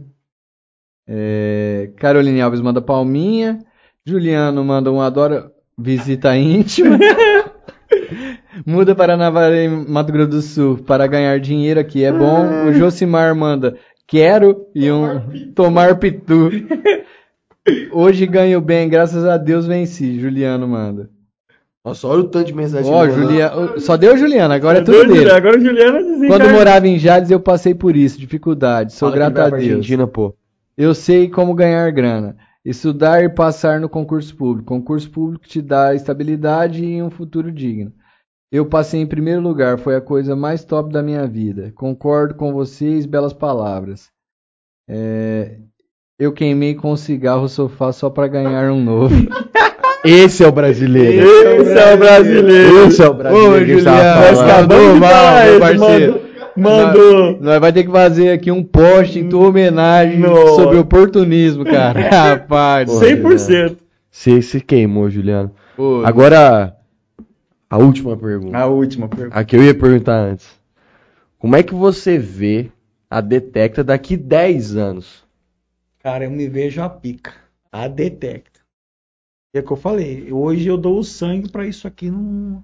Eu, transformei, tá? Isso aqui não é fulano, circano, Bertano que me deu, veio de geração, não. Quem construiu isso aqui foi eu. Eu, eu vim assim, eu vim da raiz, eu vim, fui construindo. Fruto entendeu? de erro e acerto. É, eu fui aquele cara que foi levando cartãozinho aqui, cartãozinho ali. Aí eu tinha receio de, de formar um técnico residencial, porque eu tinha medo do cara roubar a casa dos outros. Então, cara, é tudo isso. Ah, o meu financeiro mesmo, quem fazia era eu. Hoje eu já tenho um que faça. Por quê? Eu tinha receio de deixar o dinheiro na mão do cara. Então tem todas essas coisas, né? Pra gente que é imaturo, né? Aquele empresário imaturo. E eu vejo a Detecta não daqui 10 anos, mas eu fiz um propósito para mim mesmo. Março de 2023, né? Que seja Bolsonaro ou que seja Lula, Ou Ciro Gomes? ou Ciro Gomes, né? Vai saber. Aí que tem um. Eu vou transformar. Isso aí acabou, não, não vai ser mais essa empresinha. Eu quero lançar contrato, eu quero trabalhar para o estado de São Paulo inteiro, eu quero pôr para derreter. Essa é a detecta do futuro. Entendeu? Pode ser que aconteça ao contrário, pode ser, mas eu vou lutar para ser o que é o que eu penso em ser. Vivência e Vivência. experiência de tudo que você contou aqui. Você tem. Tem, e muito sofrimento. Não existe receita de bolo. Negativo. Não existe. Só que que você tem um certo já um caminho a não seguir, você tem. Ah, com certeza. Você tem. Ó, eu fiz um levantamento que nem essa, essa última vez agora que fui para São Paulo, que eu fui para Mairink, no, no que- quem me deu essa instrução foi o Rodrigo. Esse que foi, esse Uhum. Rodrigo. Ele falou, Edson, é assim, assim, assado. Eu fiz o quê? Eu coloquei, eu tô colocando em prática. Ele falou, Edson, ó, funciona assim, assim, não tem outro jeito. Beleza. Eu saí dali, catei meus equipamentos, eu levei seis equipamentos para manutenção. E eu tenho, sim, eu tenho um respaldo tão grande hoje dessa empresa que eu levo seis equipamentos e volto sem gastar um real, a não ser a despesa de viagem. Então, quer dizer, não é qualquer empresa que faça isso, né? Então, eles, eles já vieram aqui em Jales, Ah. ele já veio passar uma noite trabalhando comigo aí, e agora em outubro eles vão fazer um, um papo de encanador e um mão na massa comigo. Então, quer dizer, eu já vejo que a empresa Detecta, ela tá num ramo certo, ela tá na linha. Eu só tenho que fazer acontecer. Entendeu? Então, a, a- hoje a Detecta em si, é, eu vejo que sim, nos próximos meses não vai existir mais Edson. né? O Edson da Detecta, o Edson da Sabesp, que presta serviço para a Sabesp. Não, vai ser a, A Detecta detecta. entendeu? Vai ser totalmente separado. É igual eu falei para você, é, salário eu não tenho, né? A partir de agora desses meses vai ter um salário, vou estipular meu prolabore e acabou, meu irmão. Uma vez por ano eu pego o lucro líquido que sobrou e é meu e acabou. O resto é caixa da empresa. E é daqui para frente é crescimento. Isso Mas aqui- isso, isso daí que você falou agora é o que vai fomentar totalmente o teu crescimento. Sim, sim. Entende? Se Com você, certeza. É, é umas dificuldades que a gente passa, cara, que você vai aprendendo. Os tapas na cara que você leva, né? É igual aquele ditado assim: você pega hoje 5 mil reais, porra, tô com 5 mil reais, ó, sair daqui nós vai pra um lanche, ó, sair daqui nós vai derreter, nós vai, né, numa casa e tal. Vamos. Meu irmão, amanhã esse dinheiro acabou. Quero você construir 5 mil reais hoje, para amanhã e depois, sexta-feira. Não vai.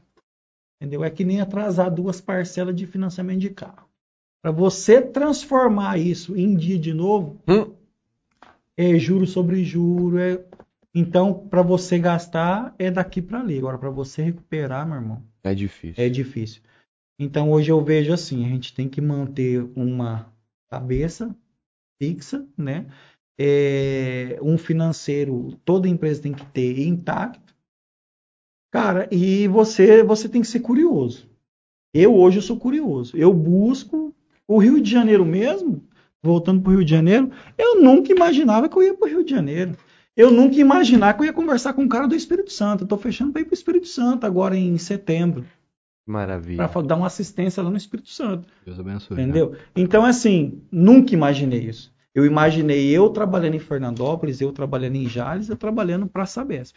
Eu trabalhando no meu particular. Agora, fora, outra, outra visão, outro entendimento, outra cultura, outro é tudo. Isso mostra o tamanho da sua empresa. Mostra o tamanho da empresa.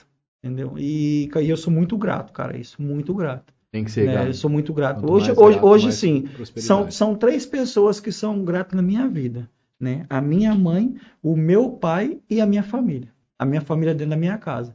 Porque se eu fosse um cara hoje perdido pra rua, que nem eu era antigamente, que só queria saber de gastar, eu não estaria nessa, nessa vida Já tinha hoje acabado com tudo. né? Então, assim, eu tenho, eu tenho a minha mãe, o meu pai, por mais, né, que foi aquela, aquela dificuldade comigo, a gente não tem um asseio tanto hoje, mas quem me ensinou a viver foi ele, né? E o principal de tudo é a família que eu tenho na minha casa hoje, que é a minha filha em Fernandópolis que eu pego toda semana, é, a minha mulher hoje que está ali do meu lado, por mais que a gente briga, tem aquelas discussões e tal, tal, mas ela tá ali, ela passa dificuldade, ela na hora que a gente tá É bem, a gente tá bem, pô. companheira. A gente não se enxerga dentro da, da, da, da, da vida da gente. Então a gente não se coloca como prioridade. A gente às vezes precisa de uma outra pessoa, uma família, um filho, uma esposa, É.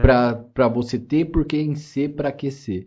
Mas se a gente conseguisse descobrir que tem por nós antes de qualquer um, a gente também não passaria isso. Ali pra, e pra gente hoje que empreende no Brasil, que é muito difícil empreender, cara, nesse país. Porque se você hoje fatura mil, você gasta 300 de imposto. Vamos se dizer num geral, com combustível, que nem hoje. Hoje mesmo, num contexto geral na minha empresa, eu gasto uma média de 7 a 12 mil reais de combustível por mês. A minha estrutura que me oferece é muito. Tem empresa que gasta 100, 200 mil reais de combustível. A minha hoje gastando 7 a 12 mil é muito. Entendeu? Então, o que você consegue hoje fazer é o quê? Economizar. Filtro daqui, filtro ali. Os impostos não vai deixar de vir. É. Então, para empreender no Brasil hoje, cara, é um sacrifício. Não, ontem, ontem, Uma- ontem eu tava conversando com, com um amigo nosso que ele tem empresa de mármore. Você vai saber quem é. Já teve aqui conosco.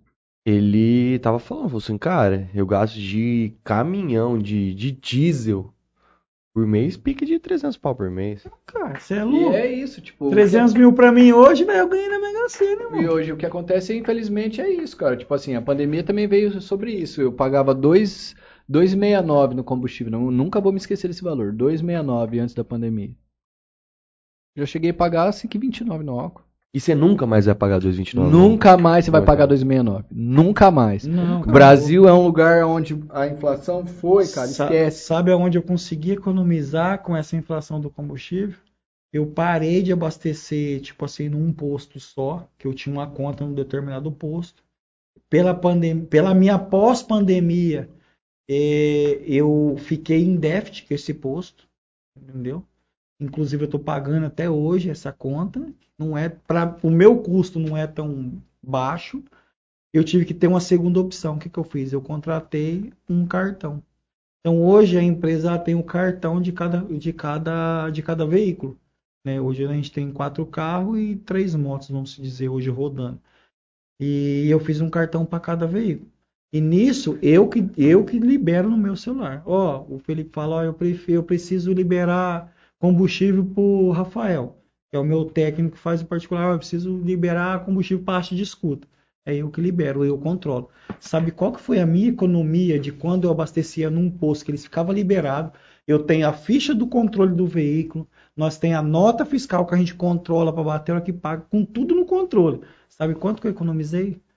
No primeiro mês, 1.800. No segundo mês, 2.300. E no terceiro mês, 3.800 reais.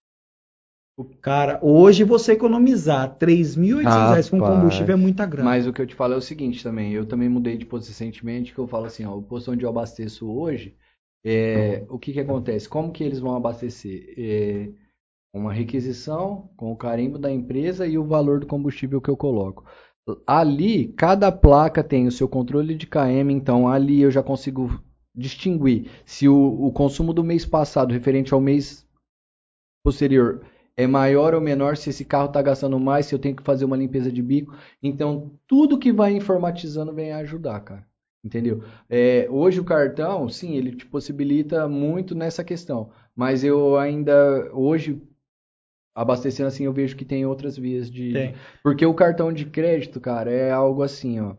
Que nem se você. Já aconteceu comigo. Se você dever para um, pra um posto, você consegue negociar, reparcelar e pagar.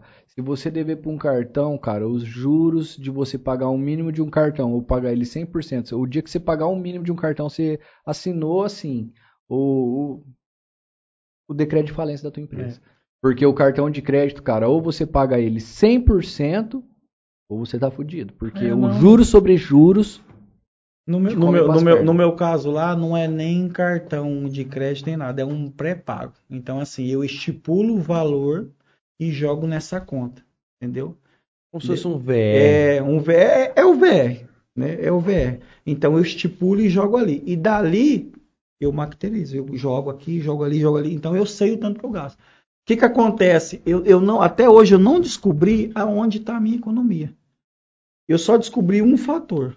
Quando eu abastecia num determinado posto, os carros só andavam com tanque cheio. Então, se o cara tinha que ir para Santa Albertina, ele não ia por Paranapuã. Ele ia lá por coisa. Ele ia lá por, por Dolcinópolis, dava. Por quê? Uma.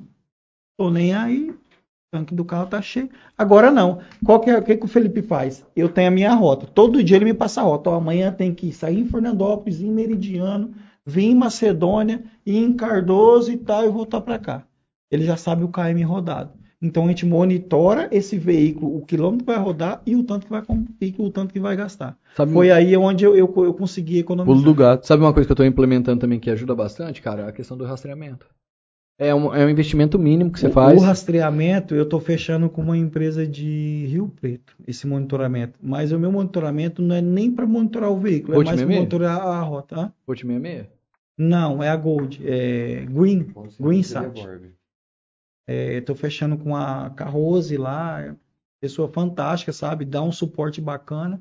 Eu só não fechei por causa desse fator. Então, esse, esse, esse monitoramento que eu tô implementando, ele, ele consegue te dar a questão de onde tá. Cada vez que o carro para, ele apita. para, apita. Então, é. assim, fora isso, eu consigo implementar a questão da manutenção preventiva, da manutenção corretiva. Então, eu sei quanto cada carro gasta, é, quanto ele roda, quanto ele tem que consumir, quanto ele está consumindo.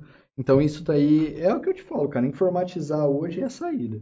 Entendeu? A gente às vezes fica procurando um meio de controlar num papel, cara, mas quando você pega um- uma empresa melhor preparada para informatizar o que você precisa ter de informação para fomentar o caixa da tua empresa, isso daí faz total diferença. E você vê o seguinte, né, cara? Pra gente, qualquer um real é a diferença. né? Totalmente. Qualquer um real é a diferença. O, o lance do, do, do, do rastreamento é, é, é bom também, que Bom. é você bom que você, é, e- o cara vai falar assim, opa, não eu é só bem não coloquei assim. monitoramento lá ainda por causa dessa questão que eu falei antes, né? Eu sem a minha certidão negativa.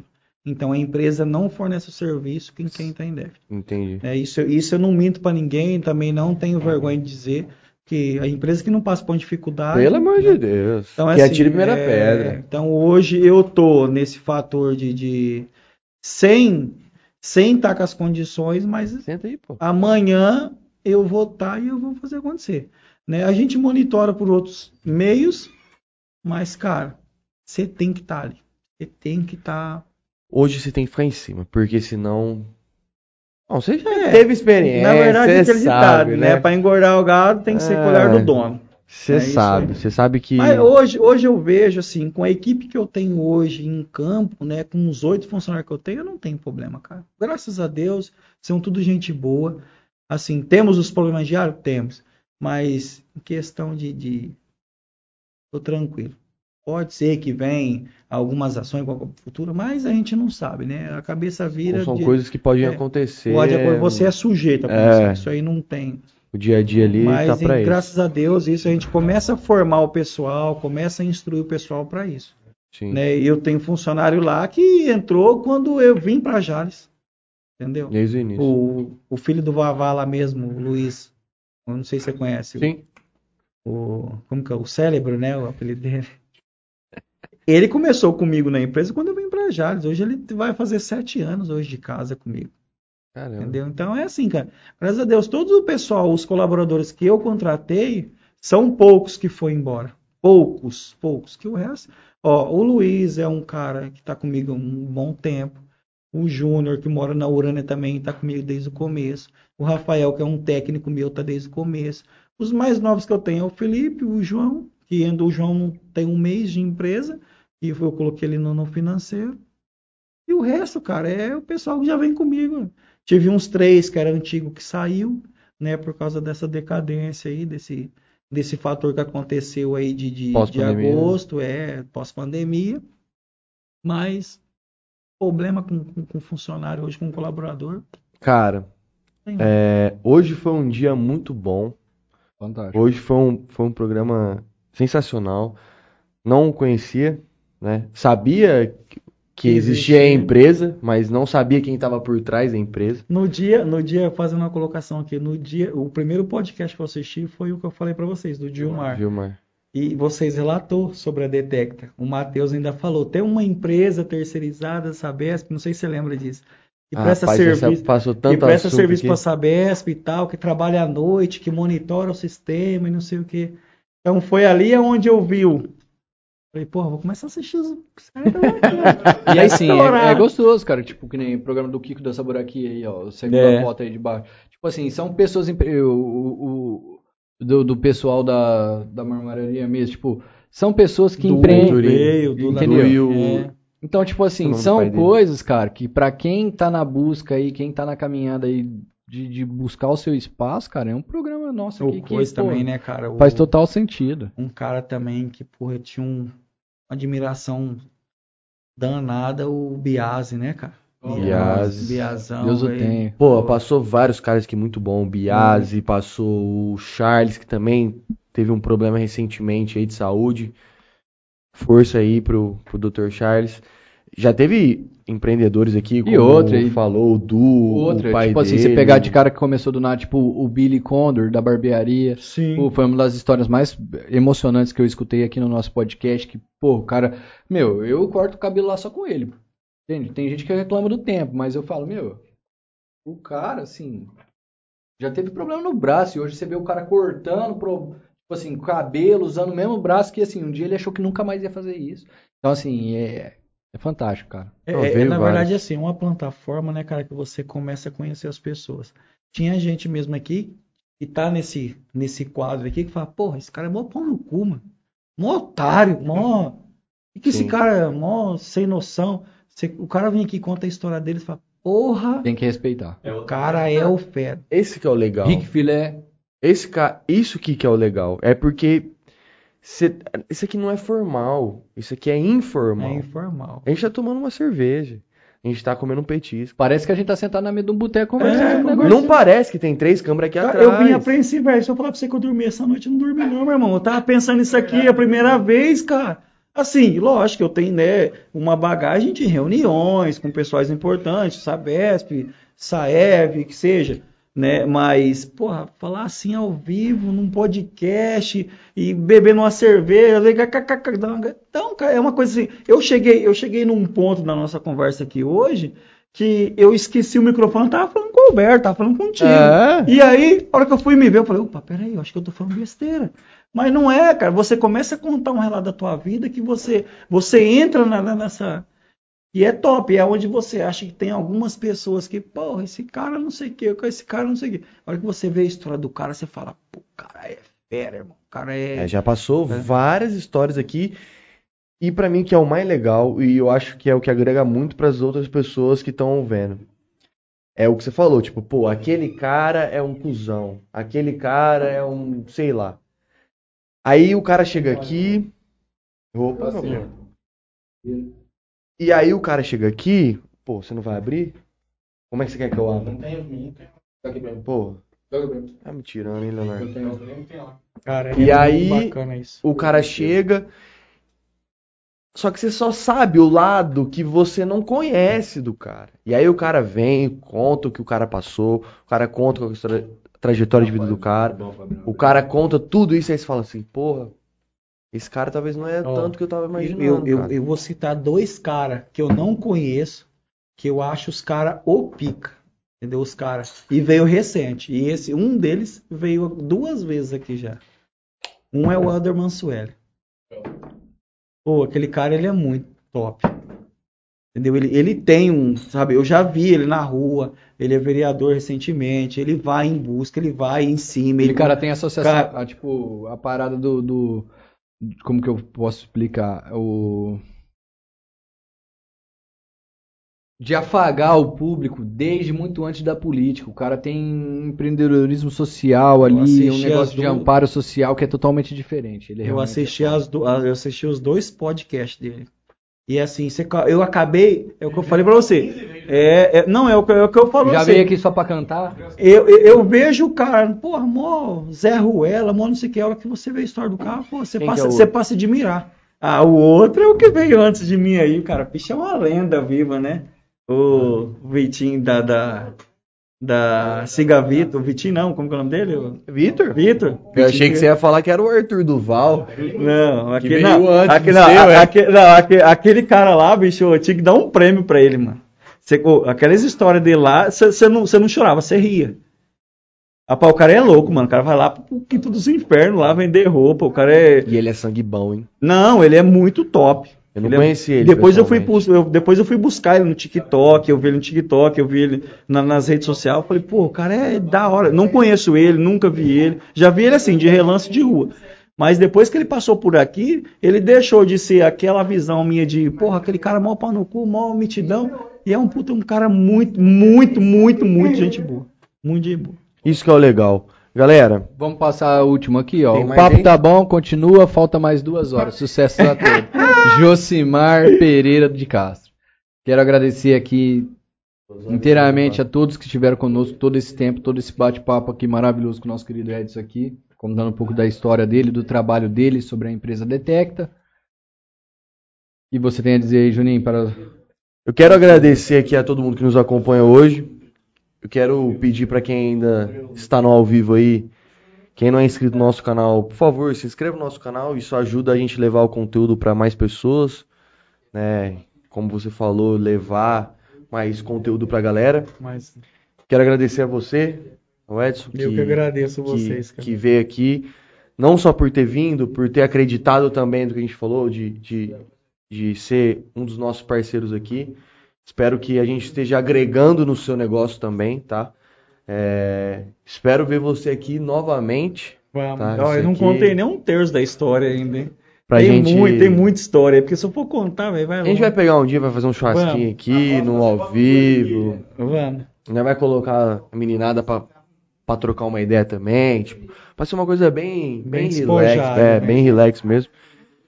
Alberto, obrigado. Ah, não tem nem o que Mas falar é de pra você, casa, pô. Pelo amor de Deus.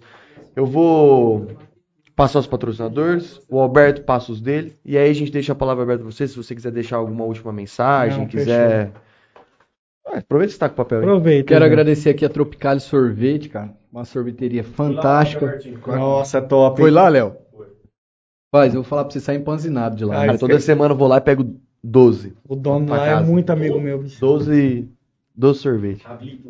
Ô, Os tablitão lá. Nós não conseguimos trazer eles aqui ainda, nem em um ano que os caras tiveram Ah, com nós. para Cara, o ca- é, ele O fica. Alessandro fica em São Paulo. O Alessandro fica em São Paulo, cara. E aí, tipo assim, pra fazer, para fazer, tipo, esse bate-papo aqui, é interessante fazer com todo mundo que fomenta a ideia, entendeu? Então, tipo assim, é ele com outros parceiros, não, não, nós não conseguimos ter os três aqui pra falar sobre qual é o empreendimento, mas é uma, uma, uma sorveteria com fabricação própria de sorvete, com quatro unidades aqui em Jazz, de uma excelente qualidade. Quero agradecer a eles hoje É aqui. hein, velho? Quatro unidades dentro de uma cidade do tamanho de Jales, cara, tem que ser. Quero agradecer aqui também a Casa do Tereré. Parcela aí soluções financeiras, se um dia precisar, você não Aí. vai mais recorrer a ciganaiada, vai recorrer ao Ah. parcela aí. Detecta vazamentos, grande empresa em detecção de vazamento. Que você tá com problema na tua conta aí de, de água na tua casa, não sabe o que fazer, liga para Detecta Vazamentos, os cara vai resolver teu problema. É isso. Bom, vem aqui que eu já nem lembro. De cabeça. Quero agradecer a Bebida Sabor aqui. Portfólio deles aí, um pouco do portfólio, né? De um grande portfólio. Deles aí em primeiro plano na tela. Quero agradecer ao Toquinho Center Car. Inclusive amanhã vai dar um talento do meu Ford K que tá. Nossa, tem Rapaz, 2 kg de areia lá O dentro. Toquinho, uma vez por mês, ele conhece todos os nomes. Ele mandou uma mensagem pra mim assim, Bertinho, cara, eu pedi um negócio pra você assim, de coração. Tem como você pedir pros meninos tirar as coisas do carro, cara? Porque chega aqui, eu tenho que tirar tudo do carro lá. E os caras. O cara é bom. Tá vendo esse envelopamento aqui? Você acha o quê? Que isso aqui é uma madeira? Isso aqui, ó, Toquinho Center Car. O moleque é uma máquina. Você viu nos episódios Se você dá uma passados, caixa de fósforo pra ele, ele fala uma bomba. O moleque é, É. bom. Toquinho Center Car. Quero agradecer a LH Bor, compra e venda de borrachas. E por último, não menos importante, Clínica Odontológica Dentomax. Do nosso querido Bigulin, que vai estar aqui Vai tá logo aqui. menos contando pra gente sobre a história, História dele, dele. e como surgiu a Dentomax. Clínica com implantes, próteses, endo, endodentia, ortodontia também e odontopediatria. Criançada que tá com a boca zoada, Filhão procurar o aí. Edson, palavra, últimos. Cara, eu, por ser assim um iniciante, né, aqui na, nesse, nesse ramo aqui, de frente às câmeras, eu só tenho que agradecer o pessoal do, do Interior Cast aí, ter proporcionado essa, essa oportunidade, né? Porra, pra mim, cara, isso aqui é um mérito, né? Mais um troféu que eu tenho pra minha carreira. E que seja muito outros daqui pra frente, né? Então tenho que agradecer muito o pessoal aí, foi lá me visitar na empresa, o Alberto, o Matheus, né? Foi, a gente batemos um mau papo lá e falou, não, vou levar a tua história e tal. Então tenho que agradecer muito. Agradecer a minha família também que participou, todo mundo aí, meu cunhado, minha mulher, A sogra, minha, né? minha sogra, eu vou ter que levar ela pra pescar, porque agora já ficou vexame, né, velho? Daqui a pouco o cara vai mandar mensagem, ô, você tem que levar tua, minha- tua, tua sogra pra pescar. Amor, sábado eu vou pescar com a minha sogra. Vou levar ela no melhor lugar. Vou levar ela num pesqueiro. Do que minha, minha sogra não pega nem num pesqueiro. Eu levo ela aqui no, no, no coisa aqui, ó. Não pega. No. Haiti não pega. E Eu sou, eu sou apaixonado do Haiti. Não pega um peixe. Aí, gostoso aqui lá, hein? sabe? Então eu vou ter que levar ela para pescar. Agradecer minha sogra também. Aí, uma pessoa muito gente boa. Meus colaboradores, principalmente, né? Todo mundo lá.